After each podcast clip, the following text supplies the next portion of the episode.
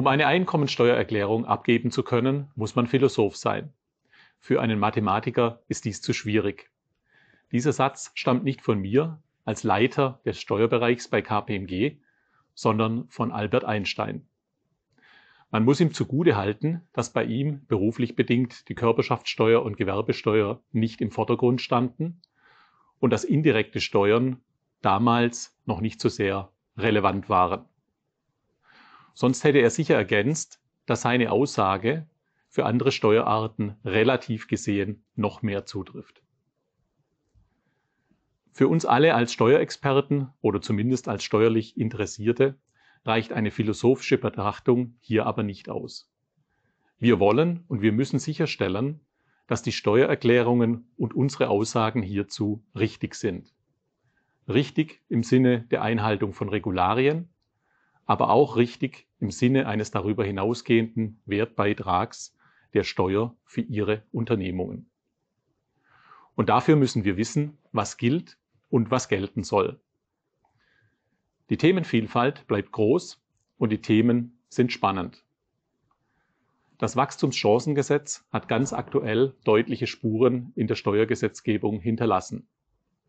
Von der Unternehmensbesteuerung bis hin zu den Verrechnungspreisen. Die Umsatzsteuer kommt zunehmend unter der Überschrift VIDA, VAT in der Digital Age, im digitalisierten Zeitalter an. Stichwort hier ist die E-Rechnung. Und auch der neue CO2-Grenzausgleichsmechanismus, auch bekannt unter CBAM, wird immer relevanter. Und nicht zuletzt betrifft CBAM einen viel größeren Kreis an Unternehmen als ursprünglich gedacht. Die detaillierten Informationen zu diesen und vielen weiteren Themen haben heute eine ganze Reihe von Kolleginnen und Kollegen für Sie mitgebracht. Und ich muss nicht besonders betonen, dass jede und jeder bis zur letzten Minute das Ohr am Markt und vor allem bei der Gesetzgebung hatte. Denn gerade die letzten Tage waren ja bekanntermaßen noch ganz spannend. Durch diesen Webcast führt sie mein Kollege Lars Mahler.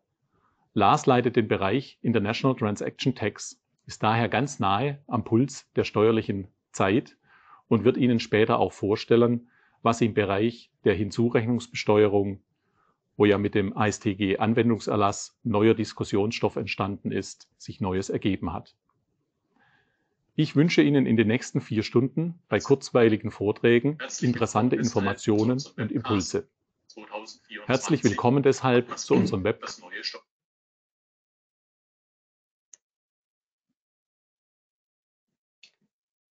Ja, dann auch von mir ein ganz herzliches Willkommen und vielen Dank schon einmal, dass Sie sich mit so großem Interesse an unserer Veranstaltung eingewählt haben. Wir haben über 1300 Anmeldungen erhalten. Das haben wir nicht so häufig. Da freuen wir uns wirklich über das große Interesse an dieser Veranstaltung. Mein Chef hat gesagt, mein Name ist Lars Mahler. Ich leite den Bereich International Transaction Tax bei KPMG in Deutschland. Und ich habe heute das Vergnügen, Sie durch diese Veranstaltung zu führen. Wer sich für Steuern interessiert, der hatte in den letzten Tagen in der Tat eine ganze Menge zu lesen und zu verfolgen. Unser Gesetzgeber war wirklich nicht untätig. Das Wachstumschancengesetz, das Mindestbesteuerungsrichtlinienumsetzungsgesetz, die Modernisierung der Besteuerung bei Personengesellschaften und auch in zivilrechtlicher Hinsicht. Grunderwerbsteuer, Modernisierungspläne wurden diskutiert im Laufe des Jahres, um nur einiges zu nennen. Es ist einiges im Umbruch. Ich freue mich darauf, Sie gemeinsam mit meinen Kolleginnen und Kollegen und Ihren Beiträgen durch diese Veranstaltung zu führen und lassen Sie uns direkt loslegen und einen Blick auf die Agenda werfen. Was haben wir heute für Sie alles vorbereitet? Wir starten gleich mit dem Unternehmenssteuerrecht und mein Kollege Professor Dr. Gerrit Adrian wird hier durch die wichtigsten Änderungen führen. Das betrifft die Klassiker Verlustnutzung, Zinsabzug, Investitionsanreize, Gewerbesteuer, Organschaft. Ein bunter Strauß an Themen. Danach werden wir international wir sprechen über das Thema globale Mindestbesteuerung oder auch Pillar 2 genannt. Und wir haben unseren Pillar 2 Experten, meinen Kollegen Klaus Jochemsen, live dabei. Bin schon gespannt auf die neuesten Entwicklungen. Wir bleiben dann international, gehen in den Bereich der Verrechnungspreise. Meine Kollegin Stefanie Kohl hat hier die wichtigsten Neuerungen für Sie zusammengefasst. Und dann zu Ende gebe ich einen kleinen Ausblick zu dem viel erwarteten, aber vielleicht auch mit Enttäuschung empfangenen BMF-Schreiben oder dem Entwurf, muss ich sagen, zum ASDG. Danach bleiben wir zwar international gefürchtet, aber gehen national in die Grunderwerbsteuer. Es geht hier bei, in Stefanie Kästners Update um mögliche Reformen und den aktuellen Status quo. Auch dort kamen in der letzten Zeit einige wichtige äh, BMF-Schreiben, die uns die Arbeit erleichtern sollen. Danach gehen wir in den Bereich der indirekten Steuern, Umsatzsteuer und Zölle. Zunächst ein ganz großes Thema, wenn es denn ab 2025 kommt.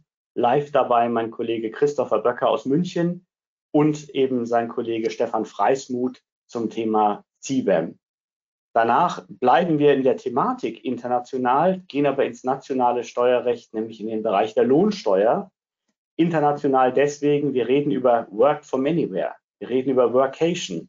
Was sind die neuen Herausforderungen und was sind auch die Gesetzesänderungen in diesem riesigen Gebiet der Lohnsteuer? Und da sind ja nur Freibeträge und Neuregelungen bei der Mitarbeiterbesteuerung zu nennen.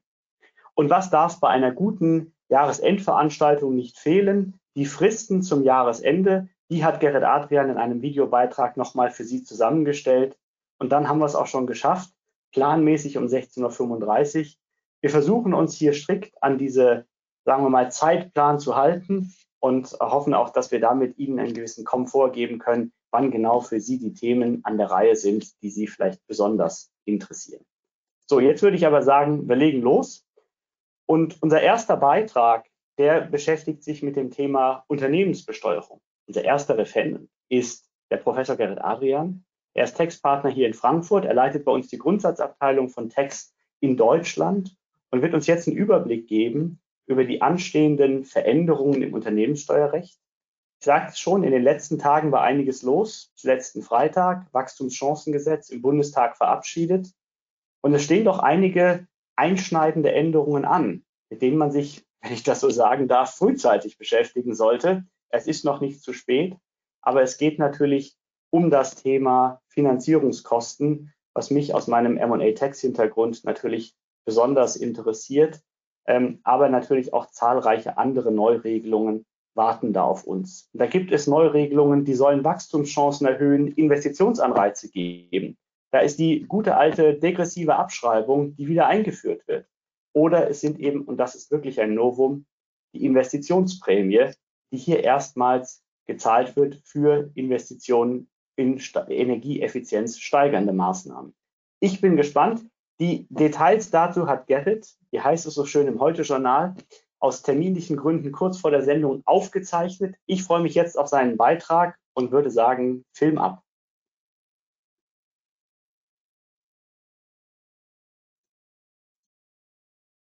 Sehr geehrte Damen und Herren, ich begrüße Sie sehr herzlich zum Teil Unternehmensbesteuerung unserer Jahresendveranstaltung.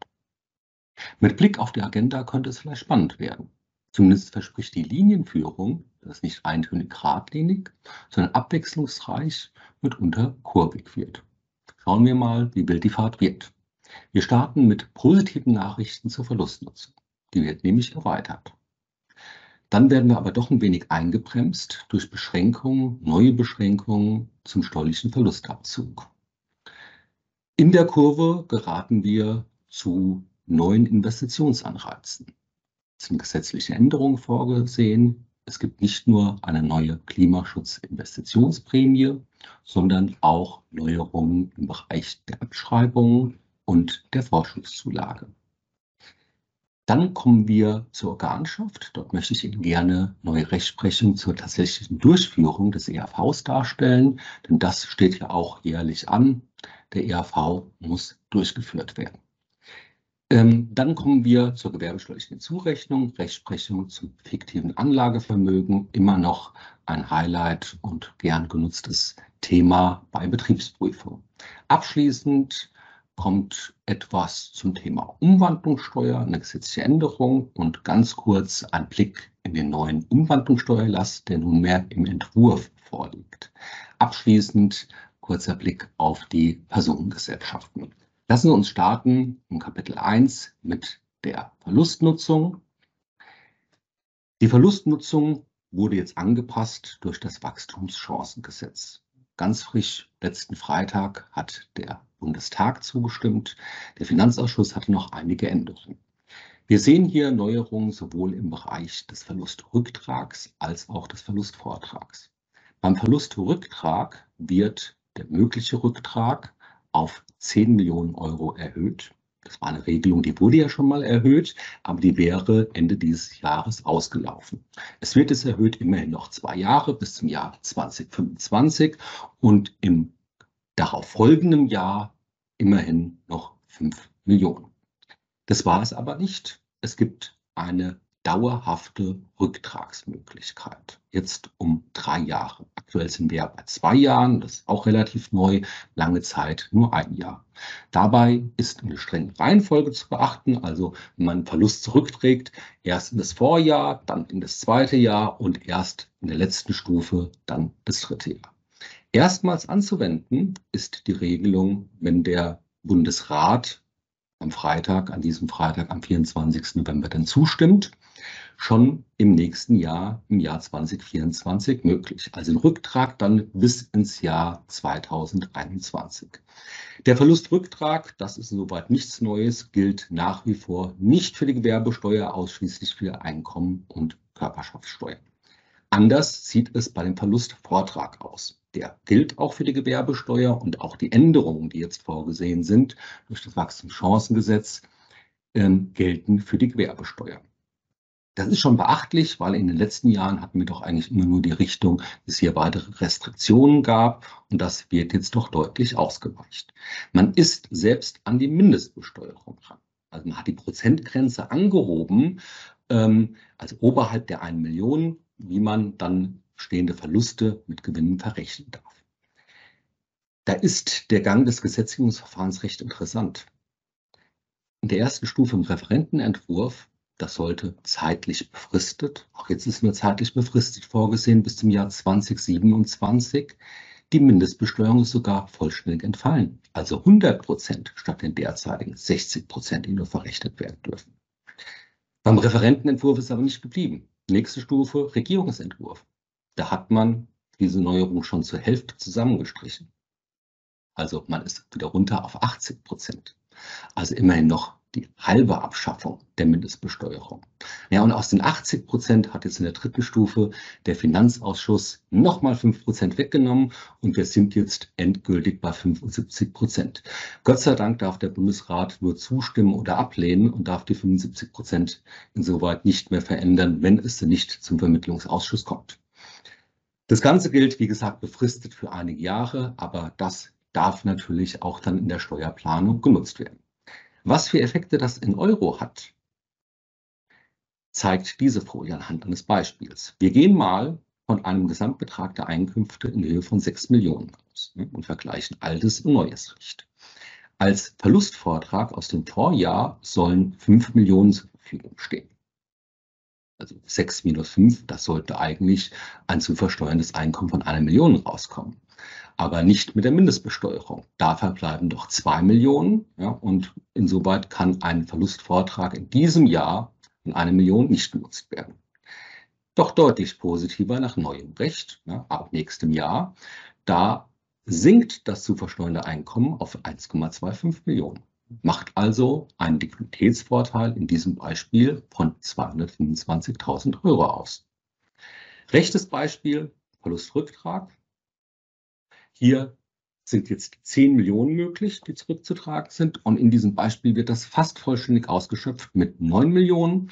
Erste Stufe, wir gehen ins Jahr 2023 brauchen wir jetzt nicht alles auf. Wir haben noch 6 Millionen über. Wir gehen also ins Jahr zuvor, 2022. Wir haben immer noch was übrig, nämlich 2 Millionen. Und das ist jetzt das Neue. Wir dürfen jetzt auch zurück ins Jahr 2021 gehen und die übrigen Verluste hier verrechnen.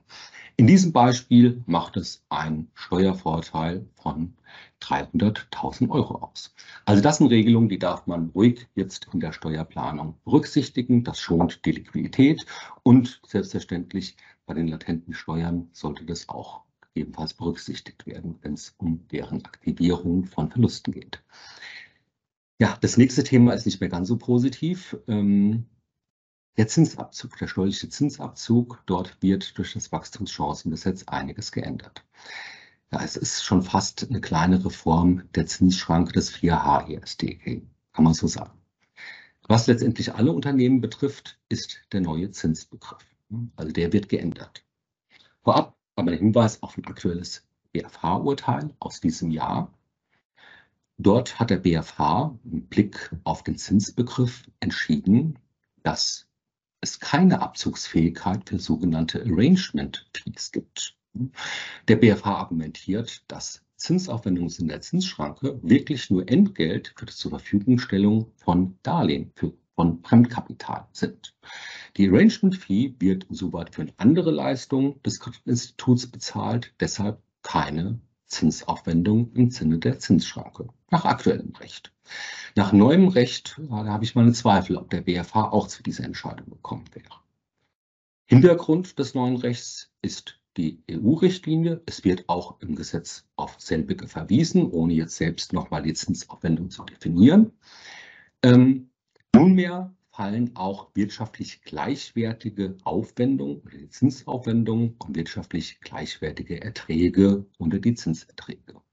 Wir haben Ihnen das hier mal aus der Richtlinie abgeschrieben, also das ist deutlich weiter gefasst, etwa ähm, wird allgemein von Zahlungen im Rahmen von Beteiligungsdarlehen gesprochen. Garantiegebühren für Finanzierungsvereinbarungen fallen künftig unter die Zinsschranke, aber auch Vermittlungsgebühren und ähnliche Kosten im Zusammenhang mit der Aufnahme von Fremdkapital.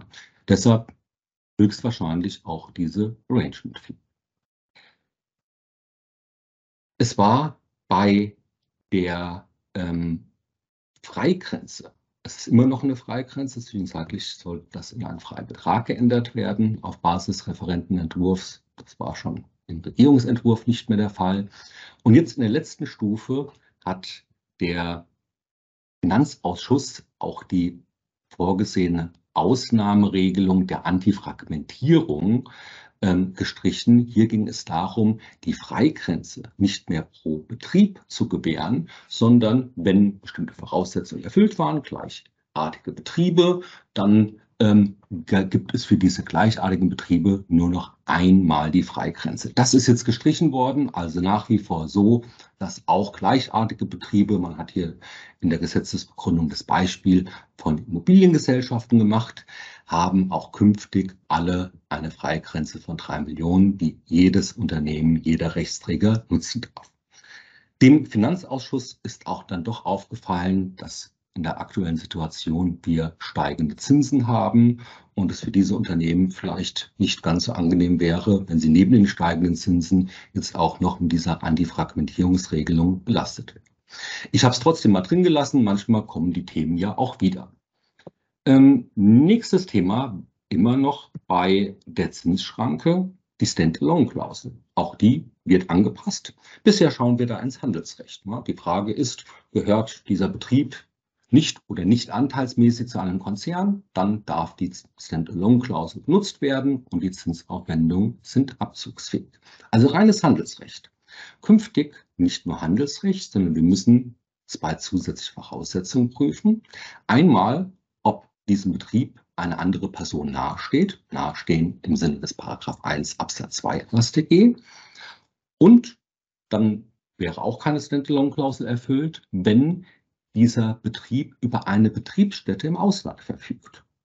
Also zwei neue Fälle, die zu prüfen sind, in denen keine Standalone-Klausel anwendbar ist. Hier rechts sehen Sie drei Beispiele abgebildet, die aktuell unter die Standalone-Klausel fallen, ab nächstem Jahr nicht mehr. Also etwa wie hier das Beispiel, ganz simpel, wir haben eine KG, ein Betrieb, kein Konzern, aber Betriebsstätte im Ausland. Oder in der Mitte, wir haben zwar mehrere Rechtsträger, die sind aber im Organkreis miteinander verbunden, also die AVs abgeschlossen. Ähm, insoweit gelten die als ein Betrieb und oberhalb eigentlich nur Streubesitz. Wir haben aber einen Investor mit mehr als 25 Prozent. Und wenn es hier ein Nahestehen gibt, dann sind wir dabei und die Standalone-Klausel ist nicht mehr anzuwenden. Muss also geprüft werden. Es wird aber noch schöner mit Blick auf den Zinsvortrag. Das ist wirklich eine einschneidende Änderung, die hier vorgesehen ist durch das Wachstumschancengesetz. Ähm, alle sind hiervon betroffen, die einen Zinsvortrag haben. Der Zinsvortrag, und insoweit ändert sich das Recht nicht, gilt im nächsten Jahr als laufender Zinsaufwand. Und bisher dekliniert man dann die Abzugsfähigkeit ganz normal durch. Künftig müssen wir unterscheiden zwischen Zinsaufwendungen, die aus diesem Zinsvortrag stammen, und den laufenden Nettozinsaufwendungen, also das laufende Geschäftsverlangens. Und nur für letztere sind die Ausnahmen der ähm, Zinsschranke anwendbar. Hingegen für den Zinsvortrag nicht mehr. Bedeutet, so ein Zinsvortrag kann ich künftig nur nutzen, wenn ich ausreichend EBDA habe, also ausreichend Potenzial nach der Grundregel der Zinsschranke. Wir haben hier rechts mal drei Beispiele gemacht, was das bedeutet. Da gibt es auch Zweifel. Beispiel Nummer eins ist doch relativ deutlich. Wir haben laufende nette von 2 Millionen und annahmengemäß Zinsaufwendungen aus einem Zinsvortrag von einer halben Million. Bisher sind wir also deutlich unterhalb der 3 Millionen. Der komplette Betrag von 2,5 geht über die Freigrenze und ist damit abzugsfähig. Künftig, ab nächstem Jahr, müssen wir differenzieren.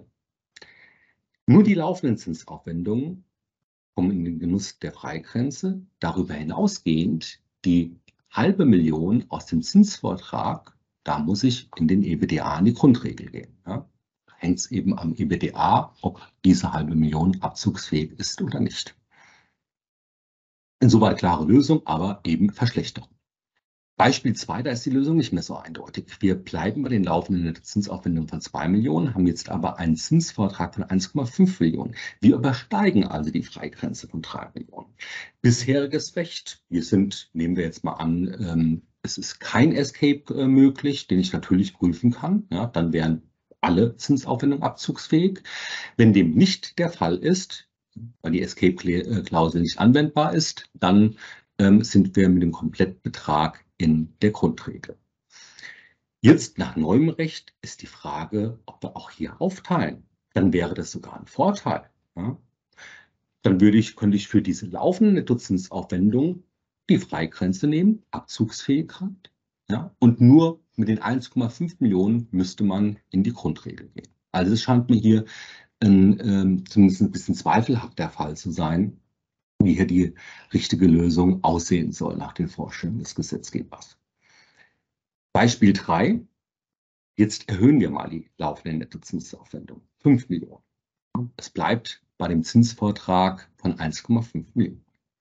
Bislang konnten wir die Ausnahmen prüfen, etwa die Escape-Klausel. Und wenn die einschlägig ist, es gelingt also dieser Eigenkapitalvergleich, dann sind die gesamten 6,5 Millionen abzugsfähig. Das geht künftig eben nicht mehr. Hier könnte der Escape nur für die 5 Millionen genutzt werden und ähm, darüber hinaus die 1,5 Millionen dann ähm, nur noch im Rahmen der Grundregel. Was bedeutet dies? Schauen Sie mal nach, ob Sie Zinsvorträge im Konzern haben. Und wenn nicht, lohnt sich ein Blick, ob der Eigenkapital Escape durchführbar ist. Jetzt im Jahr 2023 ist die letzte Chance, mit einmal Escape alle Zinsaufwendungen abzugsfähig zu machen.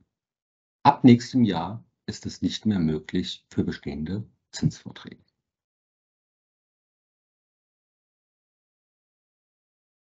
Insoweit bietet sich hier eine Prüfung von Strukturen an. Grundsätzlich ist die Zinsschranke ab 01.01.2024 anzuwenden. In Ausnahmefällen von abweichenden Wirtschaftsjahren sogar schon ein paar Tage vorher. Ähm, aber wir müssen die Auswirkungen analysieren. Ne? Ausweitung des Zinsbegriffs. Erstmal muss ich feststellen, welche Zinsaufwendungen sind überhaupt betroffen. Und da kann ich eben jetzt nicht mehr in das letzte Jahr schauen, sondern muss neu berechnen. Ne? Es ist neu die Anwendung der Ausnahmeregelung, gilt noch für den laufenden Zinsaufwand. Die Standalone-Klausel ist neu und insoweit in diesem Jahr letztmalige Nutzung des Escapes für Einzinsvertrag. Es war im Gesetz Entwurf ebenfalls vorgesehen ein 4L-ESTG. Ein neuer 4L-ESTG, dadurch mit dieser Norm sollte eine Zinshöhenschranke eingeführt werden. Steht auch im Koalitionsvertrag die Absicht, eine Zinshöhenschranke einzuführen. Und diese Zinshöhenschranke, die wurde jetzt aus dem Gesetz genommen, die wurde auf Vorschlag des Finanzausschusses des Bundesrats, des Bundestags gestrichen. Ähm, stattdessen hat man eine Regelung in 1 AStG aufgenommen zur grenzüberschreitenden Finanzierung innerhalb des Konzerns. Auch diese Regelungen, die jetzt neu aufgenommen sind, das sind zwei Absätze im 1 AStG, die ist nicht wirklich neu. Da hat der Bundesrat schon zweimal, jetzt zum dritten Mal diesen Vorschlag gemacht, eine entsprechende Regelung aufzunehmen. Und beim dritten Mal war es jetzt erfolgreich, wird aufgenommen. Insoweit vor diesem Hintergrund habe ich auch diese Regelung, dieses Slide mal drin gelassen. Ähm, vielleicht kommt es irgendwann nochmal. Und zu 1 ASTG, zu den Verrechnungspreisen, werden wir im Laufe der Veranstaltung noch etwas hören. Kommen wir zum dritten Kapitel. Nach ähm, der Zinsschranke wird es wieder ein bisschen positiver. Die Abschreibungsmöglichkeiten werden verbessert. Hier sieht das Wachstumschancengesetz einige Regelungen vor haben wir jetzt in den letzten Jahren häufiger gesehen, dass in ähm, wirtschaftlich eher schwierigen Zeiten die degressive AFA wieder angeboten wird. Auch diesmal mit dem Wachstumschancengesetz wird das getan, zu den bekannten Sätzen, also mit der Einführung der degressiven AFA bis zu einem Satz von 25 Prozent, maximal das zweieinhalbfache der linearen AFA. Das Ganze gilt sogar mit etwas Rückwirkung für Anschaffungen nach dem 30.09. diesen Jahres und ist befristet bis zum nächsten Jahr und läuft dann ab am 1.1.25 bzw. am 31.12.24 äh, sind die letzten Anschaffungen, die dann begünstigt. Interessanter und neu ist der Blick in die Immobilien. Da kommen wirklich neue Regelungen, die kombiniert mit alten angepassten wirklich zu interessanten Ergebnissen führen. Ähm, wir brauchen ja mehr Wohngebäude. So das Ziel unserer Bundesregierung. Und jetzt wird eine neue Regelung angeboten, eine Abschreibungsregelung für Wohngebäude, eine degressive Abschreibung von 6 Prozent. Aber Vorsicht, im Bereich der Immobilien kennen wir das ja häufig, dass ein Prozentsatz dann fix ist und wir können 6 Prozent, 6 Prozent, 6 Prozent nehmen und damit immer denselben Abschreibungsbetrag. Hier handelt es sich um eine geometrisch degressive AFA. Das bedeutet, dass ich die 6 Prozent immer von dem jeweiligen Restbuchwert des Wirtschaftsguts hier der Immobilie nehmen muss und äh, damit sinkt im Zeitablauf der Betrag, den ich als Abschreibung geltend machen kann. Und irgendwann lohnt sich dann auch wieder der Sprung ähm, zur linearen AFA. Aber erstmal starten wir wirklich bei 6 Prozent. Ähm, für welche Wohngebäude gilt das? Für Wohngebäude, Gebäude, mit deren Herstellungsbeginn nach dem 30.09.23 begonnen wird, also wieder eine kleine Rückwirkung und vor dem 1.10.2029, ähm, beziehungsweise wenn in diesem Zeitraum die Immobilie angeschafft es wird in diesem Zuge auch die Regelung des 7b angepasst. Die Regelung des 7b beinhaltet eine Sonderabschreibung für Mietwohnungsneubau. Bislang war die Regelung beschränkt für Bauanträge bis zum 01.01.27. Das verlängert man um fast zwei Jahre bis zum ähm, 30.09.29. Wie bisher gibt es 5% Sonderabschreibung, die Rahmenbedingungen sind deutlich attraktiver. Die Bemessungsgrundlage war bisher gedeckelt auf 2.500 Euro pro Quadratmeter und die wird fast verdoppelt auf 4.000 Euro pro Quadratmeter. Und das scheint mir dann doch von den Größenordnungen realistischer zu sein. Zudem bin halt die Regelung auch eine Baukostenobergrenze. Wenn man die überschreitet, ist man raus aus der Regelung. Die wird zumindest leicht angehoben auf 5.200 Euro.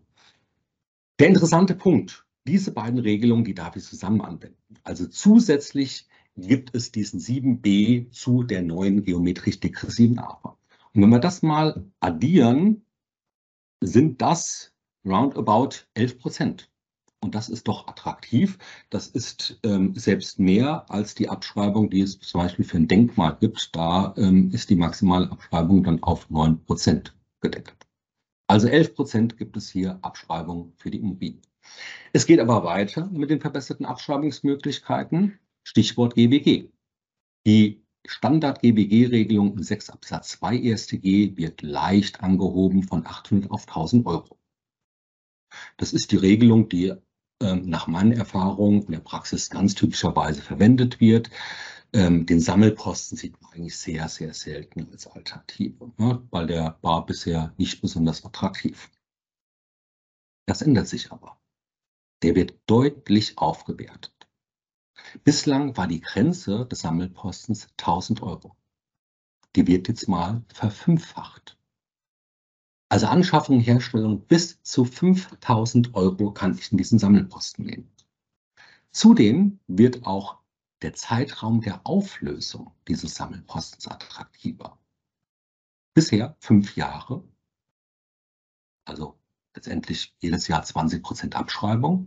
Und das wird reduziert auf drei Jahre, also 33, ein Drittel Prozent Abschreibung jedes Jahr. Hinzu kommt, dass ich im Unterschied zu den GBGs kein besonders laufendes zu führendes Verzeichnis führen muss. Also deutliche Aufwertung. Das Ganze gilt ab nächstem Jahr, Anschaffung, Herstellung nach dem 31.12.23. Das Einzige, was man bedenken muss, ähm, man darf nicht pro Wirtschaftsgut entscheiden, ja, Sammelposten oder GWG-Regelung, sondern man muss sich entscheiden und dann einheitlich anwenden für alle in einem Wirtschaftsjahr geschafften Wirtschaftsgüter.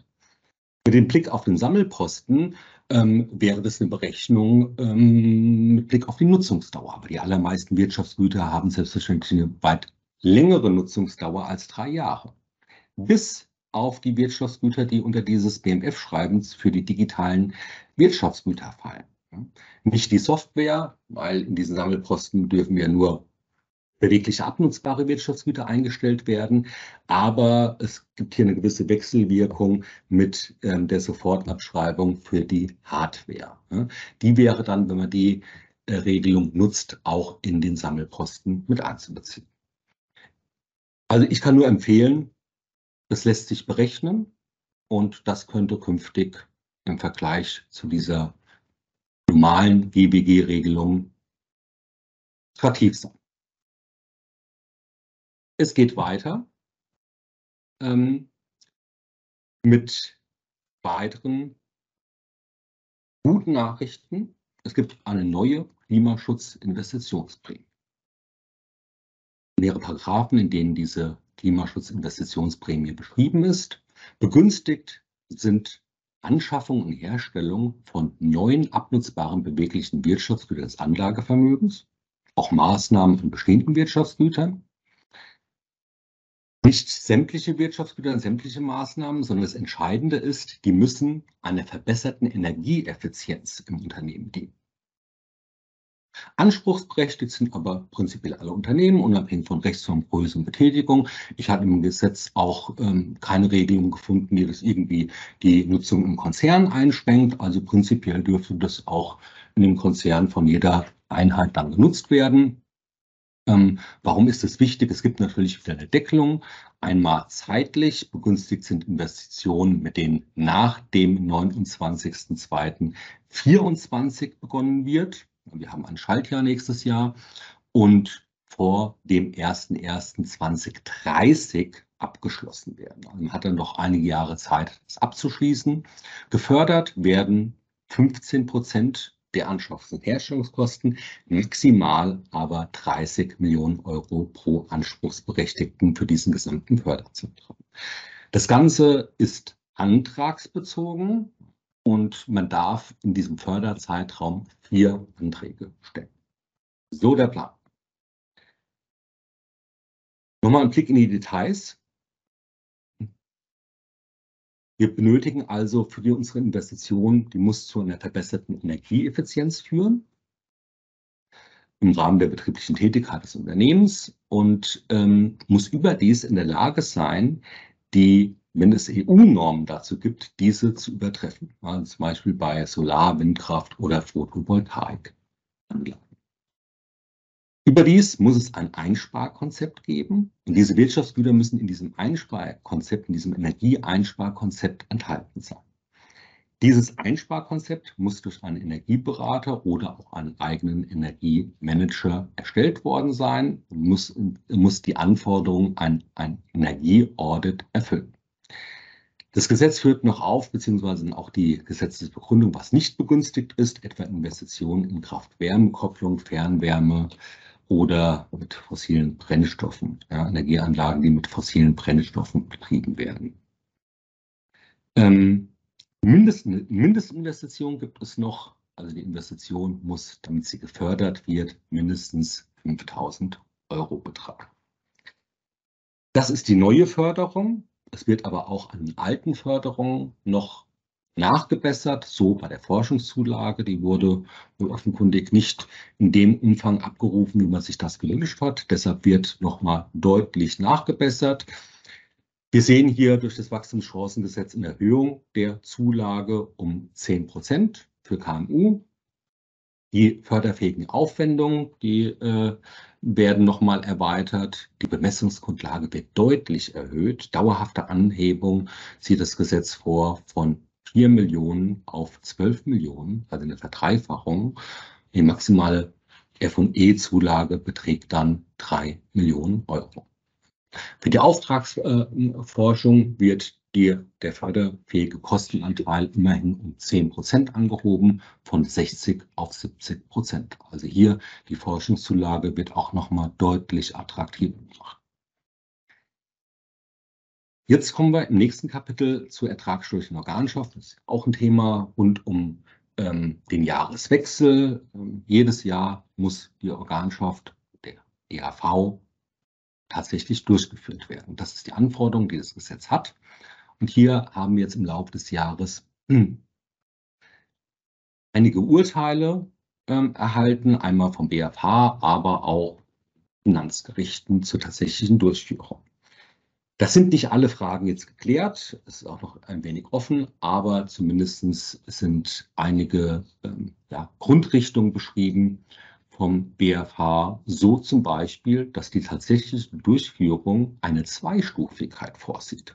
Auf der ersten Stufe bedürfe es einer Bilanzierung, also das Gewinnabführungsvertrags der Forderung, der daraus resultierenden Forderung und der Verbindlichkeit.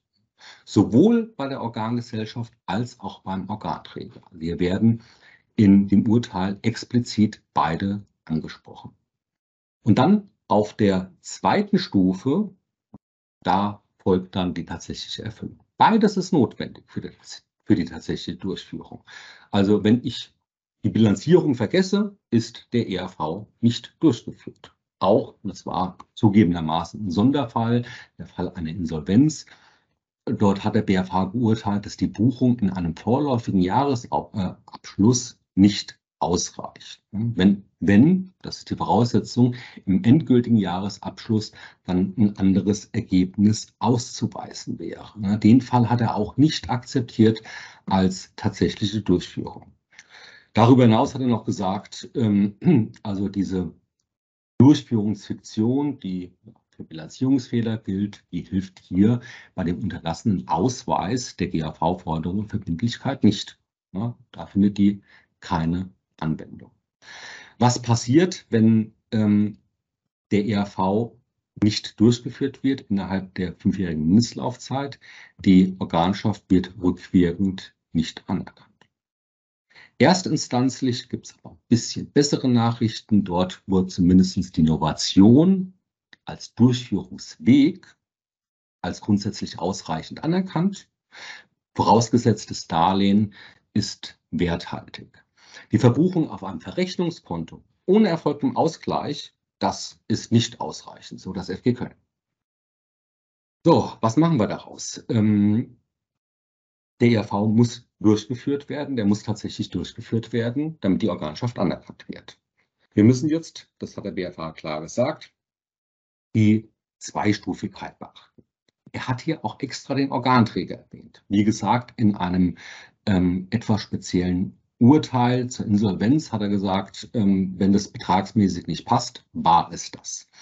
Ähm, insoweit, wenn möglich, sollte als Reihenfolge eingehalten werden, dass erst die Organgesellschaft und dann der Organträger kommt, um auch beim Organträger dann eine entsprechende betragsmäßige Korrespondenz zu erreichen.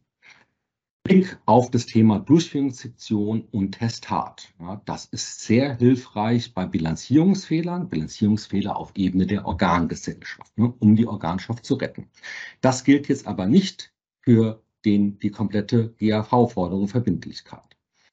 Aber wenn das tatsächlich mal vergessen wird oder man da einen Fehler drin hat, der nicht auf einen anderen Bilanzierungsfehler zurückzuführen ist, sollte meines Erachtens zumindest noch eine rückwirkende Änderung vor sich, äh, äh, möglich sein.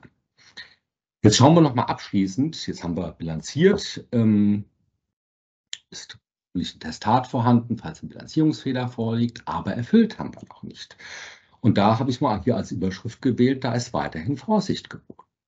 Offen ist zum Beispiel, ob diese tatsächliche Durchführung jegliche vertragliche ERV-Verpflichtung betrifft oder nur die Hauptpflichten Gewinnabführung, Verlustübernahme. Da hat sich der BFH nicht zu geäußert.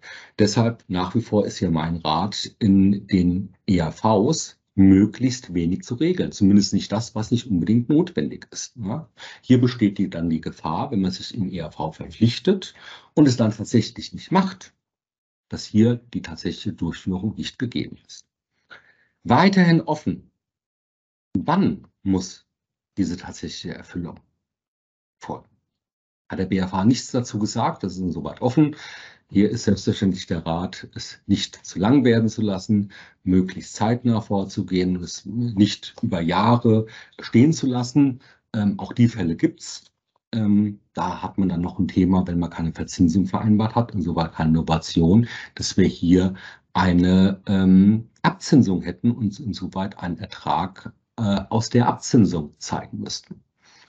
Diese Regelung wurde ja aufgehoben ja, und ähm, das trifft jetzt auch zum Jahresende zu, wenn man die also nicht mit Rückwirkung schon angewendet hat, dieses jetzt neue Verbot zur ähm, Abzinsung von nicht verzinslichen Verbindlichkeiten, ist das am 31.12. dieses Jahres soweit. Also mindestens teilweise offen ist es wie. Wir wissen jetzt, die Zweistufigkeit äh, und Zahlung, Aufrechnung wird selbstverständlich anerkannt Innovation sollte auch zulässig sein. Aber auch da gibt es Hürden, einmal die Werthaltigkeit und man sollte nicht jedes Jahr immer wieder diese Innovation machen, ähm, weil da im Raum steht, wenn man das, insbesondere wenn es von vornherein so vereinbart war, dass man eigentlich nie tatsächlich den ERV durchführen wollte. Gewerbesteuerliche Zurechnung als nächstes Thema. Eines der zentralen Themen von Betriebsprüfung nach wie vor. Hier geht es immer wieder um die Kernfrage, ja, was ist dann das fiktive Anlagevermögen? Muss ich jetzt da einen Zins hinzurechnen oder nicht? Und dafür ist die Frage zu beantworten, die relativ abstrakte Fra äh, Frage, wären denn diese Wirtschaftsgüter, wenn sie im Eigentum des Mieters stehen würden, als Anlagevermögen zu bilanzieren? Ja, wenn man diese Frage bejaht, dann haben wir fiktives Anlagevermögen und dann sind wir in der gewerbesteuerlichen Hinzurechnung. Es ist aber eine Einzelfallbetrachtung. Ja, man muss bei dieser Frage den konkreten Geschäftsgegenstand betrachten im Einzelfall und dann ähm, eben schauen, ist das dauerhafte Vorhandensein dieser angemieteten Wirtschaftsgüter für den Geschäftsgegenstand maßgeblich. Ist eine Einzelfallbetrachtung. Ich habe Ihnen jetzt hier auf der nächsten Folie auch ähm, jede Menge Rechtsprechung mal aufgelistet, in die man dann äh, gehen kann und sich die Argumente rausziehen kann im konkreten Fall. Also es ist ein Thema, das wir immer noch bei Betriebsprüfung sehen. Das ist nicht zu Ende, weil eben in jedem Fall immer wieder diskutiert wird. Und da haben wir doch viele Argumente bei der Hand, wenn Sie da welche benötigen. Wir haben einige. Gut, ähm, also hier relativ neu ist zum Beispiel auch das Urteil zu Sponsoring, ist positiv ausgegangen. Ähm, auf das kann man auch abstellen. Das nächste Thema, was ich gerne ansprechen möchte, ist das Umwandlungssteuerrecht. Die große Überschrift über dem Umwandlungssteuerrecht ist, dass betriebswirtschaftlich sinnvolle Umstrukturierungen steuerlich nicht behindert werden. Und nichtsdestotrotz muss man aufpassen, wenn man umstrukturiert unter Anwendung des Umwandlungssteuergesetzes. Es drohen doch sehr viele Fallstricke. Auch bei Spaltung, hier eine Abspaltung. Konkret werden hier die Nachveräußerungssperren bei der Abspaltung in Reaktion auf BFH-Rechtsprechung verschärft. Künftig müssen wir unterscheiden von Veräußerungen bis zu einer 20%-Grenze und Veräußerung oberhalb der 20%-Grenze.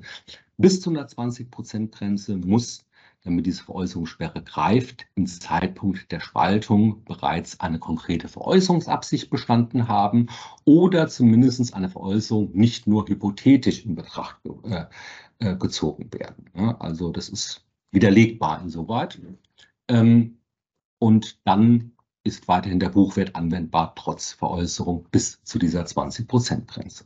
Oberhalb von 20 Prozent sieht es nicht mehr so rosig aus. Da wird unwiderlegbar vermutet, eine Veräußerungsabsicht sei gegeben. Folge kein Bewertungswahlrecht und kein Buchwertansatz.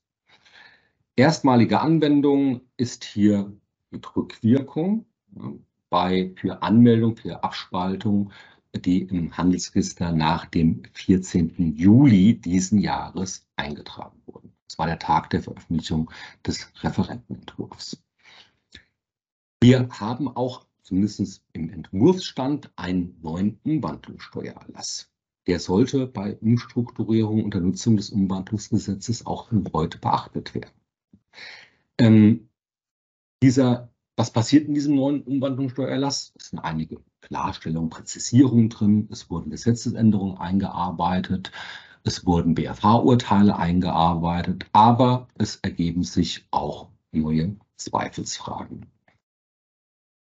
Das fängt schon ganz zu Beginn an, worauf äh, ich gesondert hinweisen möchte, auf äh, den zeitlichen Anwendungsbereich. Dieser neue Umwandlungssteuererlass, wenn er dann final veröffentlicht wird, ist auf alle offenen Fälle anzuwenden. Das heißt, Sie sollten auch mal einen Blick ähm, in den neuen Umwandlungssteuererlass werfen für Fälle, die schon abgeschlossen sind, wo Sie selbstverständlich diesen neuen Erlass gar nicht anwenden konnten. Also hier ist er auch relevant.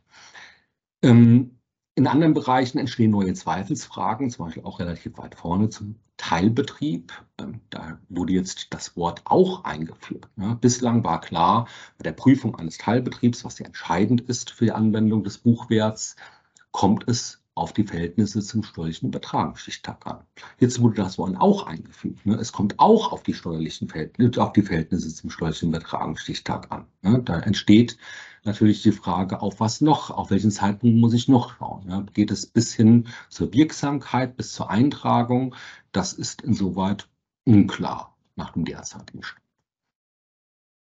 Viele Änderungen sehen wir da bei der Organschaft. Ähm, bei dem Stichwort, wann liegt ein wichtiger Grund für Beendigung der, des GAVs innerhalb der Mindestlaufzeit vor. Da stand bisher noch ein Kann, etwa bei einer Verschmelzung. Das ist jetzt angeglichen worden, beziehungsweise soll angeglichen werden an die Körperschaftsteuerrichtlinien. Da steht jetzt ein Ist. Auch bei Einbringungen bestehen Zweifelsfragen und der letzte Bulletpoint weist hin auf, ähm, ja, da, da, ist noch nicht jede Gesetzesänderung eingearbeitet, zum Beispiel was wir aktuell jetzt gesehen haben zur Nachveräußerungssperre bei Spaltung. Das ist noch nicht berücksichtigt, noch, noch nicht berücksichtigt sind, weil auch noch ausstehend äh, die BFH-Urteile zur finanziellen Eingliederung bei Umwandlung. Da gab es ja einiges an finanzgerichtlicher Rechtsprechung in den letzten zwei, drei Jahren und das steht jetzt beim äh, BFH zur Entscheidung an und vielleicht kann es ja dann noch aufgenommen werden in den finalen, in das finale äh, BMF-Schreiben in den Erlass. Schließend ähm, drei Themen zur Personengesellschaft. Auch wieder Wachstumschancengesetz. Die ersten beiden Themen sind im Grunde positiv. Ähm, die Tesorierungsbegünstigung des 34a ESTG wird angepasst, primär im Sinne eines etwas höheren Tesorierungsvolumens ab dem kommenden Jahr. Ähm, die bezahlte Gewerbesteuer zählt als begünstigungsfähiger Gewinn. Ähm, auch Entnahmen für die Zahlung der Einkommensteuer auf nicht entnommene Gewinne bleibt außer Ansatz, aber auch eine anteilige Nachversteuerung bei Übertragung eines Teilbetriebs oder eines Teils eines Einzelunternehmens ist hier in dem Gesetz vorgesehen. Weiterhin ist es eine Herausforderung von dieser Tesorierungsbegünstigung in die Option nach 1 AStG zu kommen. Hier sieht das Gesetz keine Nachbesserung vor. Aber Nachbesserung gibt es isoliert beim 1a KStG.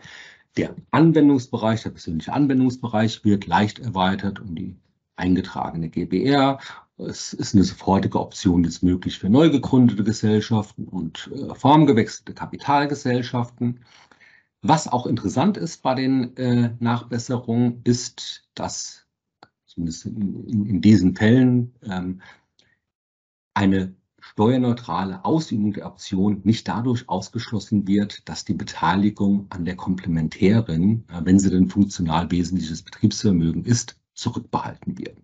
Also das ist hier eine Erleichterung, die bei einem tatsächlichen Formwechsel nicht gegeben ist. Aber hier für unseren fiktiven Formwechsel nach 1a KStG wird diese Erleichterung gemacht. Und äh, das also die, die, meine ich, die einzige Ausnahme im Vergleich zum tatsächlichen Formwechsel. Eine Erleichterung gibt es aber auch noch mit Blick auf die Ausstellungsfiktion. Die Gesellschaft bleibt ja eine Personengesellschaft. Sie wird nur so behandelt wie eine Kapitalgesellschaft.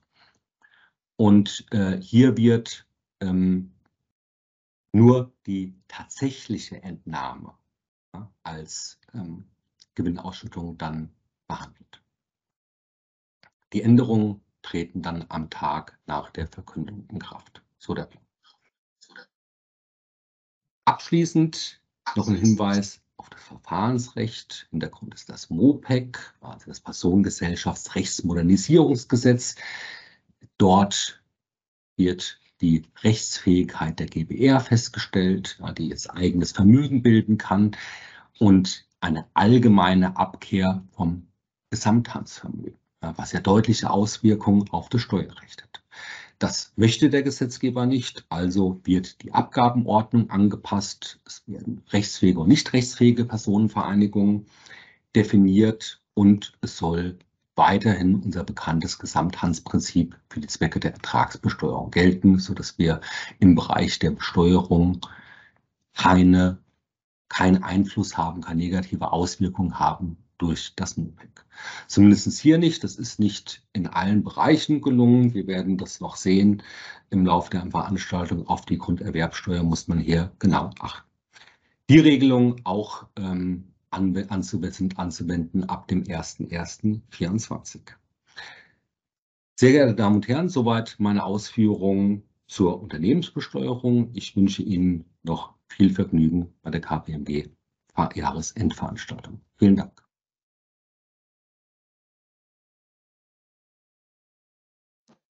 Ja, wunderbar. Sie haben es gehört, es ist ganz schön Bewegung drin im Unternehmenssteuerrecht.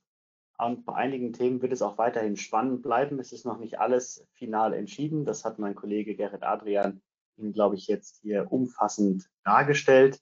Werden wir aber nun international und wenden uns einem weiteren sehr, sehr wichtigen Thema zu, das seit einiger Zeit diskutiert ist, die globale Mindestbesteuerung. Andere sagen auch Pillar 2. Und ich denke, sie ist nicht weniger als ein Paradigmenwechsel im internationalen Konzernsteuerrecht. Denn für Unternehmen mit mehr als 750 Millionen Umsatz äh, gilt künftig eine international gültige Mindestbesteuerung. Wo stehen wir denn da? Eine politische Einigung ist da. Die Gesetzesvorhaben sind angestoßen und letztendlich ist jetzt schon absehbar, für die Betroffenen bedeutet es einfach ein Riesenwerk an Arbeit, denn es geht vor allen Dingen um sehr viel Daten sammeln und Daten verarbeiten. Ich freue mich jetzt, dass mein Kollege Klaus Jochumsen dazugekommen ist. Klaus ist Partner im Bereich International Transaction Tax und berät seit einiger Zeit schon im Bereich ähm, BEPS Pillar 2 und macht dort sehr, sehr viele Projekte. Ich denke, eines seiner Steckenpferde ist in der Tat auch die Entwicklung unterstützender Technologie, um mit diesen Datenmengen irgendwie Herr zu werden. Ähm, Klaus, schön, dass du dabei bist. Ich denke, da gibt es eine ganze Menge auch an aktuellen Änderungen im Bereich Mindeststeuer seit längerem ein Dauerthema. Es gibt quasi täglich Neuigkeiten. Aber vielleicht bringst du uns mal auf den letzten Stand. Was sollten unsere Zuschauerinnen und Zuschauer denn heute aus dem Webinar noch mitnehmen? Klaus, bitteschön. Vielen Dank, Lars. Und ich erinnere mich an die Worte von Gerrit Adrian eben, dass ja das ein oder andere Thema letztlich nicht gesetzt geworden ist. Ich glaube, ganz viele haben gehofft, dass das auch gilt für genau das Thema, was wir jetzt besprechen werden, die globale Mindestbesteuerung.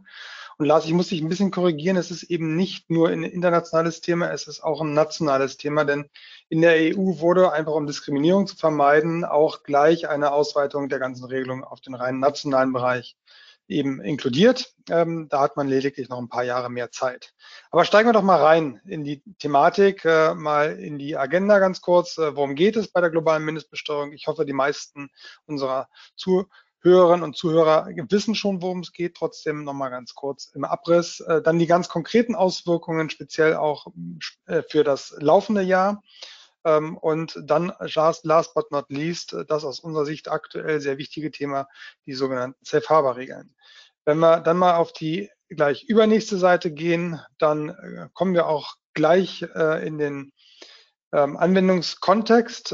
Es gilt also diese globale Mindestbesteuerung dann zukünftig, nämlich ab dem 1. Januar 24 beziehungsweise Wirtschaftsjahre, die ab dann beginnen, ähm, für alle Unternehmen äh, mit einem Umsatz mit mehr als 750 Millionen Euro. Diese Umsatzgrenze muss zweimal innerhalb von vier Jahren gerissen sein, dass man eben in den Anwendungsbereich reinkommt. Und es gibt spezielle Regelungen für Veränderungen in der Gruppe, also sprich, wenn Zukäufe stattfinden oder Verkäufe. Äh, und bei der einen oder anderen äh, Gruppe ist es auch so, dass noch nicht das wirklich ultimative Mutterunternehmen einen Konzernabschluss aufstellt. Auch da muss man genauer drauf schauen, dass man da den Konzern richtig erfasst, um eben auch zu schauen, ist diese Grenze von 750 Millionen Euro gerissen oder ist sie es eben nicht. Wenn sie gerissen ist, dann kommen wir in den Anwendungsbereich der Regelung.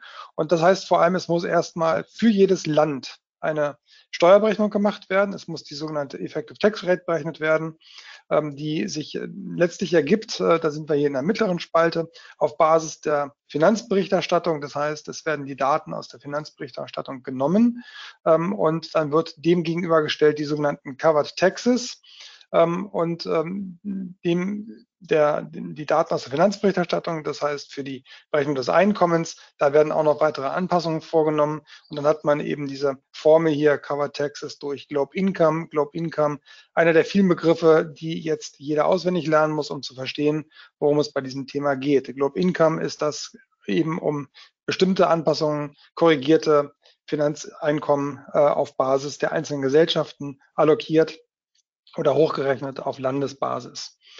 Ähm, wenn man also in dem Bruch dann dazu kommt, dass die effektive Steuerquote unter 15 Prozent ist, dann kommt es zu einer Ergänzungssteuer oder auch im Englischen Top-Up-Tax. Und da kann man gleich auch unterscheiden in verschiedenste Arten von Top-Up-Tax. Ähm, grundsätzlich war vorgesehen, eine solche Top-Up-Tax auf Ebene der obersten Mutter zu erheben, nämlich auf Ebene der Ultimate Parent Entity. Das waren die sogenannten Income Inclusion Rule. Im deutschen Steuerkontext heißt das Primärergänzungssteuer. Ähm, als Backstop, falls eben das Mutterunternehmen einer solchen Income Inclusion Rule nicht unterliegen sollte, wurde dann auch gleichzeitig die Undertax Payments Rule aufgenommen, im deutschen Kontext Sekundärergänzungssteuer. Da hat man gemerkt, dass es den Ländern nicht so gefällt, wenn ähm, sie Einkommen nicht besteuern, sondern andere. Da hat man den Ländern zugestanden, dass sie also diese Ergänzungssteuer selbst erheben können. Dazu kam es dann im Kontext der Domestic Minimum Top-Up Tax oder im deutschen Kontext nationalen Ergänzungssteuer. Die schiebt sich noch vor die Income Inclusion Rule. Also die Anwendungsreihenfolge ist erst ähm, Domestic Minimum Top-Up Tax, dann Income Inclusion Rule, dann, wenn es notwendig ist, die Undertax Payments Rule. Ähm, der Punkt ist letztlich, und da sind wir der, in der rechten Säule, dass wir eine komplett neue Logik haben, wie überhaupt Steuer zu ermitteln ist, wie das steuerliche Einkommen zu ermitteln ist und vor allem, äh, ist es eben auch komplett neu auf die Daten zurückzugreifen, die sich aus der Konzernrechnungslegung ergeben. Und das inkludiert eben nicht nur die laufenden Steuern, sondern es inkludiert eben auch für die Berechnung dieser Cover Taxes die Deferred Taxes. Das heißt, zum ersten Mal werden Deferred Taxes materiell rechtlich richtig relevant. Und das wirft unfassbar viele Detailfragen auf. Die werden sicherlich auch noch in den nächsten zwei bis drei Jahren nicht in dem Detail geklärt sein können. Man muss dazu auch sagen, dass im Zweifel auch die Finanzverwaltung dann bei der Anwendung dieser Regeln ihre eigenen Schwierigkeiten haben wird. Gleichwohl ist das Thema ziemlich klar, dass es kommt, wenn wir mal auf die nächste Seite gehen. Ähm, das Thema wird also in Deutschland in jedem Fall gesetzt, denn die EU hat eben eine Richtlinie vorgegeben, nach der grundsätzlich innerhalb der Unionsstaaten diese Umsetzung bis zum Ende des Jahres 23 erfolgen muss, sodass sie auf Wirtschaftsjahre beginnend ab dem 1. Januar 24 dann anwendbar sein kann. Ähm, und in Deutschland ist eben der aktuelle Beschluss durch den Bundestag durch. Ähm, das heißt, wir stehen jetzt auch nur noch vor dem Bundesrat. Ähm, da wird es vielleicht auch wiederum kleinere Anpassungen geben. Äh, aber vom Grunde her ist klar, dass das Gesetz dann dementsprechend kommt und dementsprechend auch die Unternehmen ab Wirtschaftsjahre beginnend eben im nächsten Jahr dann auch berücksichtigen müssen. Wichtig ist zu wissen, dass wir noch lange nicht am Ende der Fahnenstange sind, was die Gesetzgebung anbelangt, denn die OECD, die ist äh, mittlerweile auch bei dem Punkt angekommen, dass es doch sehr, sehr komplex ist, was sie da in die, in die äh, Gesetzgebungspapiere reingeschrieben hat. Und sie ist munter dabei, eben die, ähm, die sogenannten Model Rules zu ergänzen mit Administrative Guidances, wo also eben weitere Anpassungen der Regeln erfolgen sollen. Und das ist eben tatsächlich so ein bisschen missverständlich. Administrative Guidance ist nicht einfach nur eine Guidance, das ist tatsächlich eine Anpassung der Regeln. Wie das im deutschen Gesetzgebungskontext dann umzusetzen ist, das bleibt natürlich ähm, spannend. Im Zweifel wird man über eine Rechtsverordnung kleinere Änderungen herbeiführen können oder sogar über Auslegungserlasse. Äh, ähm, notfalls muss man halt nochmal ran ans Gesetz. Ähm, das bedeutet dann eben dementsprechend, dass in Deutschland speziell diese Income Inclusion Rule ab 24 Anwendung findet und ab 2025 findet eben auch die Undertax Payments Rule oder äh, äh, Anwendung, ist aber tatsächlich für deutsche Konzerne weniger relevant, ist eher für deutsche Tochtergesellschaften ausländischer Konzerne relevant. Insofern ähm, also immer etwas, was man im Inbound-Kontext dann im Blick haben muss. Was hier nicht draufsteht auf der Folie, ist, dass auch die nationale Ergänzungssteuer, die Domestic Minimum Top-Up Tax ab dem Januar 24 dann Anwendung findet in Deutschland. Das ist in Deutschland sogar relativ eng dran an der Income Inclusion Rule. Man nimmt einfach die gleichen Regelungen und bricht sie runter auf Deutschland und dementsprechend sind wir da eng beieinander. Wenn wir auf die nächste Seite gehen, haben wir mal ganz kurz den notwendigen Workflow abgebildet. Ähm, zunächst geht es also darum, die betroffenen Geschäftseinheiten zu identifizieren. Das sind neben den normalen Tochtergesellschaften auch durchaus Betriebsstätten. Und das sind insbesondere die bereits konsolidierten Gesellschaften, aber es sind auch die Gesellschaften zu inkludieren, die wegen Materialität nicht konsolidiert sind, aber wo grundsätzlich eine Kontrollbeteiligung besteht. Also relativ weitgehender Begriff. Ähm, gleichwohl muss man eben nochmal genauer draufschauen, wie die Gruppenstruktur sich am Ende verhält. Es kann sein, dass die eine oder andere Einheit dann rauszunehmen ist oder tatsächlich der, der Kreis noch viel weiter zu ähm, fassen ist, eben weil beispielsweise die bisher bisherige äh, Gesellschaft, die den Konzernabschluss gemacht hat, gar nicht die ähm, oberste Muttergesellschaft für Zwecke der Mindestbesteuerung ist. Wenn man also die Geschäftseinheiten definiert hat, dann kann man sich munter weitermachen an das Berechnen der effektiven Steuerquote. Ähm, dort äh, startet man grundsätzlich auf der Gesellschaftsebene, äh, kumuliert das dann aber hoch auf der Landesebene, das ist das sogenannte Jurisdictional Blending, äh, und berechnet auf der Basis dann eben die Effective Tax Rate. Allein für diesen Punkt könnten wir wahrscheinlich den gesamten Tag äh, zum Plaudern verbringen. Das ist nämlich ein recht komplexer Vorgang. Und äh, wenn man diesen Punkt und den nächsten, die Ermittlung der etwaigen Ergänzungssteuer zusammenfasst, da spielt sich irrsinnig viel im Kontext dann auch mit dieser, mit diesen jeweiligen Domestic Minimum Top-Up Tax Regeln ab. Und dazu kommen noch weitere Regeln, die ein wenig Erleichterung verschaffen sollen. Das sind die Safe Harbor Regeln, wenn man das alles zusammennimmt, hätte man hier nicht nur einen wunderbaren Fluss, sondern man hat hier verschiedenste ähm, eben Zweige und Verästelungen, die abgehen und ähm, auch letztlich dann wieder zurückführen zum gleichen Punkt, wo man dann mehr oder weniger iterativ vorgehen muss, um am Ende die richtige Steuer und die richtige Auswirkung zu berechnen. Wenn man mal trotzdem dann das ganze Thema gemacht hat, dann hat man also pro Land äh, ermittelt, ob man eine Top-Up-Tax zahlen muss. Äh, und dann muss man entsprechend auch äh, schauen, wie hoch sie dann ist. Da kann man von dem anzuwendenden Einkommen nochmal bestimmte Abzugsbeträge äh, vornehmen, sprich eben sogenannte substanzbasierte Carve-outs.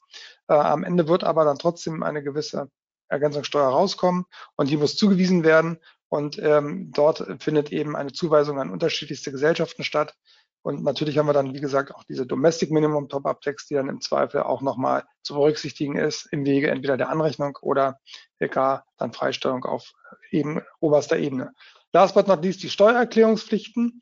Die sind insbesondere eben für die Muttergesellschaft relevant. Äh, allerdings, weil wir davon ausgehen können, dass wir in mehr oder weniger allen Ländern diese Domestic Minimum Top-Up Tax haben, werden wir also auch in fast allen Ländern eine Steuererklärungspflicht haben.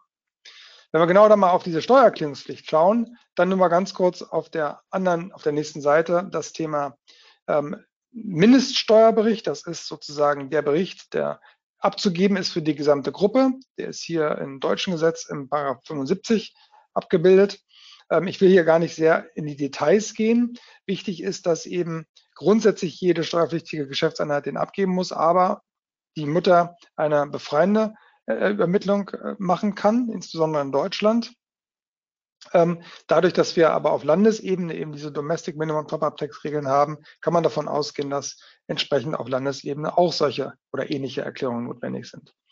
Von den Modalitäten her ist das äh, eben so in Deutschland, dass das an das BZST abzugeben sein wird, im Zweifel über eine elektronische Schnittstelle und der Datensatz soll noch durch das BMF kommen. Frist 18 Monate nach Ablauf äh, des ersten Jahres, für das, es, für das die Regelungen gelten. Ansonsten sind es 15 Monate. Klingt komfortabel. Tatsächlich werden wir aber nachher sehen, dass das nicht ganz so komfortabel ist, wie es klingt. Wenn man dann den Mindeststeuerbericht nicht sauber ausgefüllt hat, dann kann es eine Ordnungswidrigkeit sein. Das stellt sich also neben die, neben den normalen Ordnungswidrigkeitskatalog, weil ja hier nicht direkt eine materielle Steuerfolge dranhängt. Denn die materielle Steuerfolge, die sehen wir auf der nächsten Seite mit den Erklärungspflichten ist es, nee, sorry, erstmal kommt hier nochmal ganz kurz ein Überblick, ein Screenshot, wie der, wie der Mindeststeuerbericht aussehen kann. Der kann sehr, sehr komplex sein, der kann sehr, sehr umfassend sein. Das hier sind wirklich nur Ausschnitte. Äh, am Ende sind es tatsächlich mehrere ähm, Datenfelder, die hier zu befüllen sind. Die OECD wollte das eigentlich nochmal ein bisschen erleichtern. Am Ende des Tages ist es aber dann eher komplexer geworden äh, und ich fürchte, am Ende werden wir wirklich umfassende Daten hier abgeben müssen. Wenn wir dann trotzdem mal jetzt auf die nächste Seite gehen, da sehen wir, wir haben zusätzlich in Deutschland noch eine Steueranmeldung abzugeben. Und das ist das, was ich meinte. Da wird es dann materiellrechtlich relevant äh, und damit können wir auch in den normalen ähm, eventuellen Bußgeldkatalog rein oder wenn wir eben sogar im Rahmen einer ähm, Willkür sind in den Straftatbestand. Das heißt, hier muss also auch sauber gearbeitet werden, dass die, ähm, die Steueranmeldung richtig erfolgt. Sie muss in jedem Fall erfolgen, auch wenn kein Top-Up-Tax oder Ergänzungssteuer anfällt, da muss man eine Nullmeldung abgeben. Und hier auch nochmal erwähnt, dass eben in den anderen Ländern sicherlich auch äh, entsprechende Steuererklärungen einzureichen sind. Wir haben es hier einfach mal QD Entity Information Returns genannt. Was sind jetzt die konkreten Auswirkungen? Ähm, der Screenshot hat es gezeigt auf der übernächsten Folie ähm, haben wir mal so ganz, ganz grob zusammengefasst, was die Komplexität ausmacht. Es sind unfassbar viele Datenpunkte, die notwendig sind, um diesen Mindeststeuerbericht dann letztlich füllen zu können. Ähm, hier sind mal 150 genannt, das können gut und gerne auch 250 sein. Äh, typischerweise sind es eben in der, in der Regel so 120 bis 150 Datenpunkte, die man braucht, um hier die Berechnung durchzuführen und die Steuererklärung abzugeben. Man hat eine ganze Reihe an Wahlrechten, die hoffentlich nur dann eine Relevanz spielen, wenn man eben in, irgendwo in ein Land äh, in so eine Ergänzungssteuer reinläuft. Äh, man hat dann aber auch wiederum unten rechts 143 Länder in diesem sogenannten Inclusive Framework, die das also auch entsprechend umsetzen werden. Das heißt, wir haben hier schon eine recht hohe Komplexität, denn Gerade wenn man das sich jetzt mal im Lichte der Domestic Minimum Top Tax vornimmt, wird man feststellen, dass ähm, es eventuell doch zu kleineren Abweichungen in den einzelnen Ländern kommen kann, so dass man hier möglichst schnell versuchen sollte, der Sache Herr zu werden. Und das ist natürlich auch für die eingesetzte Technologie dann am Ende eine kritische Thematik. Wie kann ich gerade diese Domestic Minimum Pop-up Tax abbilden, dass ich das äh, sinnvoll eben in einen Compliance-Prozess überführen kann? Wenn wir dann auf die nächste Seite gehen, dann auch nochmal die Zeitschiene aus praktischer Hinsicht. Denn praktisch ist es nämlich schon per Ende des laufenden Jahres relevant. Das Gesetz in Deutschland ähm, hat für die ähm, Vorschriften, die Anhangsangaben im HGB eine Änderung vorgesehen für Geschäftsjahre, die nach dem 30. Dezember enden. Das heißt also auch 31. Dezember 2023 relevant, müssen also auch schon Anhangsangaben gemacht werden. Äh, die Details sind nicht so klar, die werden aber klar, wenn man sich das Pendant vornimmt aus dem IAS 12. Das ist nämlich der gleiche Kontext. Da muss man quantitative und qualitative Angaben machen, um am Ende äh, das Thema genau abzubilden. Und ähm, insofern, wenn man da ein, ein wenig Anleihen nimmt, wird man feststellen, dass das Thema doch relativ komplex ist, was man hier berücksichtigen muss, bereits jetzt 2023 im Anhang. Noch konkreter wird es dann in der Quartalsberichterstattung im nächsten Jahr. Da wird man sicherlich schon mal eine erste Berechnung von einer möglichen Rückstellung machen müssen. In der Hoffnung äh, ist natürlich, dass für überhaupt gar kein Land eine Ergänzungssteuer anfällt. Gleichwohl muss der Mechanismus da sein, die, die Methodik. Und ganz konkret wird es dann halt Ende des Jahres 25. Das heißt, wenn man also ganz nach rechts schaut, wann die, der erste Bericht abzugeben ist, die erste Erklärung einzureichen ist 2026, das ist leider eben nicht äh, das Maß der Dinge. Viel konkreter ist es eben schon im Jahre 2024 und zum Teil eben auch schon in diesem laufenden Jahr. Entsprechend abweichend ergibt sich das Ganze natürlich bei abweichenden Wirtschaftsjahren. Kommen wir nochmal abschließend zum Thema Safe Harbor Regeln, denn das ist tatsächlich das, was hoffentlich ein wenig Erleichterung verschafft, insbesondere auch für die Anhangsangaben 2023 und natürlich auch laufend für die, für die ähm, äh, nächsten Jahre. Und da haben wir eine ganze Reihe mittlerweile. Ähm, das ist sehr positiv, denn am Anfang gab es überhaupt gar keine dieser Safe Harbor Regeln. Mittlerweile sind wir da relativ gut ausgestattet. Insbesondere relevant dürften die Punkte 1 und 4 sein. Die funktionieren auch beide ähnlich. Worum geht es bei der Nummer 1? Das ist die Transitional CBCR Safe Harbor Regel. Die gilt übergangsweise für ähm, Wirtschaftsjahre bis 2026 beziehungsweise bei abweichendem Wirtschaftsjahr eben bis 2027 rein. Ähm, und äh, auf Basis dieser Regeln kann man eben ähm, unter Nutzung der CBCR-Daten, speziell eben vom CBCR-Erlös ähm, und äh, ansonsten eben auch der, den, äh, dem CBCR-Einkommen, was jeweils leicht angepasst werden muss, kann man also eine Reihe von Tests laufen lassen. Drei Stück sind es.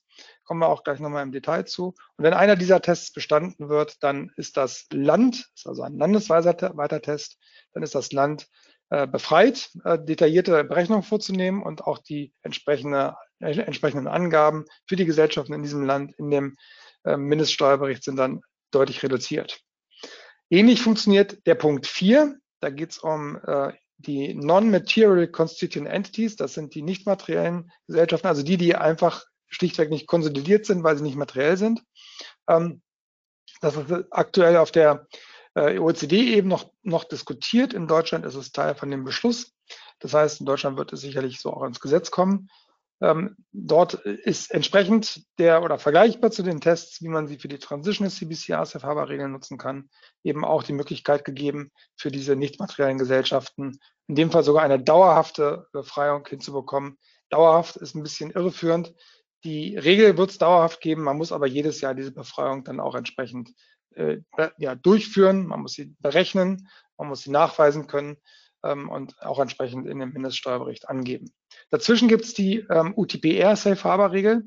Das ist für das deutsche Unternehmen nicht relevant. Ähm, es ist nur für, wieder für den Inbound-Fall relevant. Das heißt, oben drüber gibt es eine Auslandsmuttergesellschaft. Und wenn die die Income Inclusion Rule nicht anwenden sollte oder nicht rechtzeitig anwenden sollte, dann kommt ja grundsätzlich diese UTPR zur Anwendung. Ähm, da gibt es aber eben auch eine Safe Harbor Regel, das heißt dort, wo die Muttergesellschaft in, in einem Körperschaftssteuersatz in einem Land dort von wenigstens 20 Prozent unterliegt, ähm, dann äh, wird also ähm, die UTPR nicht angewendet. Wichtig ist, dass das auch nur übergangsweise zu, äh, zur Verfügung steht, nämlich nur bis Ende 26. Und last but not least die sogenannte QD Entity Safe Harbor. Das ist, wenn die Domestic Minimum Top-Up Tax Regeln ausreichend qualifizierend sind, dass sie eben Qualified Domestic Minimum Top-Up Tax Regeln sind und zusätzlich noch weiteren Standards genügen, dann können äh, solche Länder auch ausgenommen werden von der Income Inclusion Rule und auch von der Undertax Payments Rule. Das heißt, auch insofern wird die Steuererklärung etwas einfacher. Ähm, allerdings muss man natürlich dann immer noch lokal entsprechende Regelungen befolgen und lokal dann auch entsprechende Besteuerung vornehmen. Schauen wir nochmal ganz kurz in die Tests rein auf der nächsten Seite. Da haben wir, und das ist eben insbesondere für die Transitional CVCR Safe Harbor Regel relevant, aber vergleichbar auch für den, den permanenten Safe Harbor. Wir haben einen De Minimis Test, der ist erfüllt, wenn, ein, äh, wenn die CVCR Erlöse äh, weniger als 10 Millionen Euro sind und das vereinfachte Globe Income weniger als eine Million Euro beträgt. Also für nicht allzu viele Länder wahrscheinlich nicht äh, relevant, kann aber gerade für ähm, kleinere Aktivitäten in Ländern schon ganz hilfreich sein. Dann haben wir die, die beiden wesentlicheren Tests. Das ist der Simplified ETA-Test. Da wird also auf Basis ebenfalls des vereinfacht ermittelten Globe Incomes berechnet, ähm, wie denn meine Effective Tax Rate ist. Da muss man schon die Steuern nehmen aus dem Finanz, aus der Finanzrechtslegung. Das heißt, ähm, wir müssen schon relativ nah ran an die sogenannten Cover Taxes kommen. Ähm, und wenn die ähm, Steuerquote dann unter 15 Prozent ist oder maximal, äh, sorry, wenn die im 2023 oder 2024 unter 15 Prozent ist, in 2025 unter 16 Prozent und in 2026 unter 17 Prozent ist, dann ist der Test nicht bestanden. Umgekehrt, wenn wir diese Quoten erreichen oder übersteigen, ist der Test bestanden. Last but not least der Routine Profits Test. Dort kommt dann schon das äh, vorhin besprochene substanzbasierte Carve-out-Thema ähm, zur Anwendung. Das heißt, dort, wo der Gewinn äh, eines Unternehmens komplett aufgefressen wird durch, die, durch diese Carve-outs, ist dieser Test bestanden. Und damit findet er im Wesentlichen eine Anwendung für Länder, wo ein Verlust, eine, eine Verlustsituation entsteht, denn dort wird automatisch auch gesagt, kann ja gar kein weiterer Gewinn mehr hier äh, höher sein als eben der, der substanzbasierte Carve-out. Das heißt, der Routine Profits Test kommt vor allem zur Anwendung für die Verlustländer. Wichtig ist, dass das Ganze eben auf Basis von qualifizierenden CBC-Reports erfolgen muss. Und ähm, insofern sollte man immer noch mal drauf schauen, ob das, was man hat, eben auch ausreichend qualifizierend ist. Da sind sehr, sehr viele Tücken im Detail. Insofern ähm, sollte das einer sorgfältigen Prüfung unterliegen. Auf der nächsten Seite noch mal ganz kurz weitere Aspekte zur Safe Harbor Regel, zu der Transitional CBCR Safe Harbor. Ganz wichtig ist der hellblaue in der Mitte. Wenn man einmal keinen Test bestanden hat, dann ist äh, für die Folgejahre auch nicht mehr möglich, auf die Safe Harbor Regeln zurückzugreifen.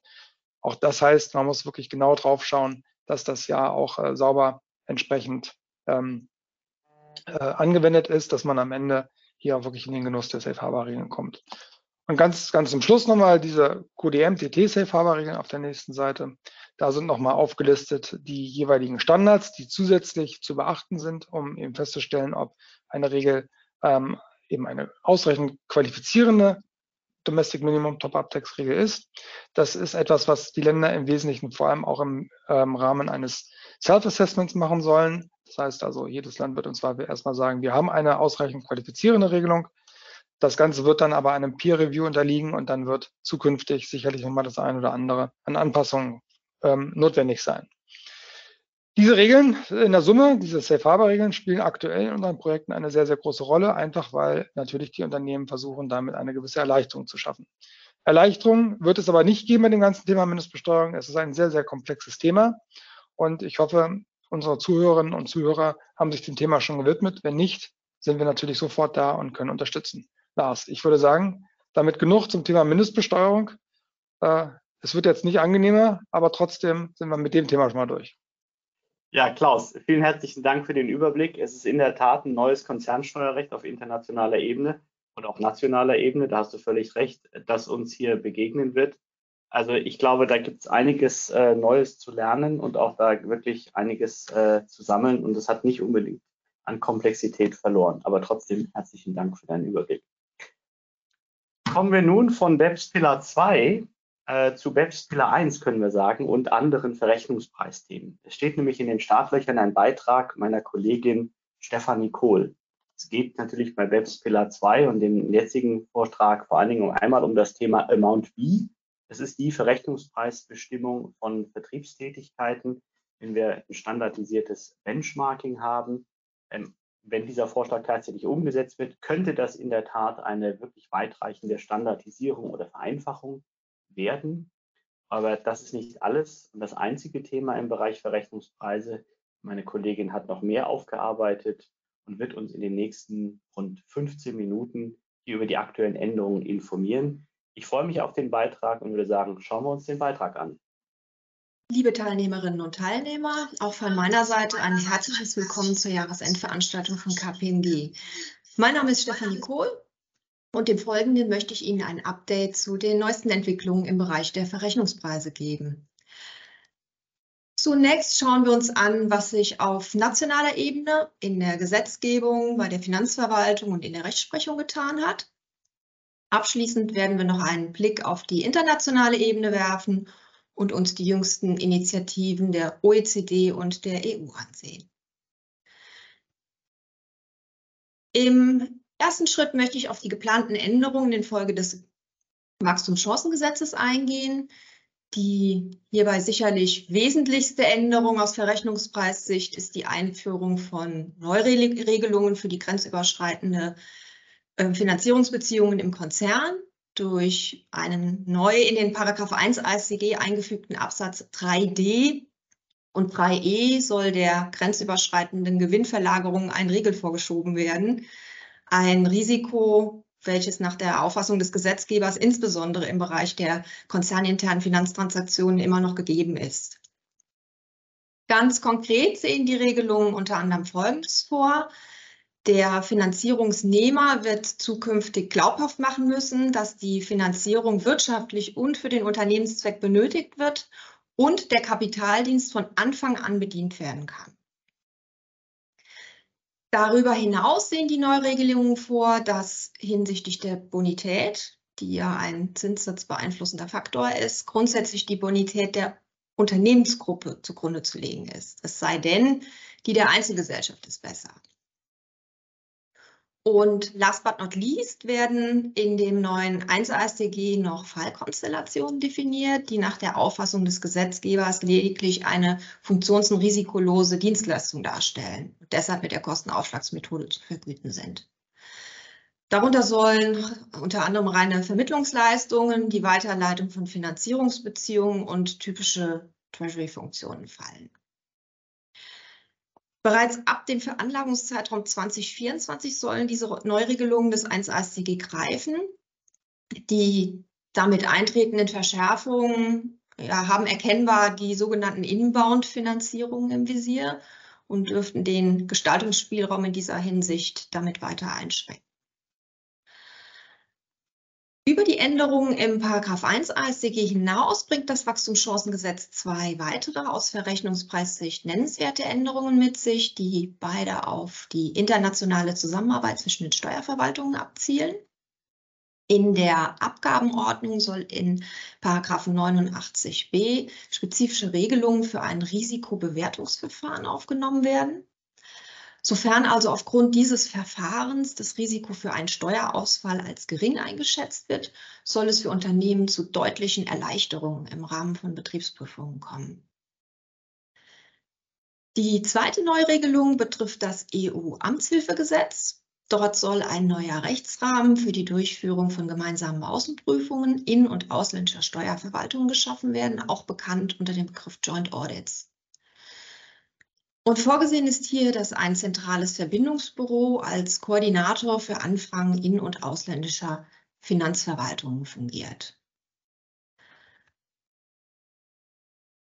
Auf der nächsten Folie möchte ich Ihnen eine weitere Gesetzesänderung vorstellen. Auf Basis einer entsprechenden EU-Richtlinie aus dem Jahr 2021 wurde auf nationaler Ebene diesen Sommer das sogenannte Public Country by Country Reporting eingeführt. Mit dem Public Country by Country Reporting werden Unternehmen, welche die Umsatzschwelle von 750 Millionen Euro überschreiten, verpflichtet, Informationen über ihre Ertragsbesteuerung sowohl im Unternehmensregister als auch auf ihrer Internetseite zu veröffentlichen. Und im Gegensatz zu dem bereits bestehenden Country-by-Country-Reporting, wo der Adressat die in- bzw. ausländischen Finanzbehörden sind, wird das Public Country by Country Reporting einer breiten Öffentlichkeit zugänglich gemacht. Diese Neuregelungen gelten für Wirtschaftsjahre, die nach dem 21.06.2024 beginnen. Als nächstes werfen wir den Blick auf Änderungen äh, seitens der Finanzverwaltung. Mit Datum vom 6.06.23 hat die Finanzverwaltung ein über 800 Seiten starkes BMF-Schreiben erlassen. Bei genauerem Hinsehen fällt auf, dass der Umfang der Tatsache geschuldet ist, dass dem BMF-Schreiben die aktuellen OECD-Guidelines als Anhang beigefügt wurden. Sonst ist vieles ähm, inhaltsgleich geblieben zu dem Schreiben aus dem Jahr 2021. Die allerdings wesentlichsten Änderungen betreffen den Bereich der Funktionsverlagerungen und der Konzernfinanzierung. Bei den Regelungen zur Funktionsverlagerung wurden die gesetzlichen Neuregelungen aufgrund des Abzugssteuerentlastungs-Modernisierungsgesetzes berücksichtigt. Zudem ist die sogenannte Bagatellgrenze weggefallen. Nach der Bagatellgrenze kamen bisher für Verlagerungen, die die Umsatzschwelle von einer Million Euro nicht überschritten haben, Erleichterungen zum Tragen. Diese fallen jetzt weg. Im Bereich der Konzernfinanzierung wurden unter anderem Änderungen aufgrund neuer BFH-Rechtsprechung berücksichtigt. Mit diesem neuen BMF-Schreiben werden einige bestehende BMF-Schreiben aufgehoben, unter anderem das Schreiben zu den Verwaltungsgrundsätzen Funktionsverlagerung aus dem Jahr 2010.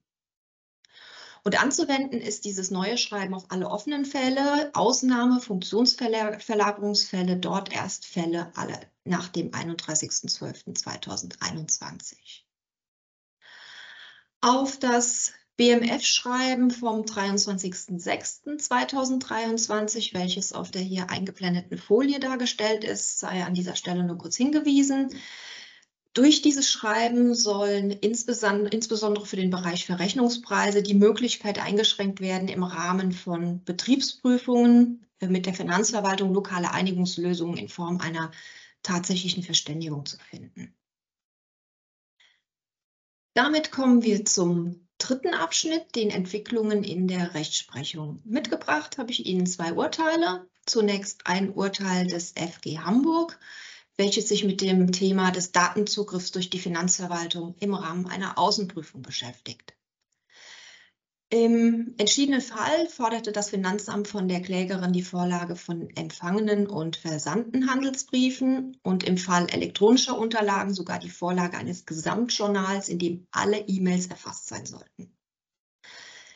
Das FG entschied, dass das Finanzamt keinen Anspruch auf Vorlage eines Gesamtjournals hat, welches Daten für jede einzelne empfangene bzw. versandte E-Mail des Steuerpflichtigen enthält. Das Urteil wurde zur Revision zugelassen. Das nächste Urteil, ein Urteil des FG Niedersachsens, hatte einen in meinen Augen sehr praxisrelevanten Fall einer grenzüberschreitenden Funktionsverlagerung zu entscheiden. Obgleich hier der Vollständigkeit halber anzumerken ist, dass der Fall die Rechtslage vor 2021 betrifft. Der Sachverhalt war folgender. Die Konzernspitze hat entschieden, dass die Produktion der X, welche im Inland lag, ähm, geschlossen und von der Y im Ausland übernommen werden sollte. Die X hatte bisher im Wesentlichen konzerninterne Umsätze und die Produktionsmengen wurden ihr von der Z zugewiesen. Im Zuge der Schließung sind der X Kosten entstanden, die von Y übernommen wurden. Zudem hat X Produktions ihre Produktionsanlagen an andere Konzernunternehmen verkauft. Eine darüber hinausgehende Kompensation hat X nicht erhalten. Die Finanzverwaltung war der Auffassung, dass eine grenzüberschreitende Funktionsverlagerung vorliegt, für die eine Transferpaketbewertung hätte erfolgen müssen und vorliegend äh, es zu einer Einkünfteminderung zulasten der X in Form einer VGA kam. Das Finanzgericht kam zu der Entscheidung, dass keine Funktionsverlagerung vorliegt, weil es im entschiedenen Fall zu keiner Übertragung von Wirtschaftsgütern, sonstigen Vorteilen oder Geschäftschancen auf die Y kam. Nach der Auffassung des Finanzgerichts mangelte es der X nämlich am Vorliegen einer eigenen Geschäftschance, die sie hätte übertragen können, da die konzerninterne Auftragssteuerung durch die Z erfolgte und ohnehin jederzeit hätte reduziert werden können. Außerdem fehlt es dem Finanzgericht im vorliegenden Fall an einer kausalen Verknüpfung zwischen der Überlassung von Wirtschaftsgütern bzw. sonstigen Vorteilen und der Möglichkeit der Ausübung der Funktion da die Y ja auch bereits zuvor selbst entsprechende Produkte gefertigt und vertrieben hat. Dieses Urteil ist inzwischen beim BFH anhängig. Damit verlassen wir die nationale Ebene und kommen zum Abschluss noch auf die Entwicklungen auf internationaler Ebene zu sprechen. Die sicherlich nennenswerteste Entwicklung ergibt sich aus der BEPS 2.0 Initiative der OECD welche auf zwei Säulen fußt, sogenannte Pillar 1 und Pillar 2. Und wir wollen uns Pillar 1 genauer ansehen, konkret den Teilbereich der Amount B. Wichtig vorab ist zu erwähnen, dass im Gegensatz zu Amount A die Regelungen in Amount B keinen Größenbeschränkungen unterliegen und somit auch für kleinere Unternehmensgruppen von hoher praktischer Relevanz sein können. Die Regelungen von Amount B haben grundsätzlich das Potenzial, die Vergütung von Routine-Vertriebsaktivitäten zu revolutionieren. Der Fokus von Amount B liegt auf Vertriebsaktivitäten, das heißt klassisches Buy-Sell, Handelsvertreter und Kommissionärsstrukturen, die im Großhandel von Waren tätig sind. Dienstleistungen und Commodities wie Rohstoffe sind explizit ausgeschlossen von der Regelung. Und geplant ist hier, Vereinfachungen bzw. Standardisierungen zu schaffen für die Vergütung dieser Routine-Vertriebsaktivitäten, was im Idealfall zur deutlichen Reduzierung von Compliance-Kosten für die Unternehmen führen kann, da unternehmensspezifische Benchmark-Studien entbehrlich wären. Ein weiterer positiver Effekt könnte sein, dass sich die Streitanfälligkeiten in Betriebsprüfungen deutlich reduzieren. Last but not least ähm, möchte ich Ihnen noch eine aktuelle Entwicklung auf Ebene der EU nicht vorenthalten. Die EU-Kommission arbeitet an einer Vereinheitlichung der Verrechnungspreisregelungen innerhalb der EU. Ein erster Entwurf wurde am 12.09.2023 veröffentlicht. Und auch wenn das Vorhaben an sich zu begrüßen ist, dürfte es hier noch inhaltlichen Abstimmungsbedarf zu den bereits bestehenden OECD-Guidelines geben, um keine konkurrierenden bzw. widersprüchlichen Regelwerke zu schaffen. Ja, und damit endet der Ausblick in die Neuerungen bei den Verrechnungspreisen. Ich bedanke mich für Ihre Aufmerksamkeit und wünsche Ihnen noch eine gute Veranstaltung.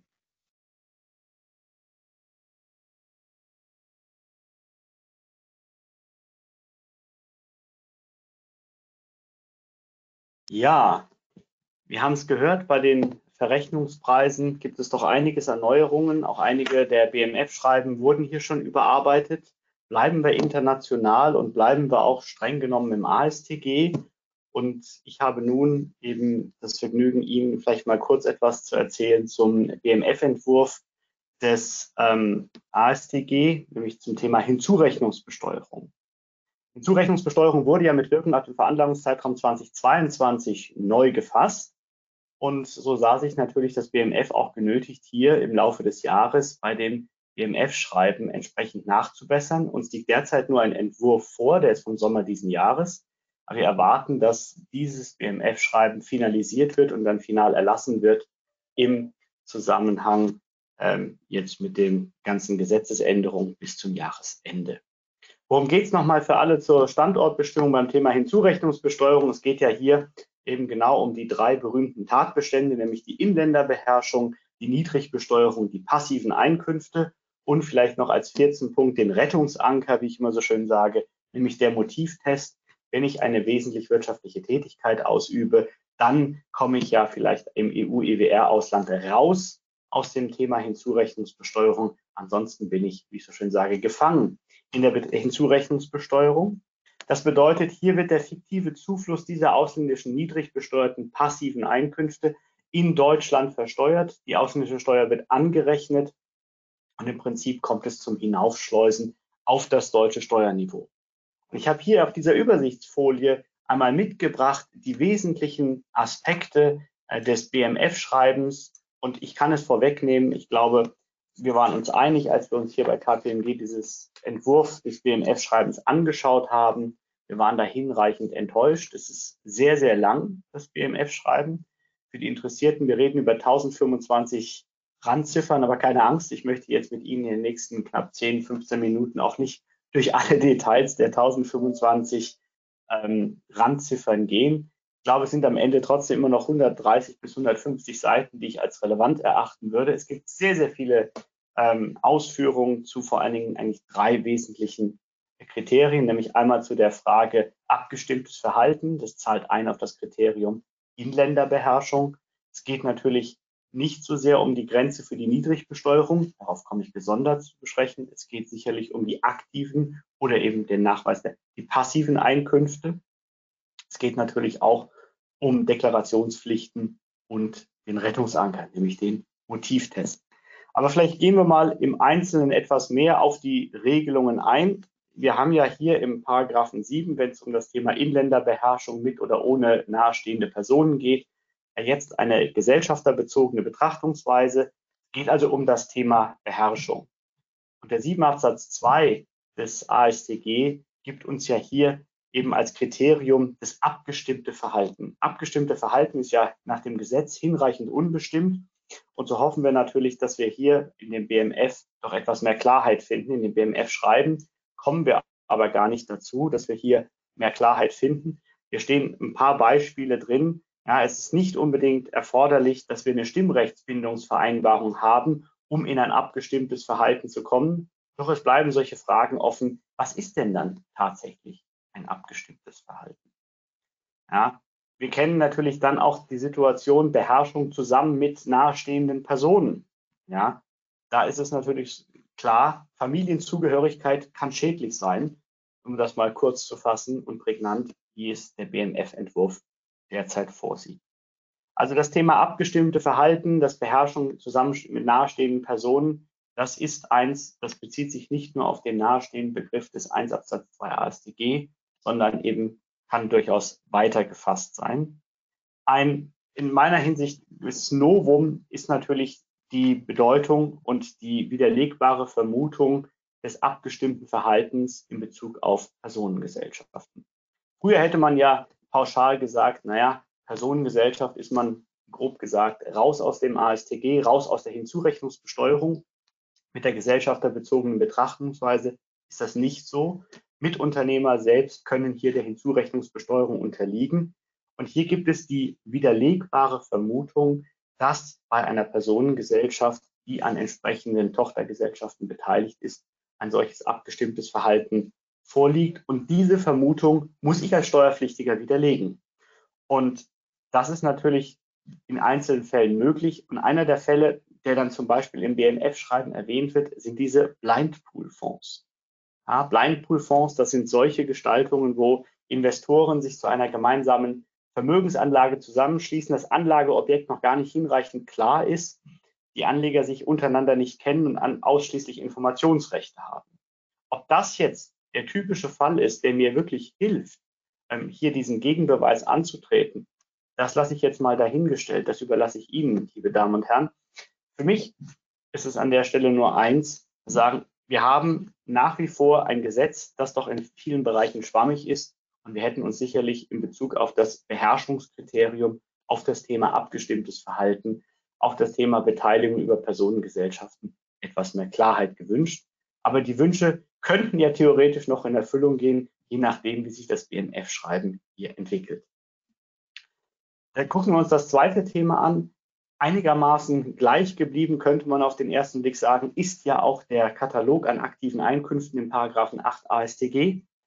Ähm, der Aktiv-Passiv-Katalog hat insofern ein paar Neuerungen erfahren, dass auch die Veräußerung von Wirtschaftsgütern, die zur Erzielung von aktiven Einkünften dienten, jetzt klar als aktive Einkünfte genannt werden. Hier haben wir insofern eine Bestätigung.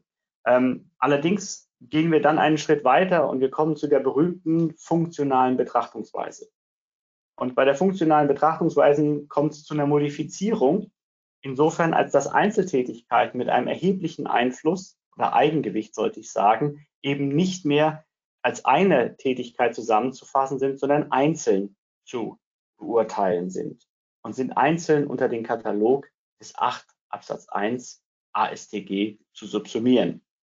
Und das macht die ganze Sache natürlich auch nicht unbedingt leichter, ähm, um dann festzustellen, habe ich eine aktive oder habe ich eine passive Tätigkeit.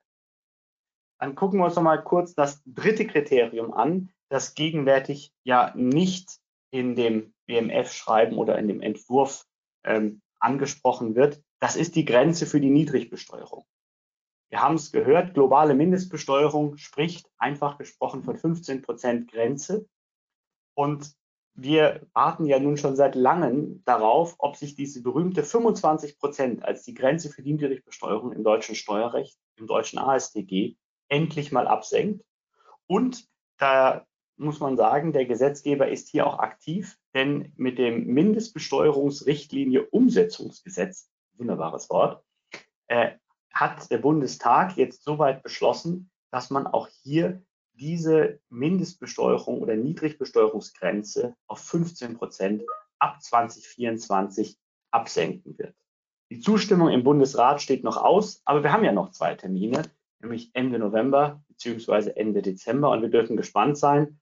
Ich denke, wir sind hoffnungsfroh, dass wir hier die Grenze für die Niedrigbesteuerung abgesenkt bekommen auf 15 Prozent. Das würde uns in Bezug auf viele EU-Gesellschaften sicherlich eine Erleichterung bedeuten, weil viele unserer EU-Nachbarländer haben ja Körperschaftssteuersätze, die sich eher um die 20 Prozent oder darunter bewegen.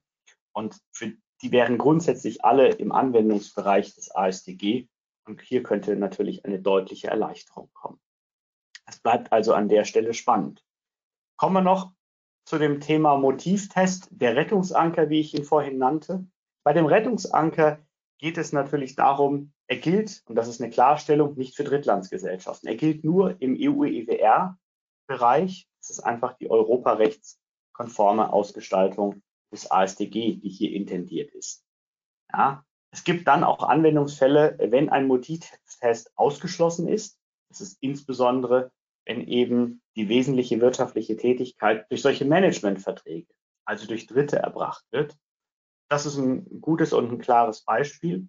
Aber das Thema Motivtest oder ich könnte auch sagen Substanz, das taucht ja nicht nur im ASDG auf und jetzt im Zusammenhang mit 8 Absatz 2, sondern das kennen wir ja auch in 50d Absatz 3, das kennen wir vielleicht auch in Principal Purpose Tests. Und wenn man da genauer hinschaut, sieht man, dass es da doch einige Unterschiede in Details gibt.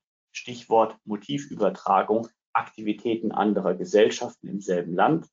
Das kennen wir in 50d Absatz 3 das scheint es so aber nicht zu geben im Zusammenhang mit dem BMF-Schreibenentwurf zum ASDG. Also von daher ist es jetzt hier auch nicht unbedingt einheitlicher geworden. Und das macht die ganze Sache jetzt auch nicht unbedingt so erfreulich. Kommen wir jetzt noch zu den Deklarationspflichten. Ähm, wie ich sagte eingangs, gilt ja das neue ASTG ab dem Veranlagungszeitraum 2022.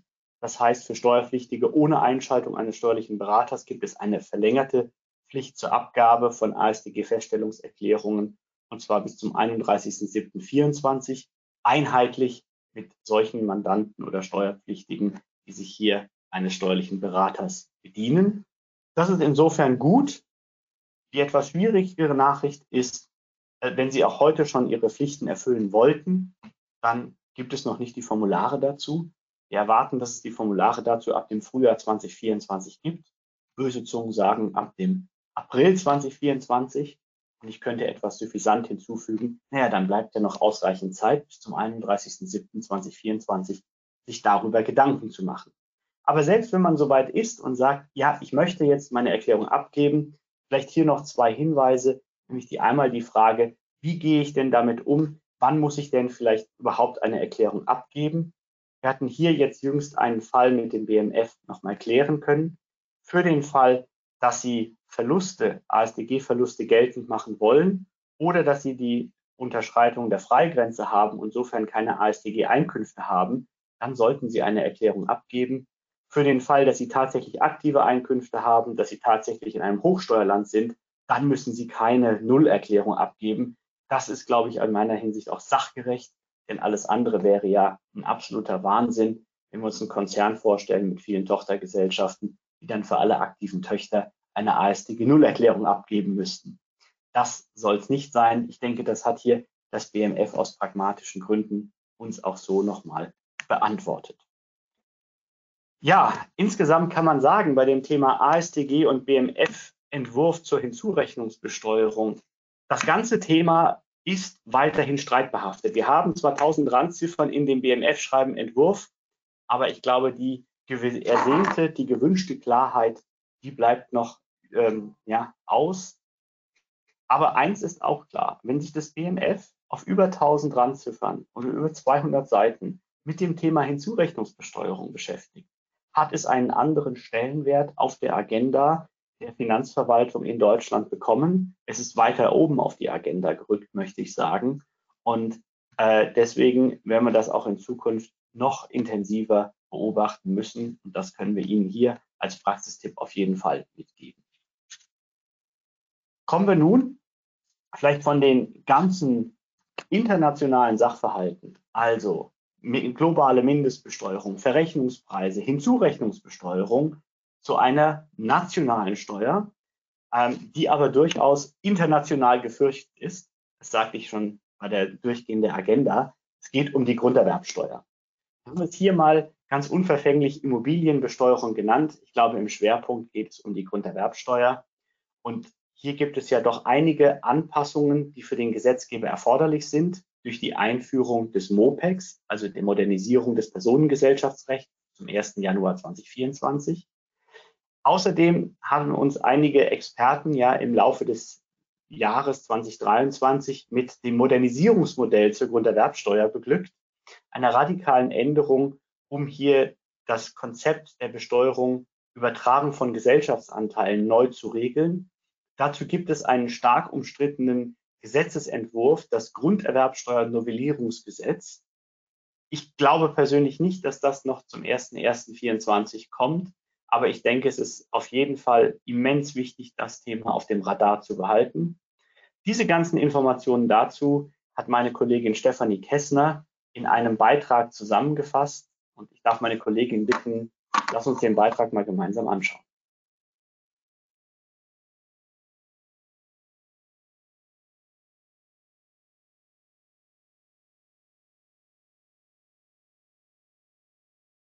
Herzlich willkommen auch von meiner Seite ähm, zum Webcast der Jahresendveranstaltung. Mein Name ist Stefanie Kessner und ich habe Ihnen heute Aktuelles aus der Immobilienbesteuerung mitgebracht. Ich werde mich in dem Vortrag heute auf das Grunderwerbsteuerrecht konzentrieren, möchte aber die Gelegenheit nutzen, auch noch auf unser ausführliches Handout hinzuweisen, wo insbesondere zu dem spannenden Thema Photovoltaikanlagen in der Ertragssteuer Neues aus ähm, Finanzverwaltung, ähm, aus der Rechtsprechung und vom Gesetzgeber aufgezeigt wird. Doch jetzt zur Grunderwerbsteuer. Ähm, ich habe Ihnen äh, zwei Themen von der Finanzverwaltung mitgebracht. Die Finanzverwaltung war insbesondere im letzten Jahr aktiv, ähm, aber auch der Gesetzgeber hat zumindest einige Vorbereitungshandlungen getroffen. Also es gibt eine geplante Gesetzesänderung zum 01.01.2024, die ich Ihnen kurz darstellen möchte.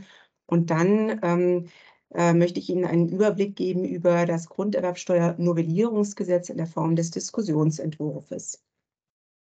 Ich starte äh, mit einem aktuellen Thema von der Finanzverwaltung und zwar den Ländererlassen zur grunderwerbsteuerlichen Zurechnung von Grundstücken vom 16. Oktober diesen Jahres, also quasi noch druckfrisch. In diesen Ländererlassen ähm, werden im Wesentlichen zwei ähm, Grundsatzurteile des BFH äh, zur Zurechnung von Grundstücken aufgegriffen. Und äh, die Finanzverwaltung äh, stellt erst einmal klar, dass die Zurechnung von Grundstücken für Zwecke der Ergänzungstatbestände, also 1 Absatz 2a bis 3a Grunderwerbsteuergesetz, eigenen grunderwerbsteuerlichen Grundsätzen folgt und nicht ähm, auf den zivilrechtlichen Eigentümer oder eine Zurechnung nach 39 AO schaut.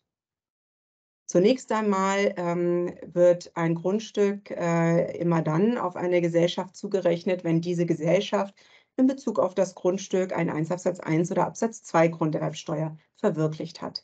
Aber daneben kommt eben nun nach diesem Zurechnungserlassen ähm, auch eine weitere Zurechnung auf eine andere Gesellschaft als die zivilrechtliche Eigentümerin in Betracht, und zwar immer dann, wenn die Gesellschaft vorher einen Sachverhalt nach 1 Absatz 3 oder 3a Grunderwerbsteuergesetz verwirklicht hat.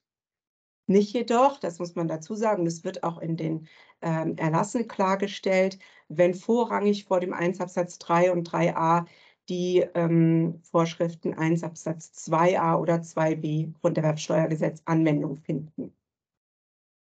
Wichtig ist auch, dass die Finanzverwaltung klarstellt, dass diese weitere Zurechnung auf eine andere Gesellschaft immer erst dann endet, wenn ein Dritter einen 1 Absatz 3 oder 3a in Bezug auf das Grundstück verwirklicht hat. Für die Praxis ist zunächst einmal ähm, wichtig, dass diese neuen Grundsätze aus den Ländererlassen auf alle offenen Fälle anzuwenden sind. Das heißt, ähm, es wäre insbesondere auch zu prüfen, ob in Bezug auf in der Vergangenheit bereits verwirklichte Sachverhalte hier noch zusätzliche grunderwerbsteuerliche Anzeigen vorzunehmen sind. Und außerdem muss man ganz klar sagen, dass aufgrund dieser neuen Grundsätze zumindest das Risiko einer Doppelbesteuerung besteht. Und ähm, zu dem Zeitpunkt bleibt eigentlich nur zu hoffen, dass der Gesetzgeber hier aktiv wird und die Gelegenheit nutzt, um klarzustellen, dass eine solche Doppelbesteuerung nicht in Betracht kommt. Nun zu meinem nächsten Thema von der Finanzverwaltung. Ähm, hier habe ich ein, ähm, einen Bereich äh, der Konzernklausel noch einmal aufgegriffen, und zwar die Bestimmung des herrschenden Unternehmens im Sinne des Paragraphen 6a Grunderwerbsteuergesetz. Auch da liegt ein BFH-Urteil zugrunde, und zwar vom 28. September 2022, was jetzt im äh, vergangenen Jahr im Bundessteuerblatt veröffentlicht wurde und eben auch eines der in den Ländererlassen zu 6a Grunderwerbsteuergesetz zitierten Grundsatzurteile ist. In dem zugrunde liegenden Sachverhalt, ähm, das habe ich Ihnen hier in der äh, Grafik mal bildlich aufgearbeitet, ähm, hielt die unterste Gesellschaft in der Beteiligungskette, die UGMBH, ein Grundstück. Diese wurde ähm, in einem ersten Schritt, äh, damals im Jahr 2011, auf ihre unmittelbare Muttergesellschaft, die EGMBH, verschmolzen. Dieser Verschmelzungsvorgang äh, war zunächst grunderwerbsteuerbar und steuerbefreit nach 6a Grunderwerbsteuergesetz. Die Finanzverwaltung hatte damals die MGMBH als beherrschendes Unternehmen im Sinne ähm, der Konzernklausel festgestellt. Der BFH hat nun allerdings abweichend davon ähm, sich geäußert, dass äh, das herrschende Unternehmen in einem solchen Vorgang immer zunächst ähm, das am Umwandlungsvorgang unmittelbar beteiligte Unternehmen sein muss. Also hier eben die E GmbH. In dem äh, Sachverhalt äh, fand zwei Jahre nach der äh, Verschmelzung im Jahr 2000, 2013 dann ein Verkauf von 26,8 Prozent der Beteiligung durch die MGmbH statt. Und das hatte äh, die Finanzverwaltung ähm, als Verletzung der Nachbehaltensfrist gewertet und rückwirkend die Steuerbefreiung versagt. Dagegen entscheidet nun allerdings der BFH und äh, definiert äh, den Begriff des herrschenden Unternehmens insoweit neu, als immer das ähm, unmittelbar am Umwandlungsvorgang beteiligte Unternehmen zunächst als herrschendes Unternehmen herangezogen werden muss. Ähm, dies ist eine Abwendung von der bisherigen Finanzverwaltungsauffassung, die eben den obersten Rechtsträger in der Vergangenheit als herrschendes Unternehmen definiert hatte. Daneben sind in den Ländererlassen auch noch ähm, Ausführungen dazu enthalten, dass bei Beteiligung mehrerer abhängiger Gesellschaften am Umwandlungsvorgang, also zum Beispiel bei einem Sidestream-Merger, das herrschende Unternehmen auch hier ausgehend vom Umwandlungsvorgang ähm, der in der Beteiligungskette am nächsten stehende Rechtsträger ist, der die Tatbestandsvoraussetzungen des 6a Grunderwerbsteuergesetz erfüllt. In beiden Fällen ist es, un, ähm, ist es unerheblich, ob ähm, das herrschende Unternehmen selbst noch von einem oder von mehreren Unternehmen abhängig ist. So viel zum Update aus der Finanzverwaltung. Nun komme ich zu einer geplanten Gesetzesänderung. Und zwar geht es um ähm, eine erforderliche Übergangsregelung für die Paragraphen 5 bis 7 Grunderwerbsteuergesetz wegen einer Änderung des Gesellschaftsrechts, und zwar des sogenannten MOPEX. Das MOPEC äh, tritt zum 01.01.2024 in Kraft und äh, schafft gesellschaftsrechtlich das Prinzip der Gesamthand ab.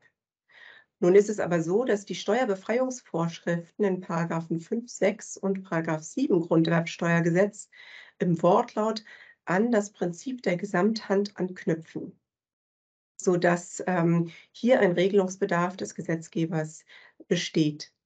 Äh, sollte keine Regelung eingeführt werden, äh, so läuft man Gefahr, dass die Steuerbefreiungen für die Zukunft wegfallen und genauso aber auch, dass es zu einer ja, passiven Verletzung der derzeit zehnjährigen Nachbehaltensfristen in den Paragraphen 5 und 6 Grunderwerbsteuergesetz kommt.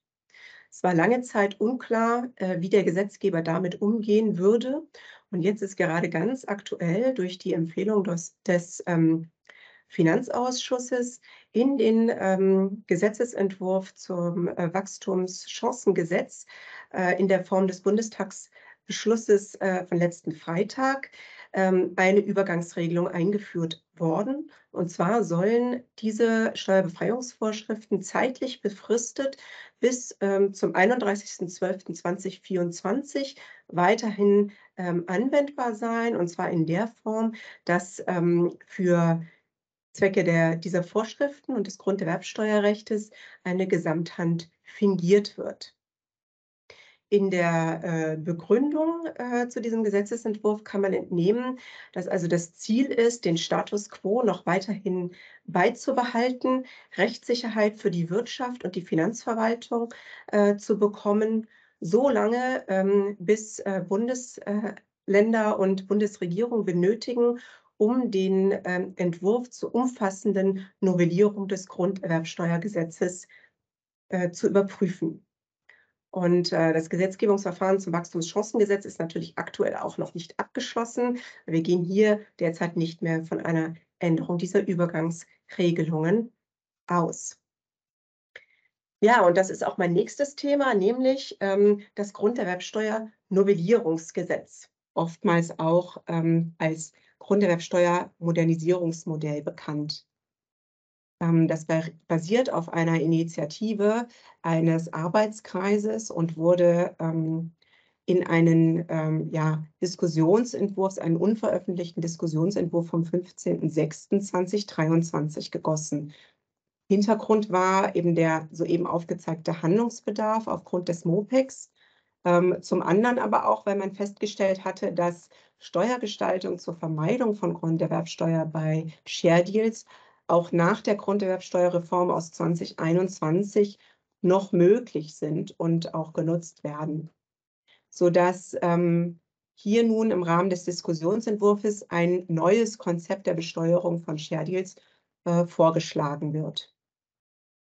Dieser Diskussionsentwurf enthält also zunächst einmal ähm, einen neuen einheitlichen und rechtsformneutralen Ergänzungstatbestand in einem neuen Paragraphen 1a Grunderwerbsteuergesetz, ähm, der alle derzeitigen Ergänzungstatbestände ersetzen soll.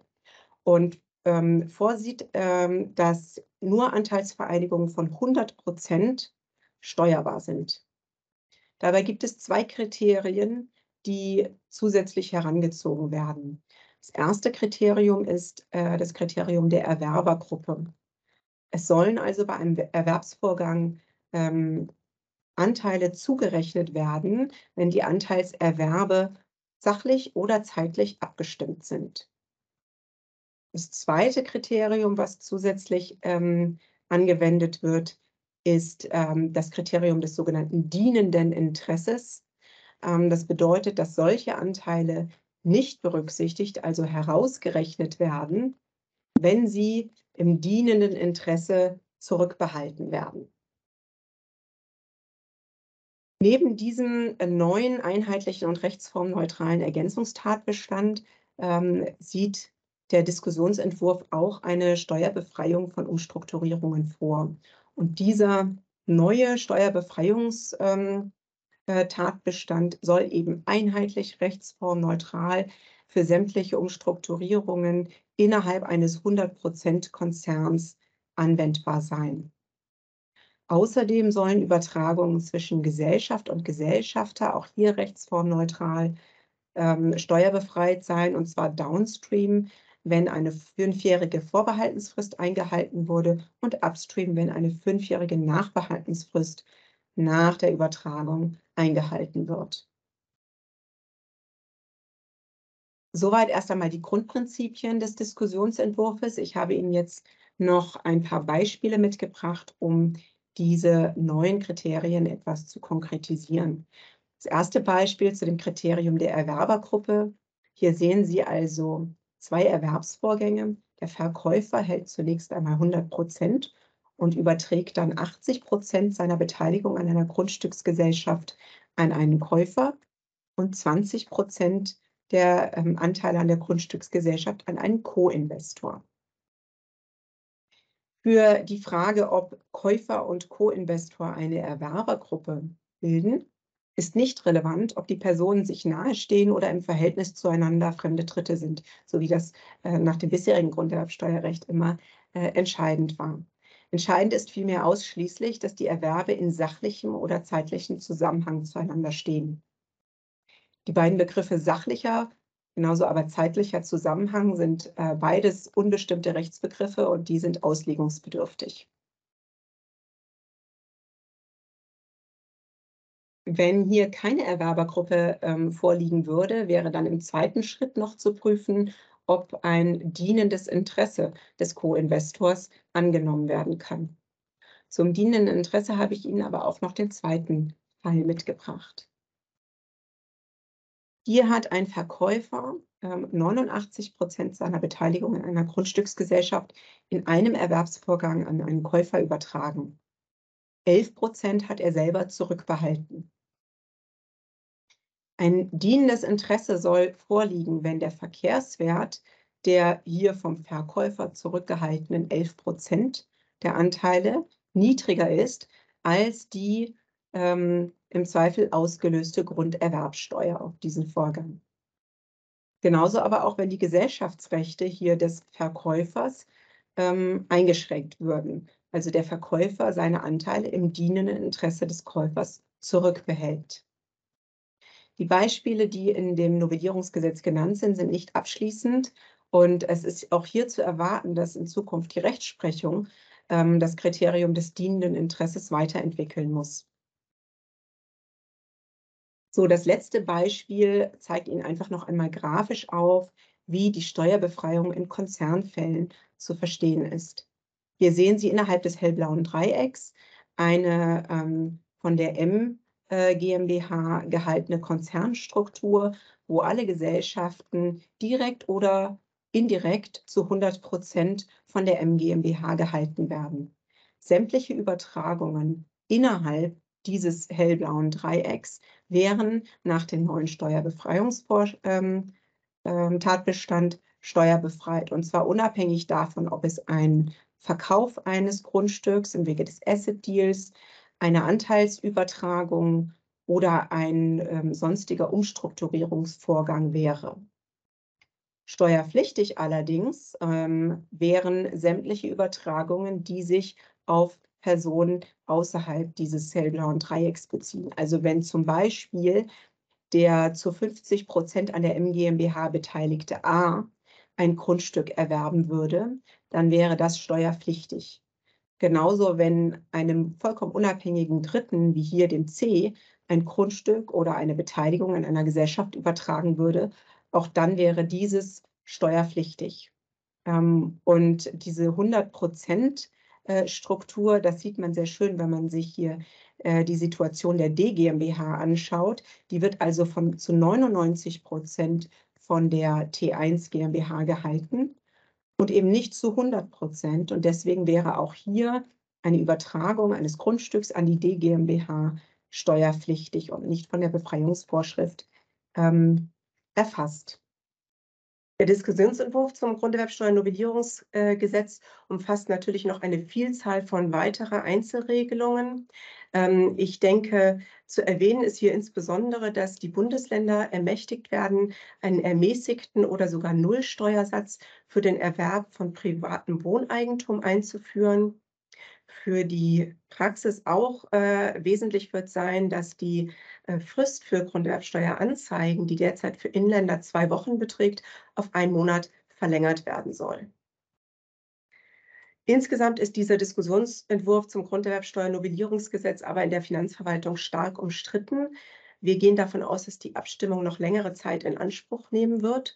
Und ähm, auch der Finanzausschuss ist in seiner Beschlussempfehlung von letzter Woche davon ausgegangen, dass äh, hier noch Abstimmungsbedarf besteht, geht aber zugleich davon aus, dass äh, der Zeitraum bis Ende 2024 ausreichen wird, um diesen ähm, ja, Entwurf zum Grunderwerbsteuernovellierungsgesetz umfassend zu prüfen. So, jetzt bin ich am Ende meines ähm, Updates zur Grunderwerbsteuer angekommen. Ich bedanke mich sehr herzlich für Ihre Aufmerksamkeit und wünsche Ihnen noch einen spannenden weiteren Veranstaltungstag.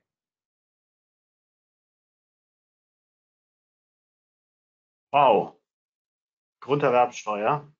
Mir läuft ja bei den Zurechnungsfragen in dem BMF-Schreiben und auch bei dem Grunderwerbsteuernovellierungsgesetz immer ein kalter Schauer über den Rücken. Ja, also das wird ja nicht einfacher im Grunderwerbsteuerrecht, sondern einfach noch komplizierter. Also ich bin da persönlich sehr gespannt, äh, was da noch kommt, gerade beim Grunderwerbsteuernovellierungsgesetz, zumal es ja eine Ländersteuer ist und was die Diskussion im neuen Jahr in 2024 noch bringt. Aber nun geht es weiter mit der Umsatzsteuer und dafür gibt es einen neuen schönen Begriff, VIDA, VAT in the Digital Age. Und dahinter verbirgt sich einiges. Ganz oben auf der Liste steht das Thema E-Rechnung oder im besten Denglisch E-Invoicing. Mir ist, glaube ich, noch nicht ganz klar und ich glaube, allgemein ist es das auch nicht, ob sie wirklich im 1.1.25 kommt. Wenn sie aber kommt, dann wird das sicher ein Thema des Jahres und vor allen Dingen auch ein Riesenthema in der Umsatzsteuerwelt. Dazu kann unser nächster Referent, der schon da ist, der Christopher Böcker, wesentlich besser erzählen als ich. Ich würde sagen, Christopher ist ein Wieder-Experte und deswegen begrüße ich dich ganz herzlich, Christopher, live bei uns dabei zu sein. Du hast natürlich das Thema E-Invoicing im Gepäck, vielleicht auch E-Reporting und noch weitere Verpflichtungen und was die Umsatzsteuer noch so bereithält. Christopher, ich freue mich auf deinen Vortrag. Bitte schön. Vielen Dank, lieber Lars. Ja, äh, du hast eigentlich jetzt schon die wichtigsten Schlagwörter äh, vorweggenommen. Es soll um die Umsatzsteuer gehen, wenn das E-Invoicing, wovon wir momentan eigentlich alle ausgehen, tatsächlich kommt ähm, für Deutschland ab dem 01.01.2025, dann wird das sicherlich eine ganz grundlegende Änderung sein für alle Unternehmen. Ähm, am Freitag steht noch die Entscheidung des Bundesrates aus. Es ist noch keine Ausschuss Ausschussempfehlung da. Ich schaue immer schon live hier beim Bundesrat auf der Webseite.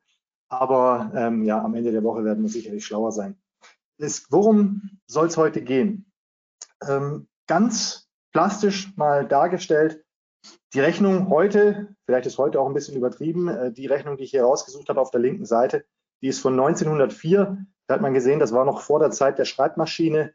Ähm, handschriftlich wurde alles schön aufge, schlüsselt. Ich weiß gar nicht, ob das die Schüler von heute noch lesen könnten. Aber wir sehen auf jeden Fall den Unterschied zu dem, was uns in Zukunft erwartet auf der rechten Seite. Also das ist ein strukturierter Datensatz, die Rechnung der Zukunft, eine sogenannte E-Invoice oder im Deutschen dann E-Rechnung. Wir sehen hier oben auch XML, das ist das Dateiformat und da geht die Reise hin. Da haben andere Länder schon angefangen. Wir in Deutschland werden jetzt auch in Kürze aufspringen auf diesen Zug. Ähm, ich habe drei Punkte, die ich gerne nach und nach mit Ihnen durchgehen würde. Erstmal, was passiert auf EU-Ebene? Da ist das Stichwort wieder schon gefallen, VAT in the Digital Age. Danach werde ich spezifisch auf das eingehen, was uns in Deutschland erwartet und zum Schluss noch Folgen für die Praxis. Was gilt es als Unternehmer jetzt überhaupt zu tun? Kann ich schon was tun? Und wenn ja, was sollte ich tun? Gehen wir erst in kurz auf die EU-Ebene. VAT in the Digital Age, schon äh, dreimal gefallen jetzt. Das hat im Wesentlichen drei Säulen. Ähm, wenn das kommt, wird das eine der größten Umsatzsteuerreformen, die wir in den letzten Jahrzehnten hatten. Heute befinden wir uns hier in der linken Säule bei der digitalen Meldepflicht und der elektronischen Rechnungsstellung.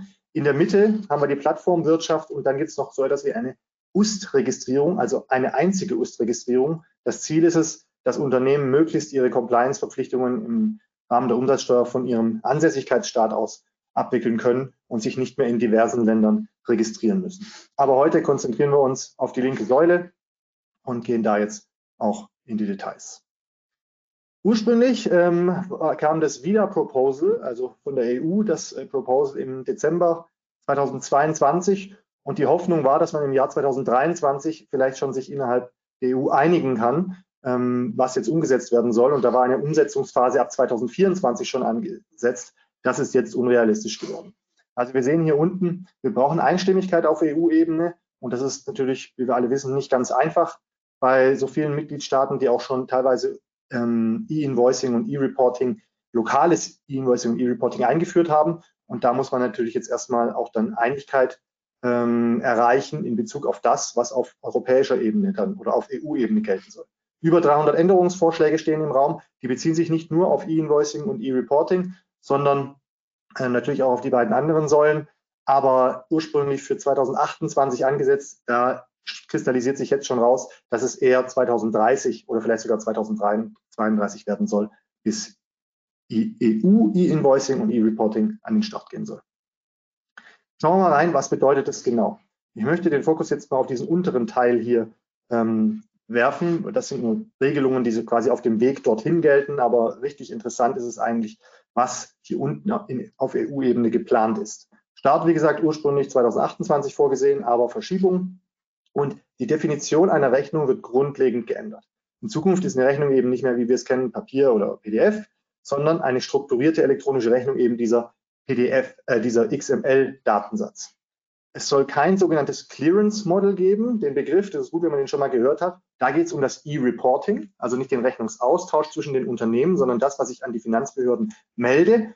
Und kein Clearance Model bedeutet, dass es eben nicht vorher an eine Behörde geht, an eine Finanzbehörde, die das erst freigeben muss, damit ich dann anschließend meine Rechnung stellen darf oder die Finanzbehörde sogar selber die Rechnung weiterleitet an meinen Kunden, so wie wir in Italien ein System schon haben, sondern das ist momentan eher nicht vorgesehen, wird aber heiß diskutiert, könnte auch noch anders kommen. Keine Sammelrechnungen mehr, liegt ein bisschen nahe der Gedanke, denn wenn ich natürlich jede einzelne Rechnung und jede einzelne Transaktion reporte, dann habe ich ja am Ende des Monats auch schon alles reported. Da gibt es eigentlich keinen Grund mehr jetzt zum einen für eine zusammenfassende Meldung, also eine Monatsmeldung, und zum anderen ähm, brauchen auch Sammelrechnungen aus Sicht des EU-Gesetzgebers äh, würden dann wegfallen. Wird aber auch diskutiert, die Wirtschaft hätte gern, dass zumindest monatliche Sammelrechnungen noch zusätzlich bleiben sollen. Es soll zusätzliche Rechnungsbestandteile geben, wird auch noch diskutiert. Ähm, also bei Rechnungsberichtigungen soll es eine ursprüngliche Rechnungsnummer äh, angegeben werden. Das empfehlen wir immer in der Praxis, ist aber bis jetzt noch nicht ähm, im Gesetz geregelt. Kontodetails des Lieferanten und das Fälligkeitsdatum. Also wirklich neue Angaben, die wir bisher noch gar nicht kennen auf einer ordnungsgemäßen Rechnung. Und äh, das sind eben äh, Rechnungsvoraussetzungen, die hinzukommen sollen. Ganz wichtig, das Stichwort Norm EN 16931. Diejenigen von Ihnen, die sich schon damit beschäftigt äh, haben, wissen das. Das kommt aus dem B2G-Bereich. Das ist eben eine vorgegebene Norm für einen strukturierten Datensatz, für eine XML-Datei.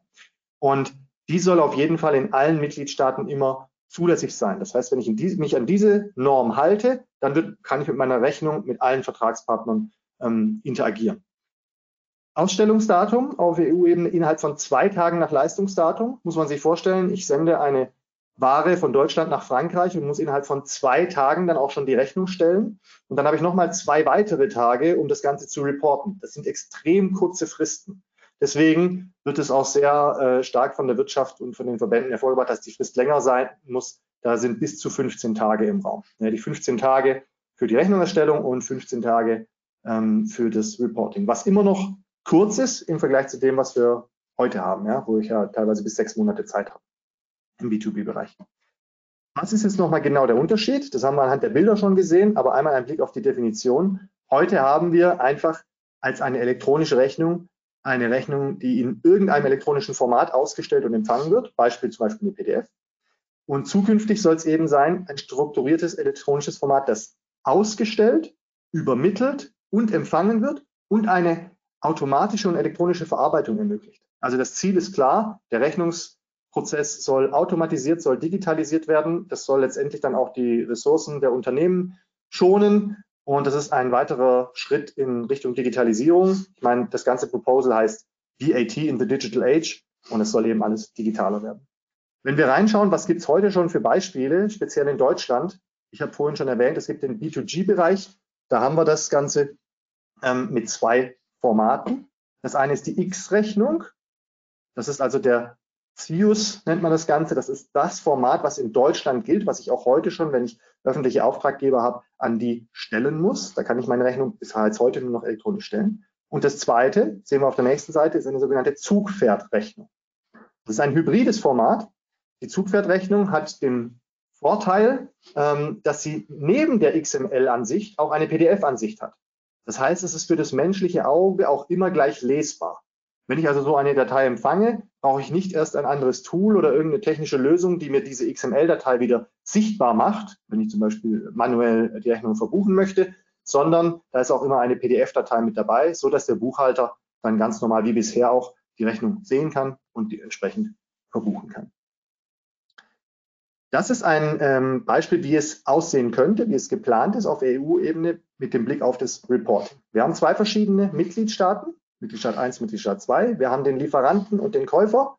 Und am Tag 0 findet jetzt eine Warenbewegung statt von Deutschland nach Frankreich. Dann habe ich zwei Tage Zeit, um die elektronische Rechnung auszustellen und nochmal zwei Tage Zeit, da kommt jetzt hier der Tag 4, das Ganze zu melden. Und zwar meldet nicht nur der Lieferant, wie wir es heute in Deutschland auch bei der zusammenfassenden Meldung kennen, also der, der die Transaktion ausführt, sondern gleichzeitig auch der Käufer. Auch das wird intensiv diskutiert, ob das wirklich notwendig ist, dass es beide melden müssen, also hier eingangsseitig der Käufer und ausgangsseitig der Lieferant. Aber momentan ist es so noch vorgesehen im Wieder-Proposal. Kommen wir zu Deutschland. Das ist jetzt äh, eine, eine lange Reise gewesen dieses Jahr mit vielen Diskussionen. Schauen wir es uns im Einzelnen an. Ähm, der erste, erste 2025 steht hier noch mit Fragezeichen. Es deutet wohl alles darauf hin, dass wir wirklich eine Änderung zum 01.01.2025 bekommen. Denn der Bundestag hat es ja letzte Woche schon ähm, angenommen, das Wachstumschancengesetz, und jetzt kommt der Bundesrat eben auch noch dazu und dort ist alles geregelt. Was ist hier in Deutschland? Das ist jetzt ein bisschen Wiederholung. Ähm, das Ganze ist ein bisschen angelehnt an das WIDA-Proposal, weil wir haben in Deutschland natürlich das gleiche Spiel. Bisher ist die elektronische Rechnung eben das PDF-Format, jetzt mal als Beispiel genannt. Die Vorbe vorbehaltlich der Zustimmung des Empfängers, das soll natürlich wegfallen in Zukunft, aber momentan ist es noch so, wenn ich jemandem eine elektronische Rechnung schicken möchte, einem Kunden, brauche ich dessen Zustimmung. Der muss einverstanden sein. Also bis jetzt ist immer noch die Papierrechnung ähm, laut Gesetz führend, auch wenn es in der Praxis natürlich schon anders läuft. Und in Zukunft wird die elektronische Rechnung eben dieses strukturierte elektronische Format sein, in dem muss es ausgestellt sein, übermittelt, empfangen und die elektronische Verarbeitung ermöglichen. Also digitalisierter, automatisierter Rechnungsverarbeitungsprozess. Und jetzt ganz wichtig, da haben sich sehr, sehr viele Diskussionen drum gedreht ähm, dieses Jahr. Satz 6 von unserem neuen Paragraph 14 Absatz 1. Da geht es darum, um das EDI-Verfahren.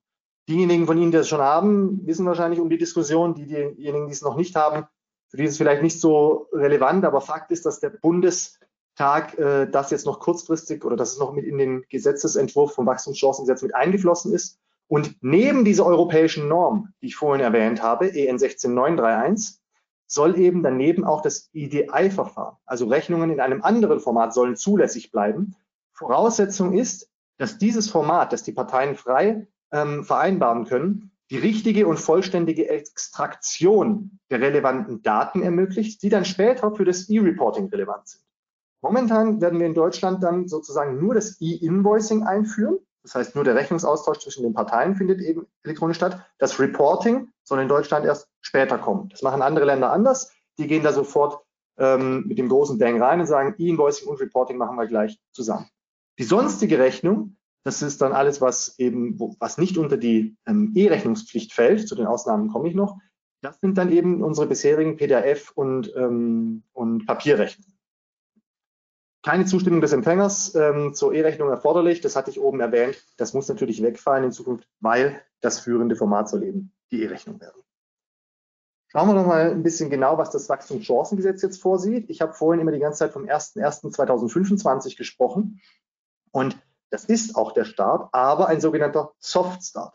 Soft Start bedeutet, dass in den ersten zwei Jahren für alle, die ihre Rechnungen ausstellen wollen, nach wie vor PDF und Papierrechnungen oder auch andere elektronische Formate, die muss nicht immer PDF sein, zulässig bleiben sollen. Das bedeutet, wenn ich es jetzt innerhalb von einem Jahr, im Jahr 2024, nicht schaffe, meinen Prozess komplett umzustellen, ist ja wahrscheinlich bei vielen Unternehmen dann auch ein größeres Projekt. IT-Abteilung muss involviert werden, die Textabteilung und äh, diverse Stakeholder. Ähm, wenn ich das nicht ganz schaffe, dann habe ich noch ein bisschen Puffer. Ähm, man könnte es Schonfrist nennen oder manche nennen es Optionszeitraum. Auf jeden Fall am 1.5.2025 muss ich mich zunächst mal nur empfangsbereit machen. Empfangsbereit machen, was bedeutet das? Ist eigentlich nicht sehr schwer. Ja? Ähm, wenn ich eine E-Mail-Adresse habe, kann ich dem Rechnungsempfänger, äh, kann ich dem Rechnungsaussteller sagen, bitte schickt mir die XML-Datei an meine E-Mail-Adresse. Dann habe ich nur noch die Aufgabe, das Ganze für mich lesbar zu machen. Da brauche ich, ein, da gibt es heute schon Tools dafür. Ähm, ich bin mir sicher, bis zum 1.1.2025 wird es diverse Lösungen geben, die einem das ermöglichen.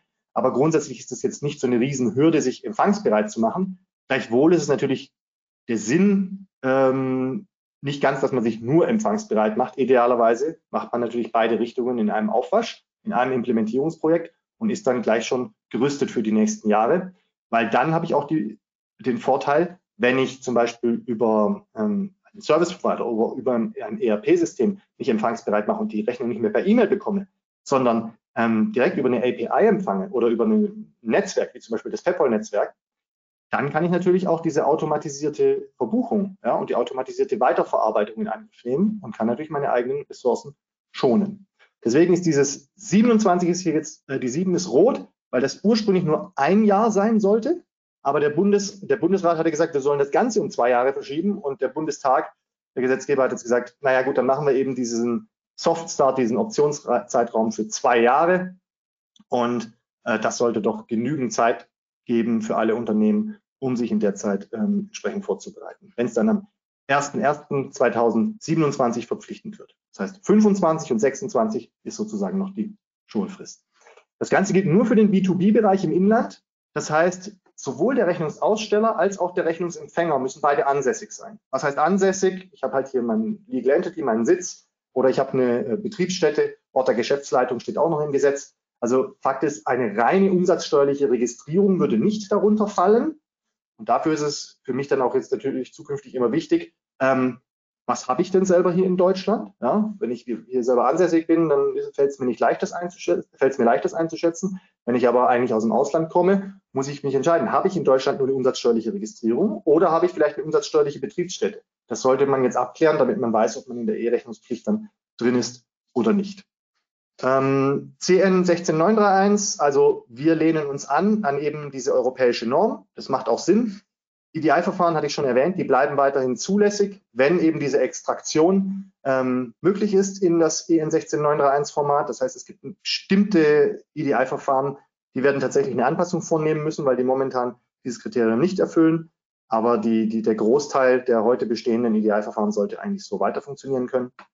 Ähm, sonstige Rechnungen hatten wir auch schon, Streichung des Papiervorrangs. Dann kommen wir zu den Ausnahmen. Es gibt keine Pflicht für E-Rechnungen im B2B-Bereich für Kleinbetragsrechnungen. Also alles, was unter 250 Euro ist, das wird im 33 USTDV äh, geregelt. Das wird nicht verpflichtend sein und auch Fahrausweise. Ja, da hat man gesagt, das ist ein bisschen praxisfern, dass äh, das immer in einem XML-Format funktionieren wird. Wobei, wenn man es über Handy verschicken kann oder so, wird es wahrscheinlich gehen. Aber klassisch äh, gibt es ja in diesem Bereich auch noch häufig Papier. Staffelungen hatte ich erwähnt, 2025 und 2026 sind weiterhin Papier- und PDF-Rechnungen äh, zulässig. Und sehr kleine Unternehmen haben sogar noch ein Jahr mehr Zeit. Die dürfen auch in 2027 noch Papier- und PDF-Rechnungen ausstellen. Ähm, aber wenn ich diese 800.000 Euro Gesamtumsatz pro Jahr überschreite, dann bin ich eben auch ab dem 01.01.2027 schon in dieser Pflicht drin. DI-Verfahren nochmal, keine Extraktion. So, Jetzt das Meldesystem. Das ist nochmal wichtig, den Unterschied klarzustellen. Ähm, auf EU-Ebene soll beides in einem Aufwasch kommen. Das heißt, wir haben die, das E-Invoicing für die grenzüberschreitenden Transaktionen, also nicht für die lokalen, sondern das alles, was über die Grenze geht, egal ob sonstige Leistung oder Warenbewegung, ähm, habe ich auf EU-Ebene und gleichzeitig auch das Reporting, muss ich also auch melden an eine EU-Behörde, die es noch zu bestimmen gibt, äh, gilt. In nationaler äh, Ebene ist das Meldesystem, das Digital Reporting, noch nicht im Wachstumschancengesetz drin. Und der deutsche Gesetzgeber und die Finanzverwaltung sind der klaren Auffassung, wir möchten das idealerweise in einem Aufwasch machen. Das heißt, wenn das auf EU-Ebene eingeführt wird, dann möchten wir es auch in Deutschland einführen. Wir möchten die Belastung für die Unternehmen nicht übermäßig groß machen und nicht in zwei Implementierungsprojekte äh, drängen, sondern idealerweise kann man dann auch mit einer Lösung alles reporten. Und deswegen gibt es dann nur eine Inaussichtstellung in Form eines äh, Verbändeschreibens, ähm, hat das ähm, Bundesministerium für Finanzen sich schon geäußert dazu. Ja, die Einführung der E-Rechnung soll die Grundlage sein für das Reporting-System.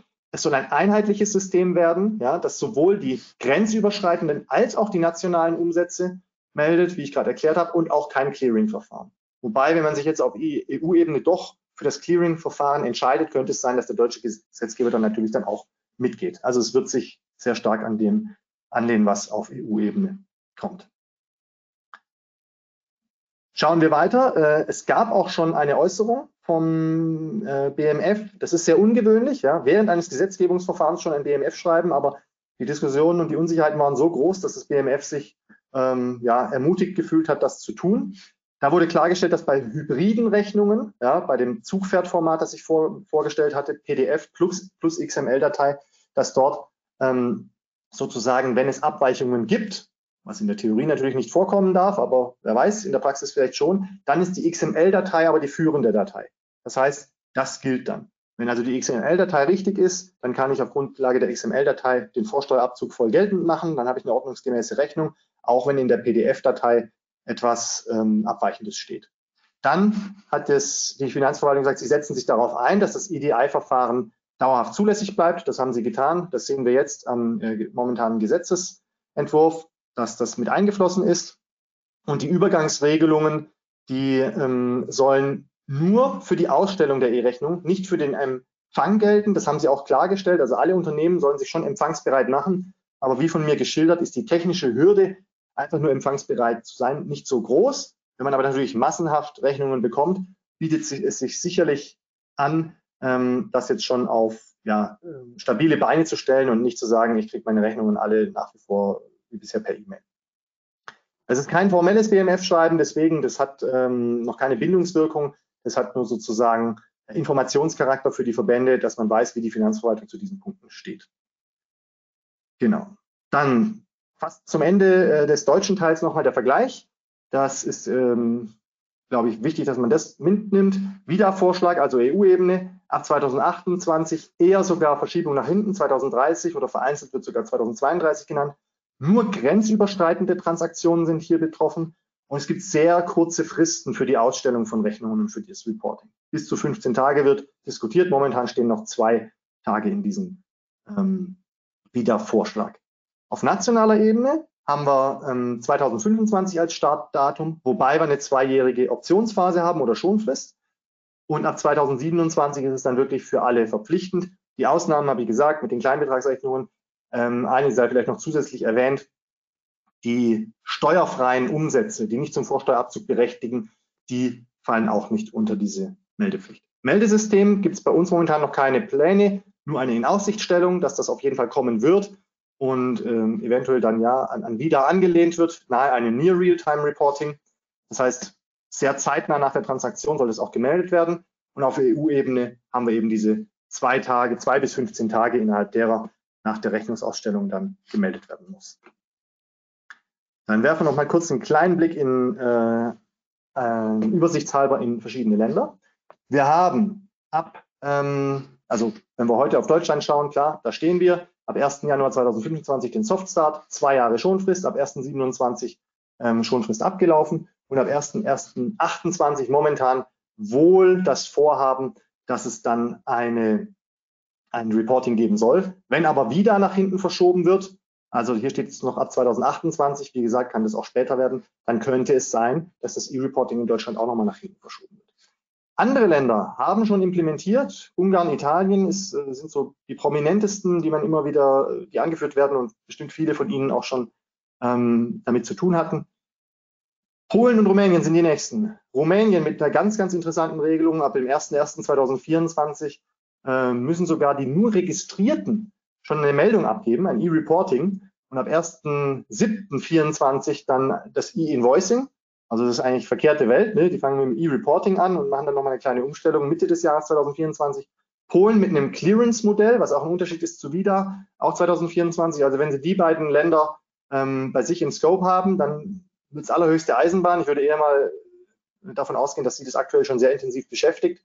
Und dann sind die nächsten Spanien, Deutschland, ähm, Belgien, Frankreich, die mehr oder weniger alle jetzt in den nächsten paar Jahren an den Start geben. Deswegen macht es auch Sinn, und dazu komme ich gleich noch, wie gehe ich an die Projekte ran, sich jetzt mal einen Überblick zu machen, ähm, was betrifft mich denn alles? Also Folgen für die Praxis. Was kann ich heute schon tun? Was muss ich tun? Wir haben das hier mal in insgesamt sind es äh, sieben kleine Kreischen oder Schlagwörter aufgegliedert. Klar, ich muss meine Business Processes ähm, überprüfen, welche sind alle davon betroffen. Ähm, die Rechnungslegung ist ein, ja, extrem wichtig für jedes Unternehmen, brauche ich Ihnen nicht erzählen, aber alle Prozesse, die damit von beeinflusst sind, müssen natürlich jetzt nochmal auf den Prüfstand gestellt werden. Was muss ich anpassen, um eben dieses E-Invoicing in Zukunft umsetzen können?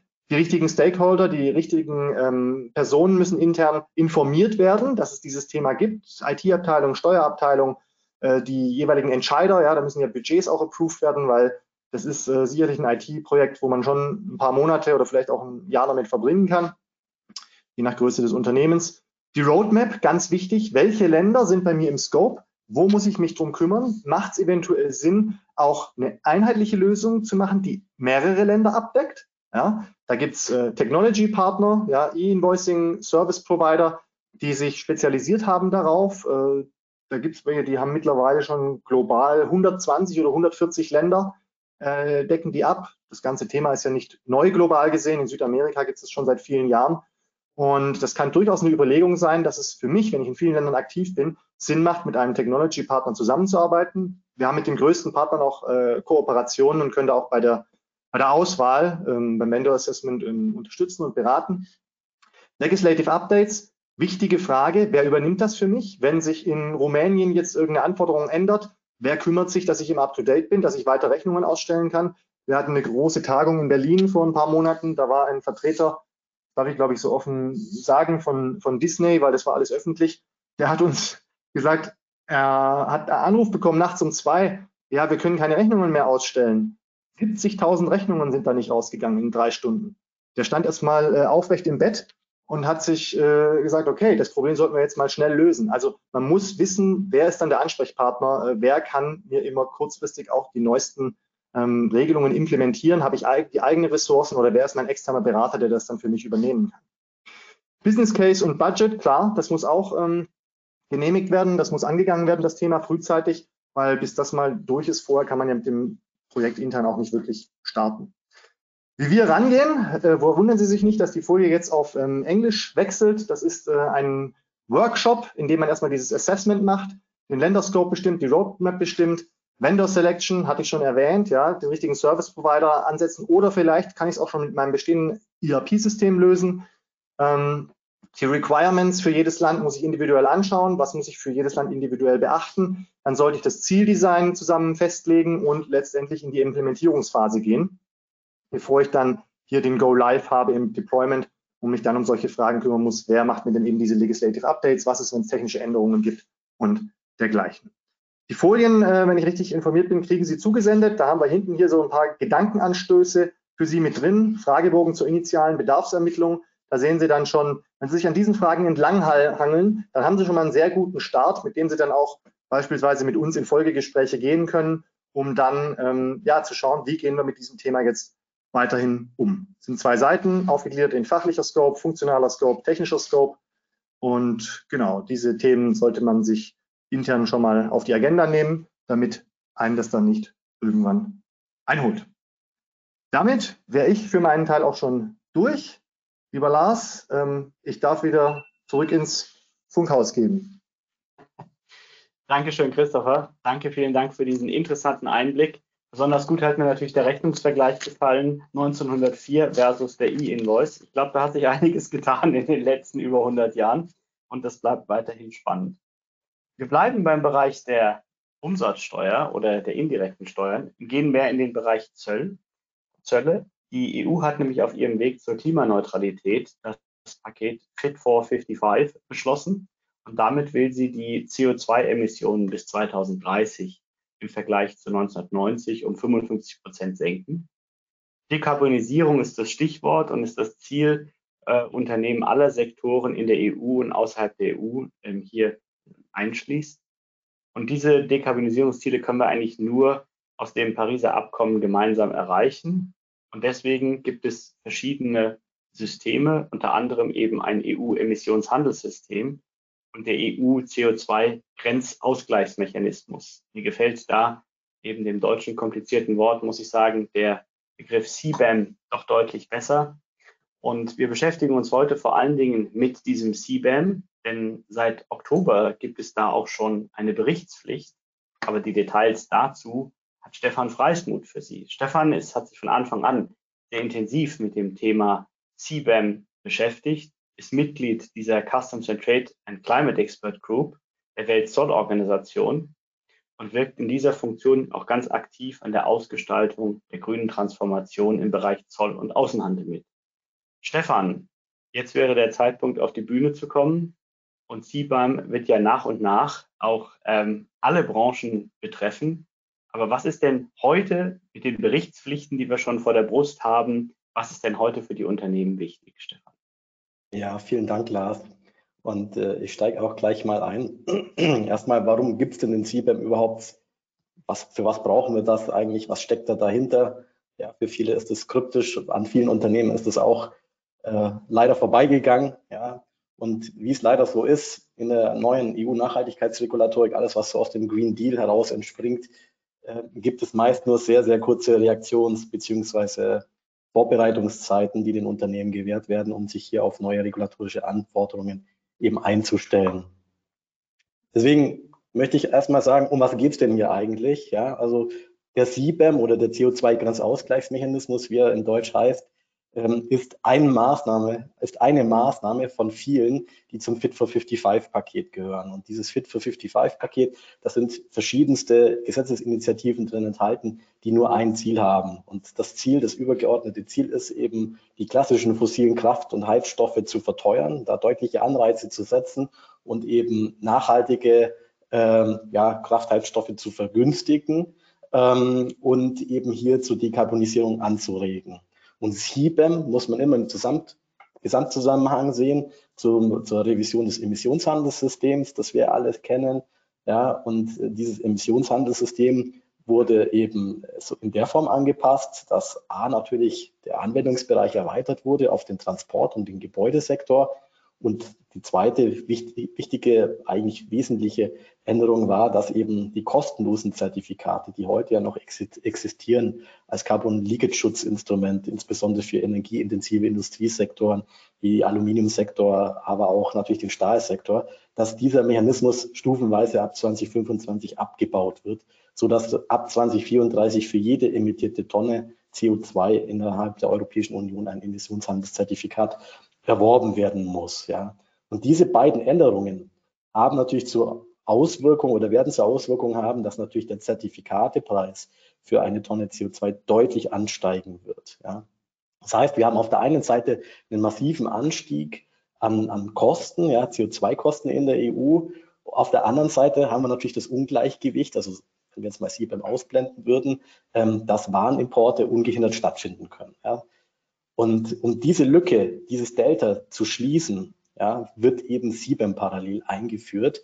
Ähm, heißt, dass eben mit der Einführung dieses Instruments künftig ermittelt werden muss, wie viel Emissionen stecken denn in meinen eingeführten Waren und für jede Tonne äh, Treibhausgasemissionen in meinen Waren muss ich natürlich dann entsprechend ein Zertifikat beim Warenimport äh, erwerben. Und so habe ich natürlich wieder ein Gleichgewicht geschaffen.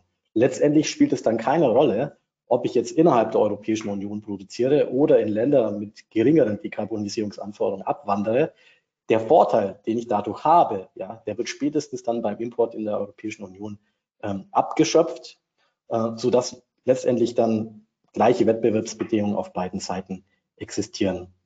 Das Ziel, was natürlich dadurch erreicht werden soll, und ähm, deswegen heißt es ja auch Fit for 55, ist, dass man eben bis 2030 die Treibhausgasemissionen um 55 Prozent senken möchte im Vergleich zu äh, 1990. Das ist die Basis. Und darüber hinaus möchte man bis 2050 ähm, auch klimaneutral werden, der erste klimaneutrale Kontinent äh, weltweit. Also das soll die Europäische Union eben werden. Was hier natürlich jetzt nicht auf der Folie steht, aber was auch nicht mehr so groß an die Glocke gehangen wird, der CBAM soll natürlich auch Einnahmen generieren. Ja, also ähm, die Einnahmen sind ja auch schon verplant. Ja, also jeder kennt ja das EU Recovery Paket. Ähm, und ein Großteil der CBAM-Einnahmen oder eigentlich die CBAM-Einnahmen sind ja als neue Haushaltsmittel ausgewiesen und sollen natürlich auch insbesondere für solche Zwecke dann auch verwendet werden. Es soll aber darüber hinaus, also neben der Einnahmeerzielungsabsicht, äh, sollen natürlich auch deutliche Anreize gesetzt werden, sodass natürlich auch die sogenannten like-minded countries, äh, und es gibt tatsächlich einige Länder, die da mit der EU an einem Strang ziehen. Das ist nicht nur Großbritannien, die einen eigenen CBAM auf den Weg bringen, sondern es sind auch Länder äh, wie Kanada, Australien, Neuseeland, selbst China, was immer wieder, man nimmt ja in den Medien, dass China da oftmals ähm, negativ sich äußert in Bezug auf den CBAM. Ähm, aber selbst China ist dabei, eben ein ähnliches System auf den Weg zu bringen, nur nicht als Zertifikatesystem, sondern mehr als eine direkte CO2-Abgabe auf, auf Waren. Ja, wie wird CBAM eingeführt? Und das ist ja wichtig für Sie. Ähm, CBAM, die CBAM-Verordnung ist ja jetzt im Sommer diesen Jahres kurzfristig in Kraft getreten. Ähm, und mit der Anwendung ging es jetzt eigentlich schon zum 1. Oktober los. Es geht los mit einer Berichtspflicht, die äh, bis Ende Dezember 2025 gilt. Äh, diese Berichtspflicht wird dann abgelöst durch die definitive Phase, die Emissionshandelsphase, die dann ab 1. Januar 2026 startet. In der Berichtspflicht muss schon quartalsmäßig ermittelt werden, was Waren eingeführt worden sind, welche CO2-Emissionen in den oder Treibhausgasemissionen in den Waren stecken ähm, und äh, was schon an CO2-Abgaben zum Beispiel im Herkunftsland äh, entrichtet wurde und viele Informationen mehr. Also es ist nicht nur, ich berichte, was ich habe ich eingeführt, setze dann Wert an, an CO2 ähm, Werten dahinter. Nein, also ich muss hier wirklich produkt- und herstellerspezifische Informationen schon vorher beim Hersteller abfragen, die ich dann in den sogenannten SIBEM-Bericht, Quartalsbericht reinpacke und in digitaler Form äh, direkt an die EU-Kommission übermittle. Ja, also das ist schon was, wo man, wo man aufpassen muss. Da hat man jetzt schon ein To-Do, weil vor allem auch Bußgelder verhängt werden in diesem Bereich für die Nichtabgabe eines Berichts, beziehungsweise wenn falsch berichtet wird. Also wenn zum Beispiel unterberichtet wird. Ähm, das sollte man ja auch tunlichst vermeiden. Die zweite Stufe, die tritt dann eben zum 1. Januar 2025 in Kraft. Ab diesem Zeitpunkt benötige ich eine neue zollrechtliche Bewilligung, nennt sich äh, Bewilligung als zugelassener SIBAM-Anmelder. Und nur wenn ich diese Bewilligung habe, darf ich noch am Warenverkehr teilnehmen, darf ich SIBAM-Waren in die, die Europäische Union verbringen. Das heißt, das ist auch was, was der Zoll kontrollieren wird ähm, an der Grenze. Das heißt, die werden ganz normal sich anschauen, ist es eine Ware, die in den Anwendungsbereich der Verordnung reinfällt? Hat der Einführer eine entsprechende Bewilligung dafür? Wenn ja, dann wird die Ware überlassen, also kann dann eben die, die Ware verfügt werden. Wenn nein, bleibt die Ware an der Grenze stehen. Die Emissionshandelsphase, ich habe es schon angekündigt, geht dann eben zum 1. Januar 2026 los. Ähm, da sind dann schon unterjährig Emissionshandelszertifikate zu erwerben. Ich muss, bin gezwungen, eine Forecast-Kalkulation zu machen. Ähm, ich muss nachweisen, dass, äh, also quartalsmäßig nachweisen, dass äh, meine importierten Emissionen zu 80 Prozent mit unterjährig erworbenen Zertifikaten abgedeckt sind. Ähm, und am Jahresende muss ich dann im Rahmen einer Eigenveranlagung eine äh, ja, eine CBAM-Veranlagung durchführen, in der, in der ich dann eben natürlich die Menge an importierten Waren, die darin enthaltenen Emissionen gegenüberstelle mit den unterjährig erworbenen Zertifikaten. Ja. Und hier die Besonderheit, in der Berichtspflicht müssen die Werte, Informationen, die abgegeben werden über den CBM-Bericht, noch nicht äh, auditiert bzw. testiert werden. Aber in der definitiven Phase, in der Emissionshandelsphase, müssen alle Werte, alle Informationen, die über die CBM-Veranlagung an die Aufsichtsbehörde übermittelt werden, ähm, attestiert werden im Voraus. Ja, also diese Werte müssen abgenommen sein. Erst dann kann ich eben diese äh, CBAM-Anmeldung entsprechend abgeben. Sprechen wir noch ganz kurz zum Warenkreis. Also es geht jetzt erstmal los mit sechs Sektoren. Ähm, Zement ist natürlich ein Sektor, also äh, viele Zementprodukte sind hier erfasst. Dann natürlich elektrischer Strom, Düngemittel, bei Düngemitteln aber auch Ammoniak. Hier muss man aufpassen. Also Ammoniak wird ja nicht nur verwendet zur Herstellung von Düngemitteln, sondern es wird vielfältig verwendet, insbesondere auch in der chemischen Industrie. Ähm, es gibt, ist Ammoniak ein wichtiger Grundstoff äh, für, für chemische Fertigungsprozesse. Ähm, deswegen sind es eigentlich mehr Sektoren als nur sechs, die hier betroffen sind durch den CBAM. Und ähm, ganz spannend wird es natürlich dann, wenn wir uns Eisen-Stahl-Erzeugnisse anschauen, aber Alu-Erzeugnisse, da sind dann natürlich auch schon umfasst vom Warenkreis oder Anwendungsbereich des Siebens erste weiterverarbeitete Produkte wie äh, Hohlprofile, äh, einfache Behälter, ähm, aber auch natürlich äh, Schrauben, Stifte, Nägel, Muttern, Beilagscheiben, also so, ich sage jetzt einfach mal so im üblichen Gebrauch äh, Alu- und Stahlerzeugnisse. Der Wasserstoff, der ist zum Schluss noch mit reingekommen ähm, in den Anwendungsbereich. Ähm, das CBAM, der ist jetzt hier auch noch mit dabei. Aber wie ich schon gesagt habe, das ist jetzt erstmal der Startschuss. Ähm, es geht noch weiter. Wie es weitergeht, die Details, die erfahren wir erst relativ spät, nämlich spät oder frühestens oder spätestens bis zum 31. Dezember 2025, äh, weil bis zu diesem Zeitpunkt ist die EU-Kommission verpflichtet, einen ähm, Bericht abzugeben und in diesem Bericht äh, den Fahrplan genau zu detaillieren, also wie die Erweiterung des CBAMs aussieht über die nächsten Jahre. Ähm, die erste Erweiterung oder mit der ersten Erweiterung ist dann schon im Jahr 2027 zu rechnen und bis 2030 ähm, soll dann der CBAM stufenweise auf alle Industriegüter ausgeweitet werden. Also wir werden oft gefragt, ja, na, wie geht's denn weiter? Was sind denn so die nächsten Warenkategorien? Einen kleinen Hinweis findet man schon in der Gesetzesbegründung zur CBAM-Verordnung. Da steht was natürlich von äh, chemischen Stoffen drin, also von Chemikalien. Da steht auch was zu Mineralölerzeugnissen drin. Ähm, und was wir auch immer wieder so hören aus Gesprächen mit der EU-Kommission, ähm, deutet vieles darauf hin, dass es werden chemische Erzeugnisse sein, es werden Kunststoffe sein, die natürlich hier an allererster Stelle im Fokus stehen für die nächste Erweiterung des CBAMs, des Anwendungsbereichs.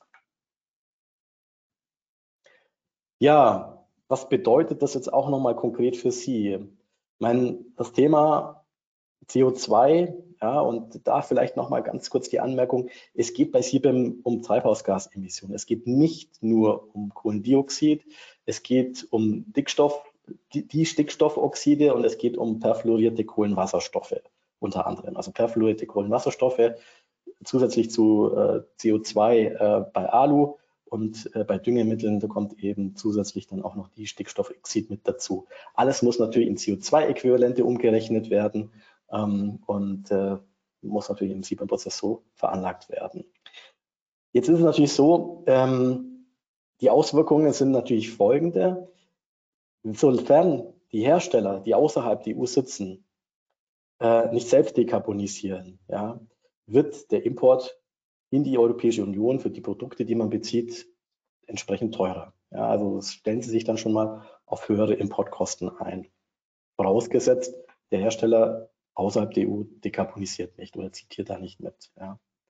Dann natürlich in dem Zusammenhang wird natürlich auch bei Sourcing Entscheidungen, also bei Vergabeentscheidungen, dann auch das Thema CO2 oder Treibhausgasemissionen allgemein auch eine Relevanz spielen, weil unter Umständen wird es dann vielleicht wieder attraktiver, ähm, innereuropäisch zu sourcen, ähm, wenn ich dadurch eben nicht nur die höheren Kosten, die höheren Zertifikate kostet, Kosten vermeiden kann, sondern auch die Aufsetzung eines separaten CBAM-Compliance-Prozess vermeiden kann. Ja, weil das ist natürlich schon auch ein Aufwand, so einen Compliance-Prozess aufzusetzen, zu etablieren äh, in der Organisation.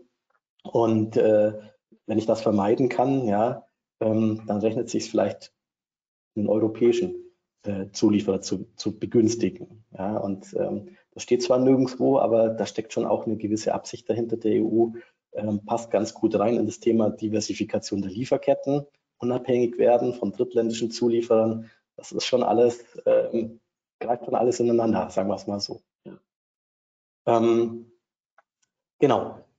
Und ähm, was vielleicht auch noch wichtig ist für Sie, wobei, da, das geht es dann schon ins Detail, ähm, es sind nicht nur tatsächliche, also die, die, die tatsächlichen direkten, sondern auch indirekten Emissionen zukünftig relevant dann. Indirekte Emissionen sind Emissionen, die bei der Stromproduktion anfallen.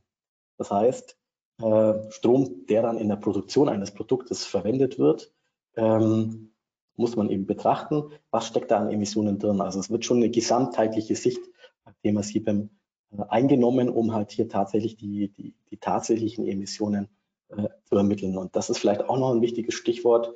Ähm, es geht hier nicht um Branchendurchschnittswerte, sondern hier dieses ganze System und das ist die größte Herausforderung aktuell bei der Umsetzung des CBAM, dass dieses ganze System auf tatsächlichen Emissionswerten aufgebaut werden muss und dass eben eine CO2- oder Treibhausgasemissionskalkulation nicht mehr auf Basis von Durchschnittswerten äh, ohne weiteres durchgeführt werden kann. Ja, komme ich schon zum Ende meines Vortrags. Vielen Dank für Ihre Aufmerksamkeit.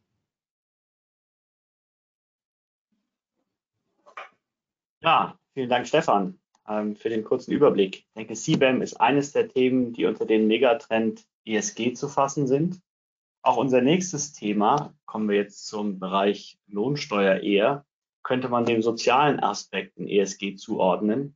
Es geht um das Arbeiten im Ausland. Workation, Work from Anywhere. Hier tut sich einiges, vor allen Dingen auch für den Fall ausländischer Geschäftsführer. Weiteres dazu wird Ihnen mein Kollege Ingo Todesco vorstellen. Ingo ist Partner und leitet unseren Global Mobility Service Bereich sowie der Bereich Lohnsteuerservices.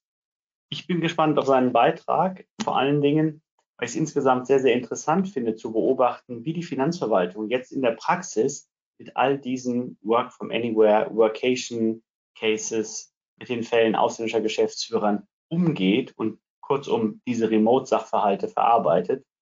Und ich bin natürlich auch auf die weiteren Rechtsänderungen gespannt. Und von daher kommen wir jetzt direkt zu seinem Beitrag, zu seinem Videobeitrag Film ab.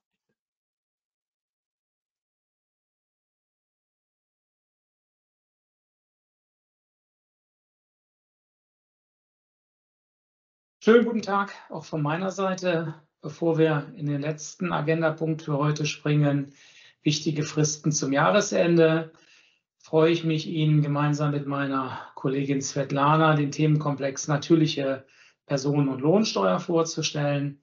Mein Name ist Ingo Tedesco, ich bin Partner in der KPMG und Steuerberater verantworte den Bereich Global Mobility und Lohnsteuerservices und befasse mich selber schwerpunktmäßig mit den mittlerweile neueren Formen der grenzüberschreitenden Zusammenarbeit.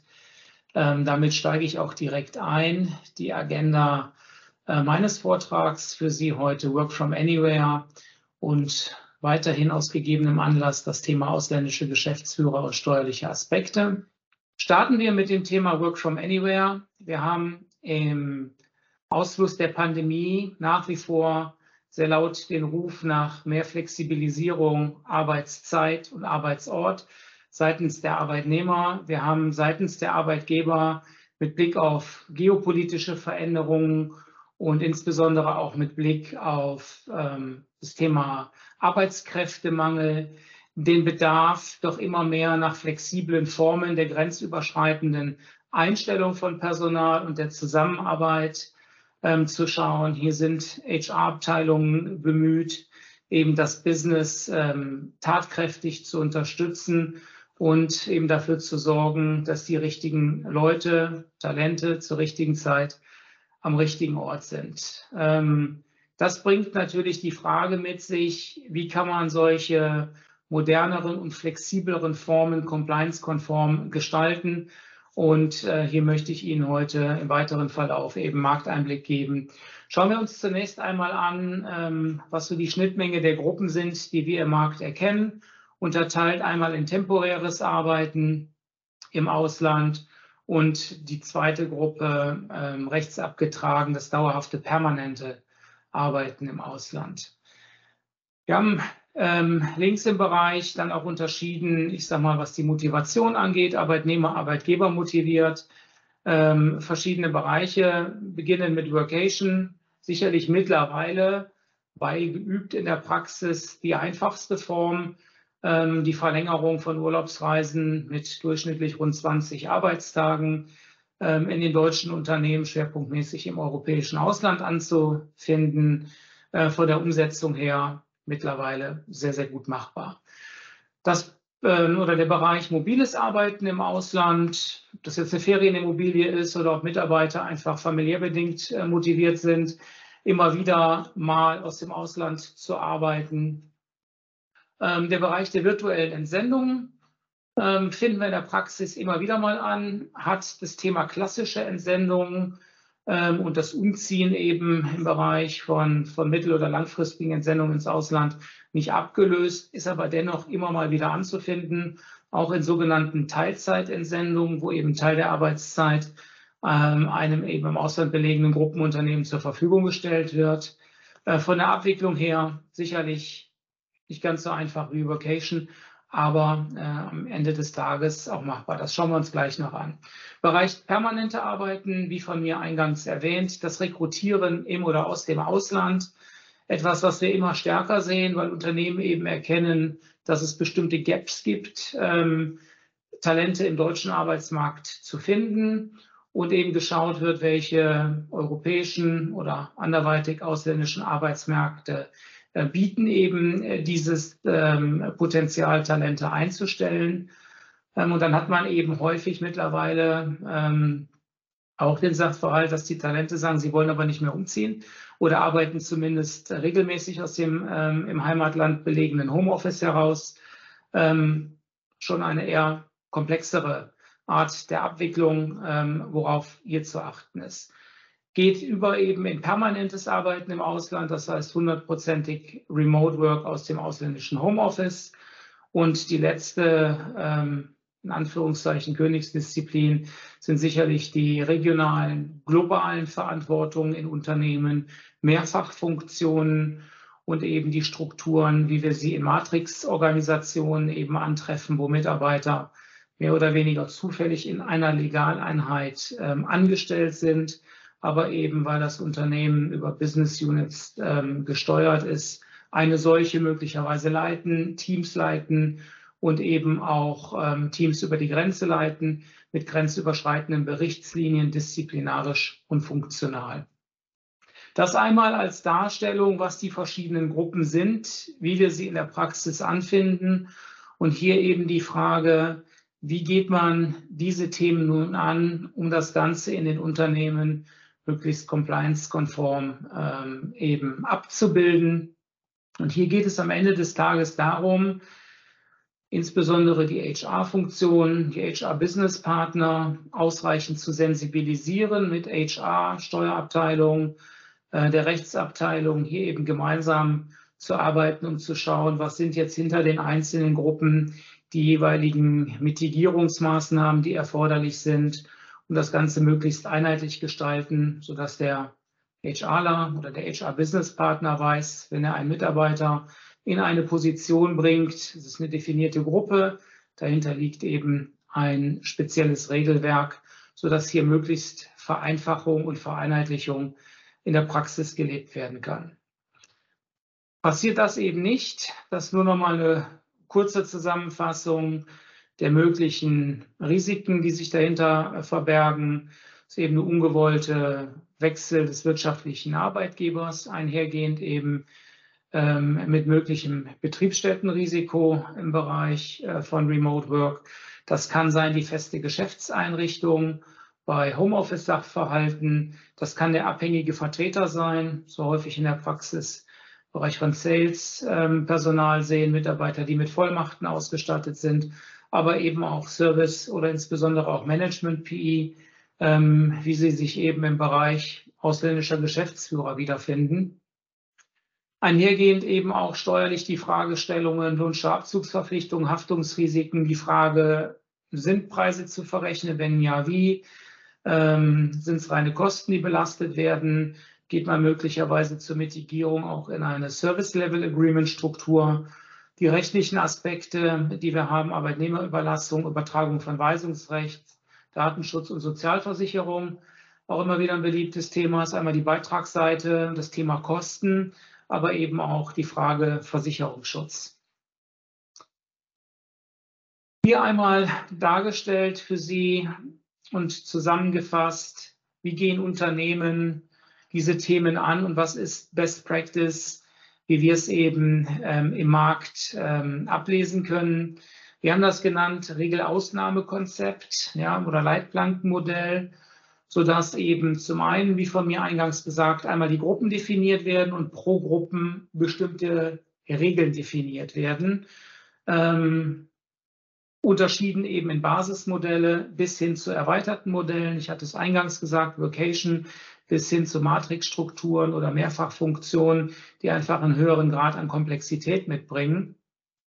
Und dann, wie gesagt, dahinter geschaltet eben die entsprechenden Regeln, wird ein Service Level Agreement aufgesetzt, wird der disziplinarische Vorgesetzte oder die disziplinarische Berichtslinie äh, bei rechtlichen Arbeitgeber verankert, ähm, die Definition von Do's and Don'ts Listen, um den Mitarbeiter an die Hand zu geben, welche Art von Tätigkeiten kann ich in welchem Umfang ausführen, welche Tätigkeiten kann ich eben auch nur in Land X ausführen oder habe es eben zu unterlassen, wenn ich im Homeoffice sitze.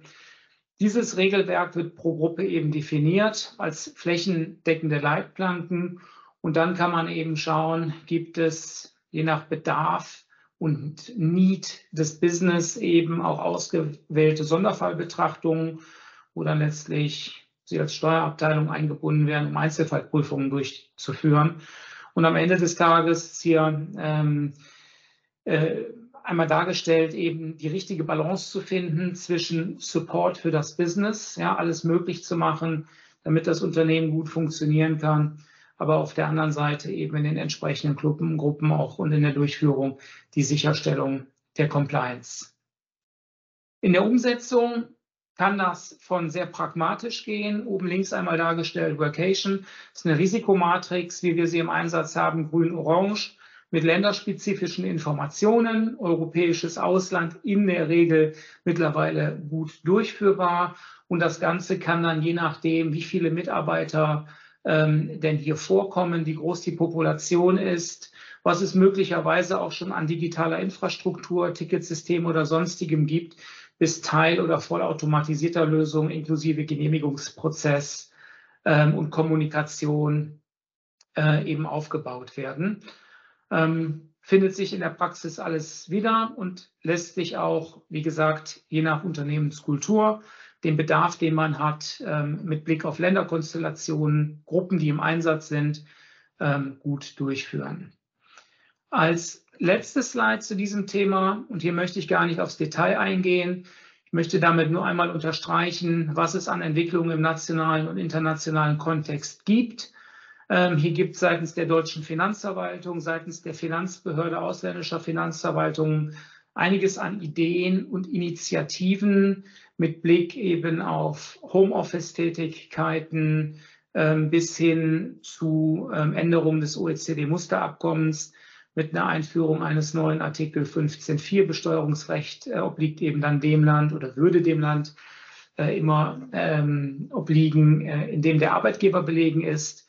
Ähm, ziemlich weit gefasste Änderung, aber daran sieht man, dass hier eben doch einiges an Musik ist, dass uns das in, im nächsten oder in den nächsten Jahren weiter begleiten wird. Und ein Thema, was uns, wie eingangs gesagt, vom letzten auch in dieses Jahr wieder intensiv begleitet hat, ist das Thema ausländische Geschäftsführer.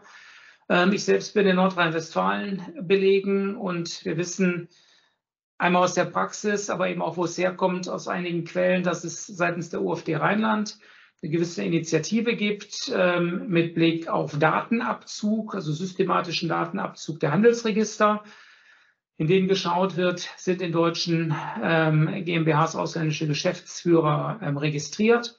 Und wenn dem so ist, werden die Auswertungsergebnisse den Betriebsstättenfinanzämtern zur Verfügung gestellt. Diese können, müssen aber nicht.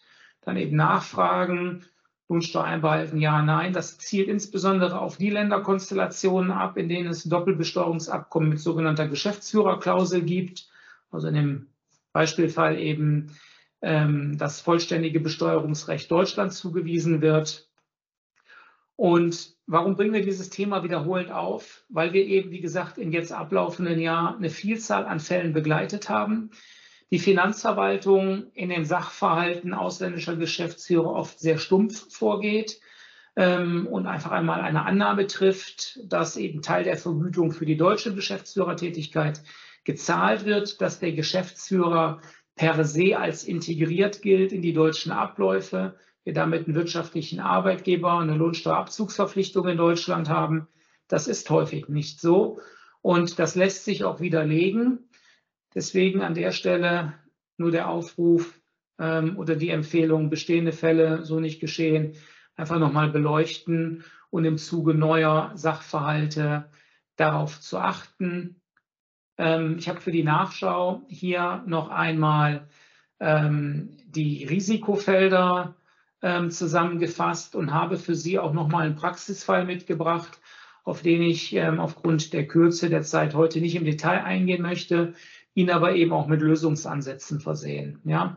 Gibt es parallel lokales Management? Ähm, lässt sich etwas gestalten über eine Dienstleistungsvereinbarung? Hier gibt es also Mittel und Wege, diese Sachverhalte auch mit Geschäftsführerklausel derart zu gestalten, dass solche Anfragen der Finanzverwaltung, wie gesagt, ins Leere laufen würden. Damit komme ich zum Ende meines Teils. Danke Ihnen sehr für die Aufmerksamkeit. Schön, dass Sie dabei waren und wünsche Ihnen noch eine gute restliche Veranstaltung. Auf Wiedersehen. Ja, wunderbar. Das war der Beitrag von Ingo Tedesco zu insbesondere den Auslandsthemen. Bleiben wir bei der Lohnsteuer. Ich hatte es schon gesagt, sein Verantwortungsbereich ist ja nicht nur eben die ausländischen Themen Work from Anywhere und Global Mobility, sondern eben auch Lohnsteuerthemen. Auch hier wird sich im kommenden Jahr einiges verändern beim Themenkomplex natürliche Personen und Lohnsteuer. Den Gesamtüberblick über diese lohnsteuerlichen Änderungen, insbesondere auch zu den Änderungen von lohnsteuerlichen Freigrenzen und Freibeträgen, hat gleich meine Kollegin Svetlana Blaufuß-Krönke zusammengefasst. Äh, Svetlana ist Partnerin in Ingos Team und schon sehr, sehr lange im Bereich Lohnsteuer unterwegs. Sie hat auch Neuigkeiten dabei zum Thema der Lohnsteuertagestabelle bei grenzüberschreitend tätigen Mitarbeitern. Und ich freue mich insgesamt auf Ihren Videobeitrag.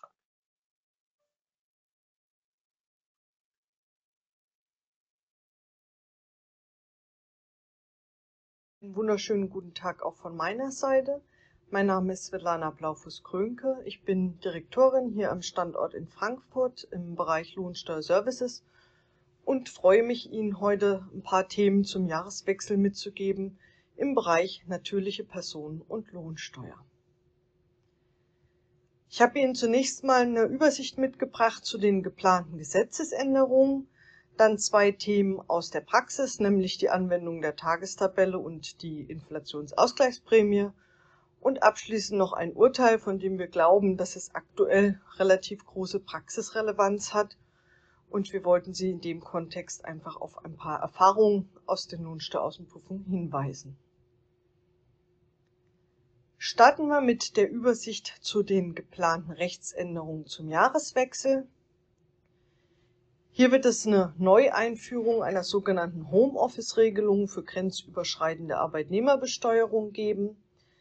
Spannend ist sicherlich auch die Aufhebung der sogenannten Tarifermäßigung, also Fünftelregelung im Lohnsteuerabzugsverfahren. Und abrundend äh, gebe ich Ihnen auch nochmal ein paar oder ein, eine Übersicht zu den Änderungen bei diversen lohnsteuerlichen Grenzen und Freibeträgen. Starten wir mit der sogenannten Homeoffice-Regelung, die als neuer sozusagen inländischer Steuertatbestand eingeführt werden soll oder aufgenommen werden soll in den Paragraph 49 Absatz 1 Nummer 4. Hier geht es um Sachverhalte, wo Mitarbeiter aus dem Ausland, die also im Ausland ansässig sind, aber in Deutschland dauerhaft grenzüberschreitend tätig werden. Natürlich unterliegen die hier der beschränkten Steuerpflicht, wenn die in Deutschland physisch anwesend sind. Es gibt aber eben auch die Konstellation, wo diese Mitarbeiter tageweise vielleicht in ihrem Ansässigkeitsstaat oder gegebenenfalls sogar in einem Drittland remote oder im Homeoffice arbeiten. Für solche Konstellationen sehen gewisse DBAs, zum Beispiel das Doppelbesteuerungsabkommen Luxemburg, sieht für bestimmte Bagatellgrenzen äh, diese Regelung vor dass das Besteuerungsrecht auch in solchen Fällen, obwohl sozusagen der entsprechende ausländische Mitarbeiter in Deutschland gar nicht physisch tätig ist, sondern eben im Ausland in seinem Homeoffice, ähm, das Besteuerungsrecht Deutschland zugewiesen wird. Auf nationaler Ebene des Einkommensteuergesetzes sieht dieses aber noch keine Regelung für die Besteuerung vor, mangels inländischer Einkünfte, und diese Lücke soll jetzt geschlossen werden. Das heißt, es wird im Grunde durch diese Einführung dieser Homeoffice-Regelung sichergestellt, dass nicht nur das Doppelbesteuerungsabkommen Deutschland das Besteuerungsrecht zuweist, sondern dass Deutschland auch auf nationaler Ebene das entsprechende Besteuerungsrecht für diese Homeoffice- oder Remote-Working-Tage hat.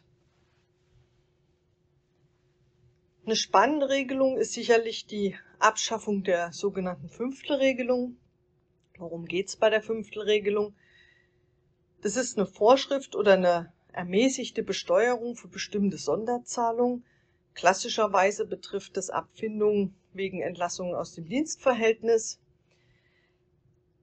Die Prüfung der Fünftelregelung oder die Anwendung der Fünftelregelung hat für viele Arbeitgeber zu großen Herausforderungen geführt. In der Regel war das rechtlich schon schwierig zu beurteilen, aber auch praktisch, gerade bei Mitarbeitern, die vielleicht unterjährig oder zu Beginn des Kalenderjahres aus dem Dienstverhältnis ausgeschieden sind, war gar nicht so einfach für den Arbeitgeber zu beurteilen, ob die Zusammenballung, die eine entsprechende Voraussetzung für die Anwendung der Fünftelregelung ist, ähm, anzunehmen ist oder nicht, was dazu geführt hat, dass oftmal aus Unsicherheitsgründen die Fünftelregelung gar nicht angewandt wurde. Ab 2024 entfällt für die Arbeitgeber im Rahmen des Lohnsteuerabzugsverfahrens diese Prüfung. Die Fünftelregelung ist nicht mehr anzuwenden. Der Vorteil ist, im Rahmen der Einkommensteuerveranlagung haben die Mitarbeiter nach wie vor die Möglichkeit, die Fünftelregelung geltend zu machen. Ein Hinweis noch in dem Zusammenhang. Für beschränkt Steuerpflichtige gilt die Lohnsteuer oder die Einkommensteuer grundsätzlich mit dem Lohnsteuerabzug als abgegolten. Da gab es eine Besonderheit ab 2020, wonach bei ermäßigt besteuerten Bezügen dies äh, der jeweilige Sachverhalt zu einem Pflichtveranlagungsfall wurde. Dies ist natürlich jetzt durch Abschaffung der Fünftelregelung im Rahmen des Lohnsteuerabzugsverfahrens auch obsolet. Als Abschluss zu dem Thema Gesetzesänderung gebe ich Ihnen gerne noch einen Überblick über diverse Grenzen und Freibeträge. Die Verpflegungspauschalen für Dienstreisen im Inland werden unter Berücksichtigung der hohen Inflation leicht angehoben, je nach Abwesenheitszeiten auf 16 bzw. 32 Euro. Erfreulich ist sicherlich die Anhebung des Freibetrags für Betriebsveranstaltungen von 110 auf 150 Euro. Wichtig in dem Zusammenhang immer, das sind natürlich Bruttowerte, das heißt, es sind also Werte inklusive der Umsatzsteuer. Und dieser Freibetrag kann auch arbeitnehmerbezogen maximal zweimal pro Kalenderjahr angewandt werden. Ein sicherlich ebenfalls, wenn auch kleiner, aber immerhin Schritt zum Bürokratieabbau ist die Aufhebung der Betragsgrenze für die Pauschalierung im Rahmen von Gruppenunfallversicherungsbeiträgen. Bisher konnte auch die Lohnsteuer schon pauschaliert werden für Beiträge zur Gruppenunfallversicherung wenn der Pro-Kopf-Anteil ähm, 100 Euro ohne Versicherungssteuer nicht überschritten wurde.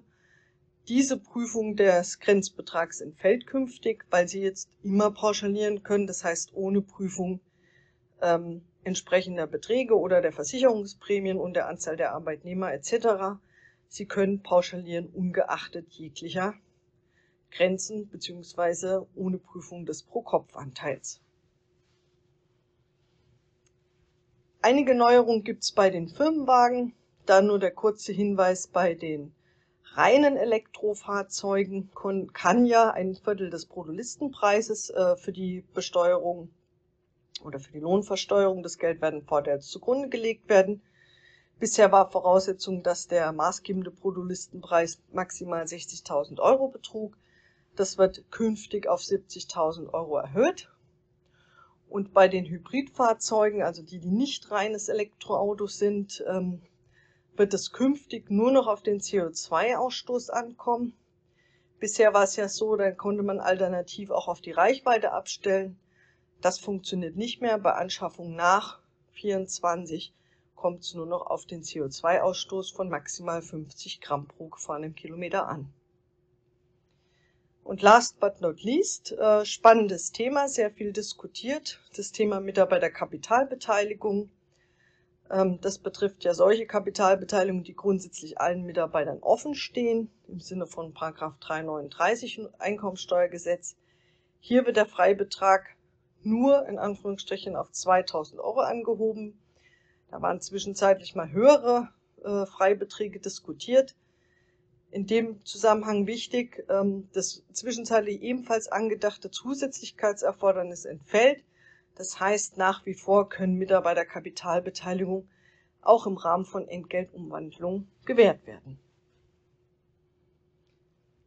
Ein weiteres, wenn auch außerhalb der gesetzlichen Regelungen, äh, spannendes Thema ist das Thema die Anwendung der Tagestabelle. Das ist eine Regelung, die wurde bereits eingeführt mit der Änderung der Lohnsteuerrichtlinien 2023. Und die Neuregelung besagte, dass Arbeitstage, an denen der Arbeitnehmer Arbeitslohn bezogen hat, der sozusagen im Inland nicht dem Lohnsteuerabzug unterliegt, nicht mitzuzählen sind, was zwingend dazu führte, dass für die Versteuerung die sogenannte Tagestabelle und nicht mehr die Monatstabelle anzuwenden ist. Das hat in der Praxis zu zahlreichen Herausforderungen geführt, äh, überhaupt die Anwendung an sich, auch technisch und administrativ.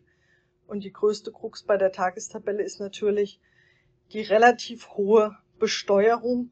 Je nach Anzahl der Tage wirkt sich das natürlich extrem aus und führt zu einem deutlich höheren Lohnsteuerabzug als bei Anwendung der Monatstabelle.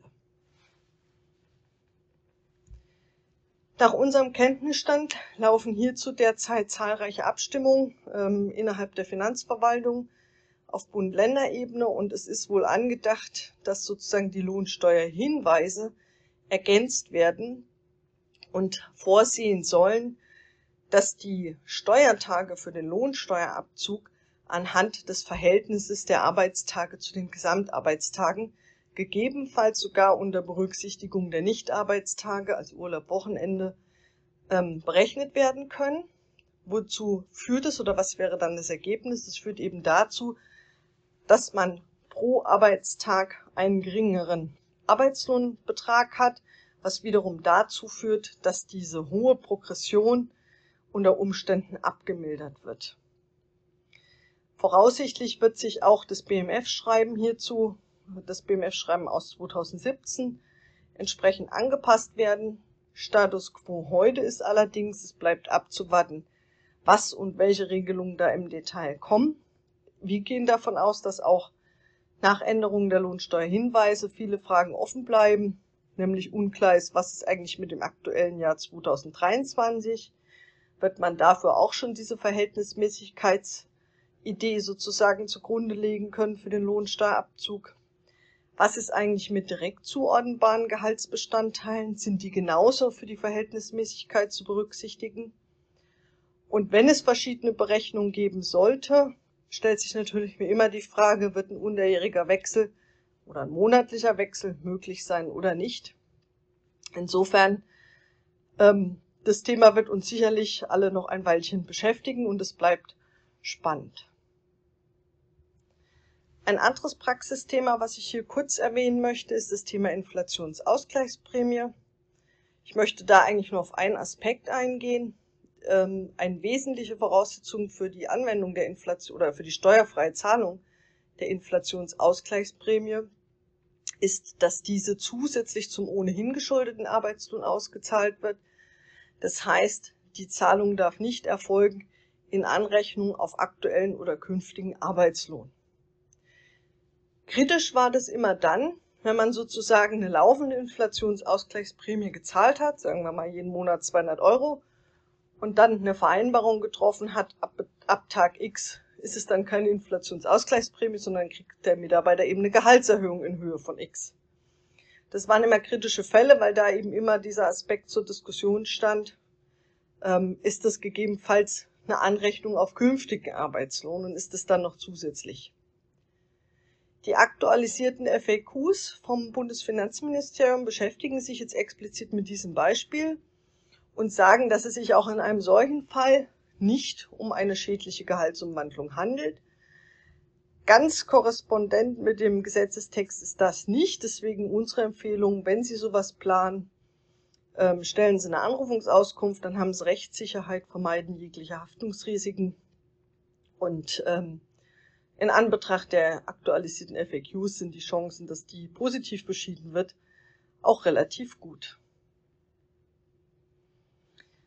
Kommen wir zum Abschluss. Ich habe Ihnen noch ein Urteil mitgebracht. Ich würde zunächst kurz erläutern, worum es dabei ging. Und zwar betraf dieses BFH-Urteil die Frage, ob vom Arbeitgeber getragene Anteile zur Sozialversicherung im Rahmen eines Summenbeitragsbescheids zu Arbeitslohn führen oder nicht. Hintergrund und Sachverhalt war folgender. Es gab einen Arbeitgeber, der hat Sachzuwendungen im Wesentlichen aus Veranstaltungen resultierend nach 37b pauschal versteuert, hat dann Jahre später sozusagen ähm, mit der Rentenversicherung ähm, vereinbart, dass diese entsprechenden Sozialversicherungsbeiträge auf diese Zuwendung im Rahmen eines Summenbescheids nachgezahlt werden. Und es kam, wie es kommen musste, es kam die Lohnsteueraußenprüfung und hat gesagt, sie möchte bitte auf die Arbeitnehmeranteile im Rahmen dieses Summenbescheids Lohnsteuer haben, weil ja sozusagen der Arbeitgeber die Schuld des Arbeitnehmers, nämlich den Arbeitnehmeranteil zur Sozialversicherung, getragen hat. Der BFH hat glasklar gesagt, das führt nicht zu Arbeitslohn, weil zum einen dienen solche Summenbescheide dem Ausfall oder der Vermeidung von Einnahmeverlusten in den Sozialkassen und zum anderen, und das ist der wesentliche Knackpunkt, dadurch, dass diese Summenbescheide den Mitarbeitern nicht individuell zugeordnet werden, führt das sozusagen auf Seite der betreffenden Mitarbeiter auch zu keiner, in keiner Weise zu irgendeinem Vorteil. Vereinfacht ausgedrückt bekommt keiner der betroffenen Mitarbeiter ein Cent Rente mehr, weil es eben ein pauschalierter Summenbescheid ist. Warum haben wir das Urteil hier mit aufgenommen? Das Urteil hilft sicherlich für Altfälle, Summenbescheide etc. Was uns aber wichtig ist, weil wir das extrem äh, vermehrt wahrnehmen, aktuell in den Lohnsteueraußenprüfungen, dass die Finanzverwaltung durchaus äh, sehr im Fokus hat, die Sozialversicherungsbeiträge oder den Arbeitnehmeranteil zur Sozialversicherung in welcher Form auch immer und mit welcher Begründung auch immer Lohn versteuern zu wollen. Sei es, dass gesagt wird, äh, man läuft im Grunde in eine Beitragsunterlassung oder sei es, dass man sagt, der Arbeitgeber nimmt bewusst in Kauf, dass er sozusagen auf sein Rückgriffsrecht verzichtet, wenn er pauschal besteuerte Sachzuwendung eben nicht für die Sozialversicherung verbeitragt. Fazit also, für die laufende Pauschalbesteuerung ist es keine Empfehlung, unter Berücksichtigung dieses Urteils zu sagen, ich führe keine SV-Beiträge für meine Mitarbeiter ab und warte erstmal entweder auf eine Beitragslastenverschiebung oder ich warte mal dann in fünf Jahren auf die SV-Prüfung und den Summenbescheid. Pauschalbesteuerte Sachzuwendung nach 37b unterliegende Sozialversicherung und sind grundsätzlich auch laufend zu verbeitragen. Das war's zu dem Thema. Und damit sind wir für meinen Teil auch schon durch. Ich danke Ihnen für Ihre Teilnahme und wünsche Ihnen noch äh, spannende Themen und Vorträge von meinen Kollegen.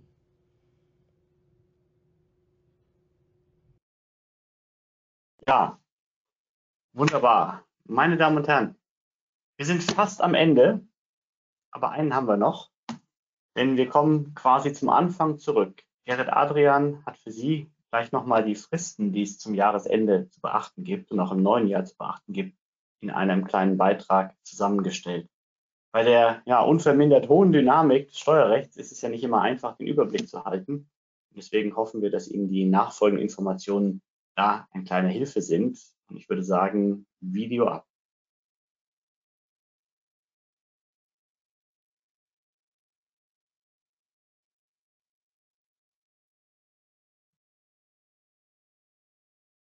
Sehr geehrte Damen und Herren, abschließend, den fachlichen Teil abschließend, noch einige Hinweise zum Thema Fristen und Neuregelungen. Wir haben hier auf den nächsten Folien für Sie einige Termine, Fristen, zeitliche Anwendungsbereiche mit Bezug zu den aktuellen neuen Regelungen aufgelistet, um sicherzugehen, dass Ihnen nichts durchrutscht. Ist also mehr für Sie auch im Anschluss an die Veranstaltung als Übersicht gedacht. Ich werde deshalb nur ganz knapp durchführen und weniger jetzt jeden inhaltlichen Hintergrund der Regelung beschreiben. Ja, erster Hinweis ist Hinweis auf die Regelung des 6b ähm, und auch 7g. Hier wurden die Reinvestitionsfristen im Zuge von Corona geändert und die laufen jetzt zum Jahresende ab. Das hat, äh, wenn da also nicht rechtzeitig das Reinvestitionsobjekt da ist, hat das deutliche negative Konsequenzen.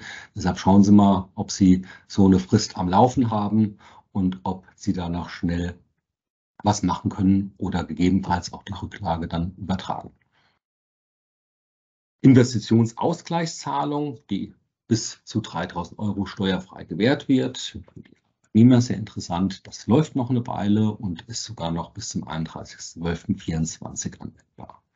Für Photovoltaikanlagen, da gibt es eine Übergangsfrist. Hintergrund ist ja auch eine gesetzliche Regelung, die zum Ende diesen Jahres, zum 31.12. ausläuft.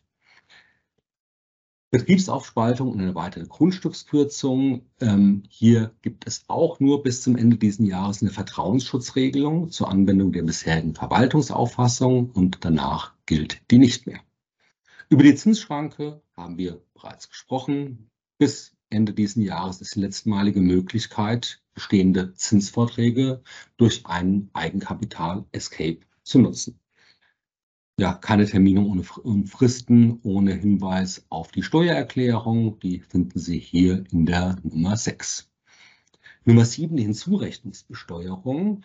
Ähm, ja, da müssen die Erklärungen bis zum 31.12.24 eingereicht werden. Und das ist ein ganz interessantes Jahr, weil hier, äh, wenn man Pech hat, darf man das doppelt abgeben. Einmal fürs neue Recht und dann äh, auch noch fürs alte Recht. Die Formulare stehen dafür noch nicht zur Verfügung, werden aber sicherlich dann alsbald kommen. Frist für die erstmalige Meldung, besondere Aufzeichnungspflichten für Zahlungsdienstleister ist Ende April nächsten Jahres. DAX 6, DAX 7, Entschuldigung, Betreiber von digitalen Plattformen. Hier ist die Meldefrist, die ist erstmals für das Kalenderjahr 2023 bis spätestens Ende Januar nächsten Jahres, 31.01.24 zu erfüllen. Das ist der Hinweis Nummer 9. Nummer 10, eher, das geht dann eher den privaten Bereich, Kapitaleinkünfte, die Verlustbescheinigung für Steuererklärung, das ist ja auch jedes Jahr. Insoweit äh, von Relevanz, die kann bis zum 15.12. diesen Jahres dann entsprechend beantragt werden. Also da sind nicht mehr viele Tage Zeit. Dann noch ein paar Hinweise zur zeitlichen Anwendung, zur erstmaligen Anwendung von Neuregelungen über die Verlustnutzung 10d, erweiterter Verlustvortrag, teilweise Aussetzung der Mindestbesteuerung hatten wir gesprochen.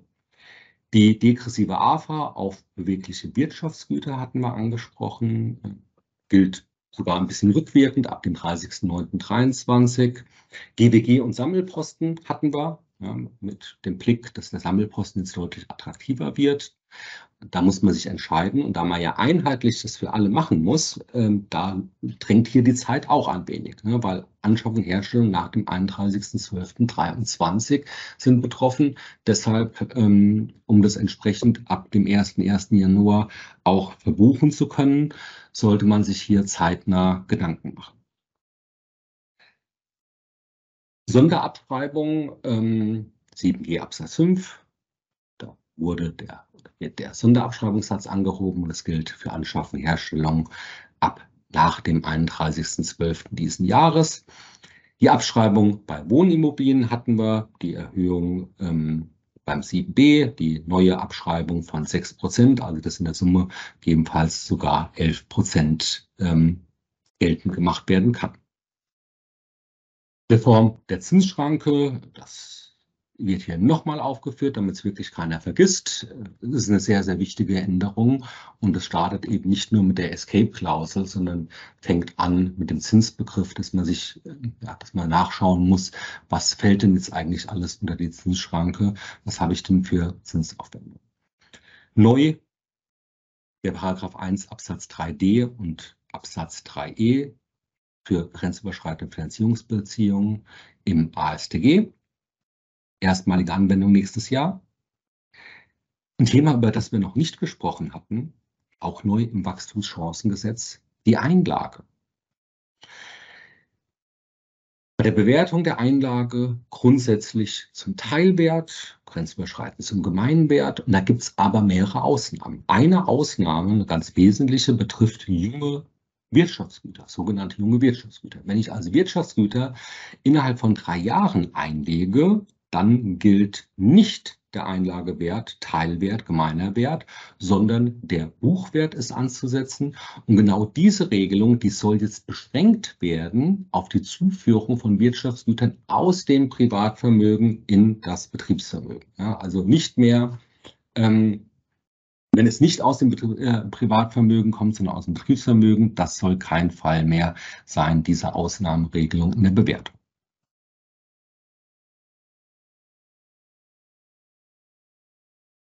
So, nächste Folie, Klimaschutzinvestitionsprämie hatten wir, Ausweitung Forschungszulage haben wir darüber gesprochen und daneben wird auch noch der Ausbau erneuerbarer Energien äh, durch eine Anhebung der Unschädlichkeitsgrenze gefördert.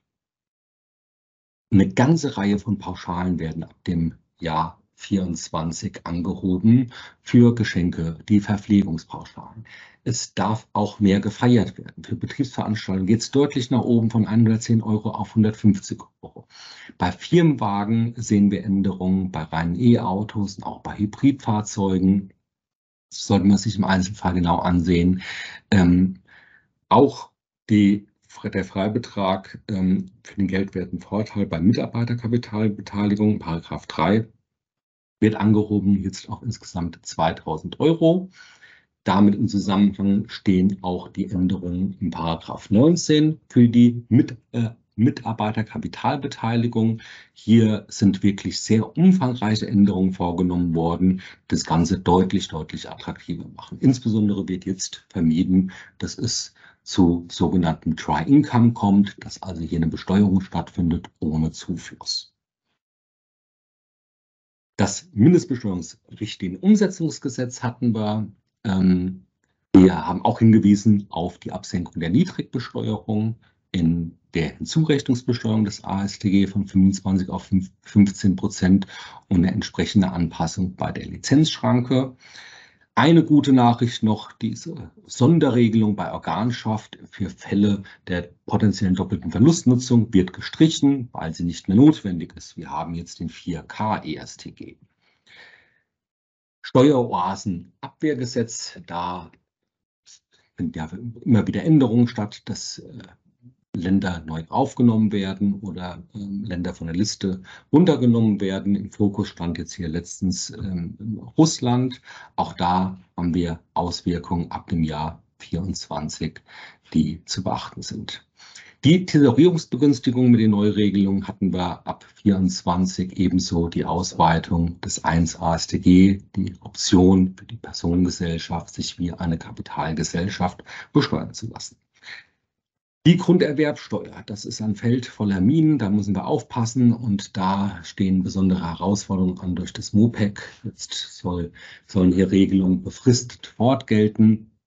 Gleichwohl mit Grunderwerbsteuer, die bedarf immer besonders hoher Achtsamkeit. Ähm, Im Verfahrensrecht zur Personengesellschaft tut sich ein wenig was, aber das ist eher von dem Hintergrund, dass hier alles beim Alten bleiben soll. Wir haben weiterhin Gesamthandsvermögen im Steuerrecht. Die energetische Gebäudesanierung wird angepasst, die und zwar in Form der Erhöhung der Steuerermäßigung auf jeweils 10 Prozent in den ersten drei Jahren für bestimmte Maßnahmen, die beginnend ab dem 01.01.24 bis Ende 2026 durchgeführt werden. Oh, jetzt war ich eins zu schnell. Da wäre ansonsten die Übergangsregelung zu 2b USTG durchgerutscht. Die wurde ja jetzt einige Male verlängert und jetzt ist sie nochmal verlängert worden bis einschließlich 31.12.24.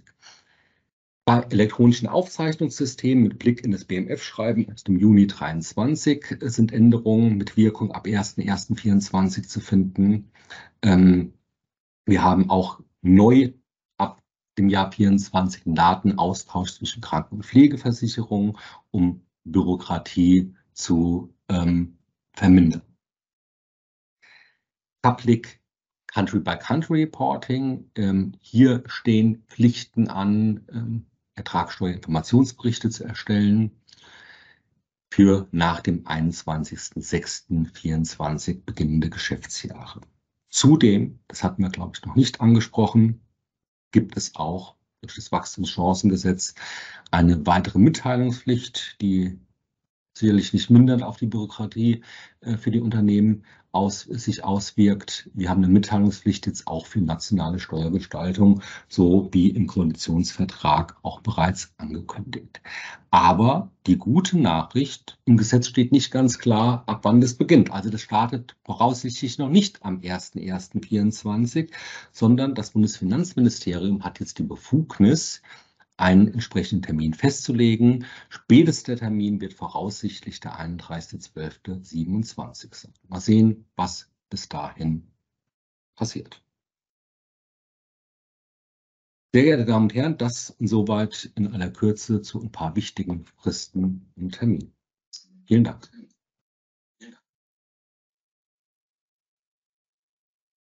So, das war unser letzter Beitrag für heute. Wir haben heute einen absoluten Parforce-Ritt durch das Steuerrecht, durch die Änderungen gemacht mit Ihnen. Wir haben Ihnen, glaube ich, in den letzten fast vier Stunden doch einiges an Informationen, hoffe ich, geben müssen. Ich hoffe, dass vieles dafür auch für Sie unmittelbar relevant und sinnvoll war. Wir haben abgedeckt das Unternehmenssteuerrecht im Allgemeinen, internationale Aspekte, Grunderwerbsteuer, Umsatzsteuer mit E-Invoicing, Zölle, CBAM, Lohnsteuerthemen und nicht zuletzt nochmal die unmittelbaren Fristen und die unmittelbaren Rechtsänderungen zum Jahresende. Ich darf mich an dieser Stelle von Ihnen ganz herzlich verabschieden. Vielen herzlichen Dank fürs Zuschauen. Es hat mir eine Menge Spaß gemacht, Sie heute durch das Programm zu führen. Ab morgen beginnen wir dann mit den Jahresendveranstaltungen unserer Niederlassungen, zu denen Sie sich hoffentlich vielleicht schon angemeldet haben. Ansonsten nutzen Sie gerne noch die Gelegenheit, wir hier vor Ort, ich in Frankfurt, freuen uns ganz besonders darauf, Sie persönlich zu treffen und gespannt sind wir auf Ihre Fragen und natürlich die Diskussion mit Ihnen zu den einzelnen Themen. Wir freuen uns aber auch, wenn Sie uns gleich im Anschluss an diesen Webcast, wenn Sie den Webcast verlassen, vielleicht an unserer kleinen Befragung teilnehmen. Denn das und Ihr Feedback, das hilft uns natürlich, eine solche Veranstaltung wie diese zukünftig noch besser zu machen und noch besser auf Ihre Wünsche einzugehen. An der Stelle also nochmal ganz herzlichen Dank von meiner Seite für Ihre Aufmerksamkeit in den letzten Stunden und auf Wiedersehen.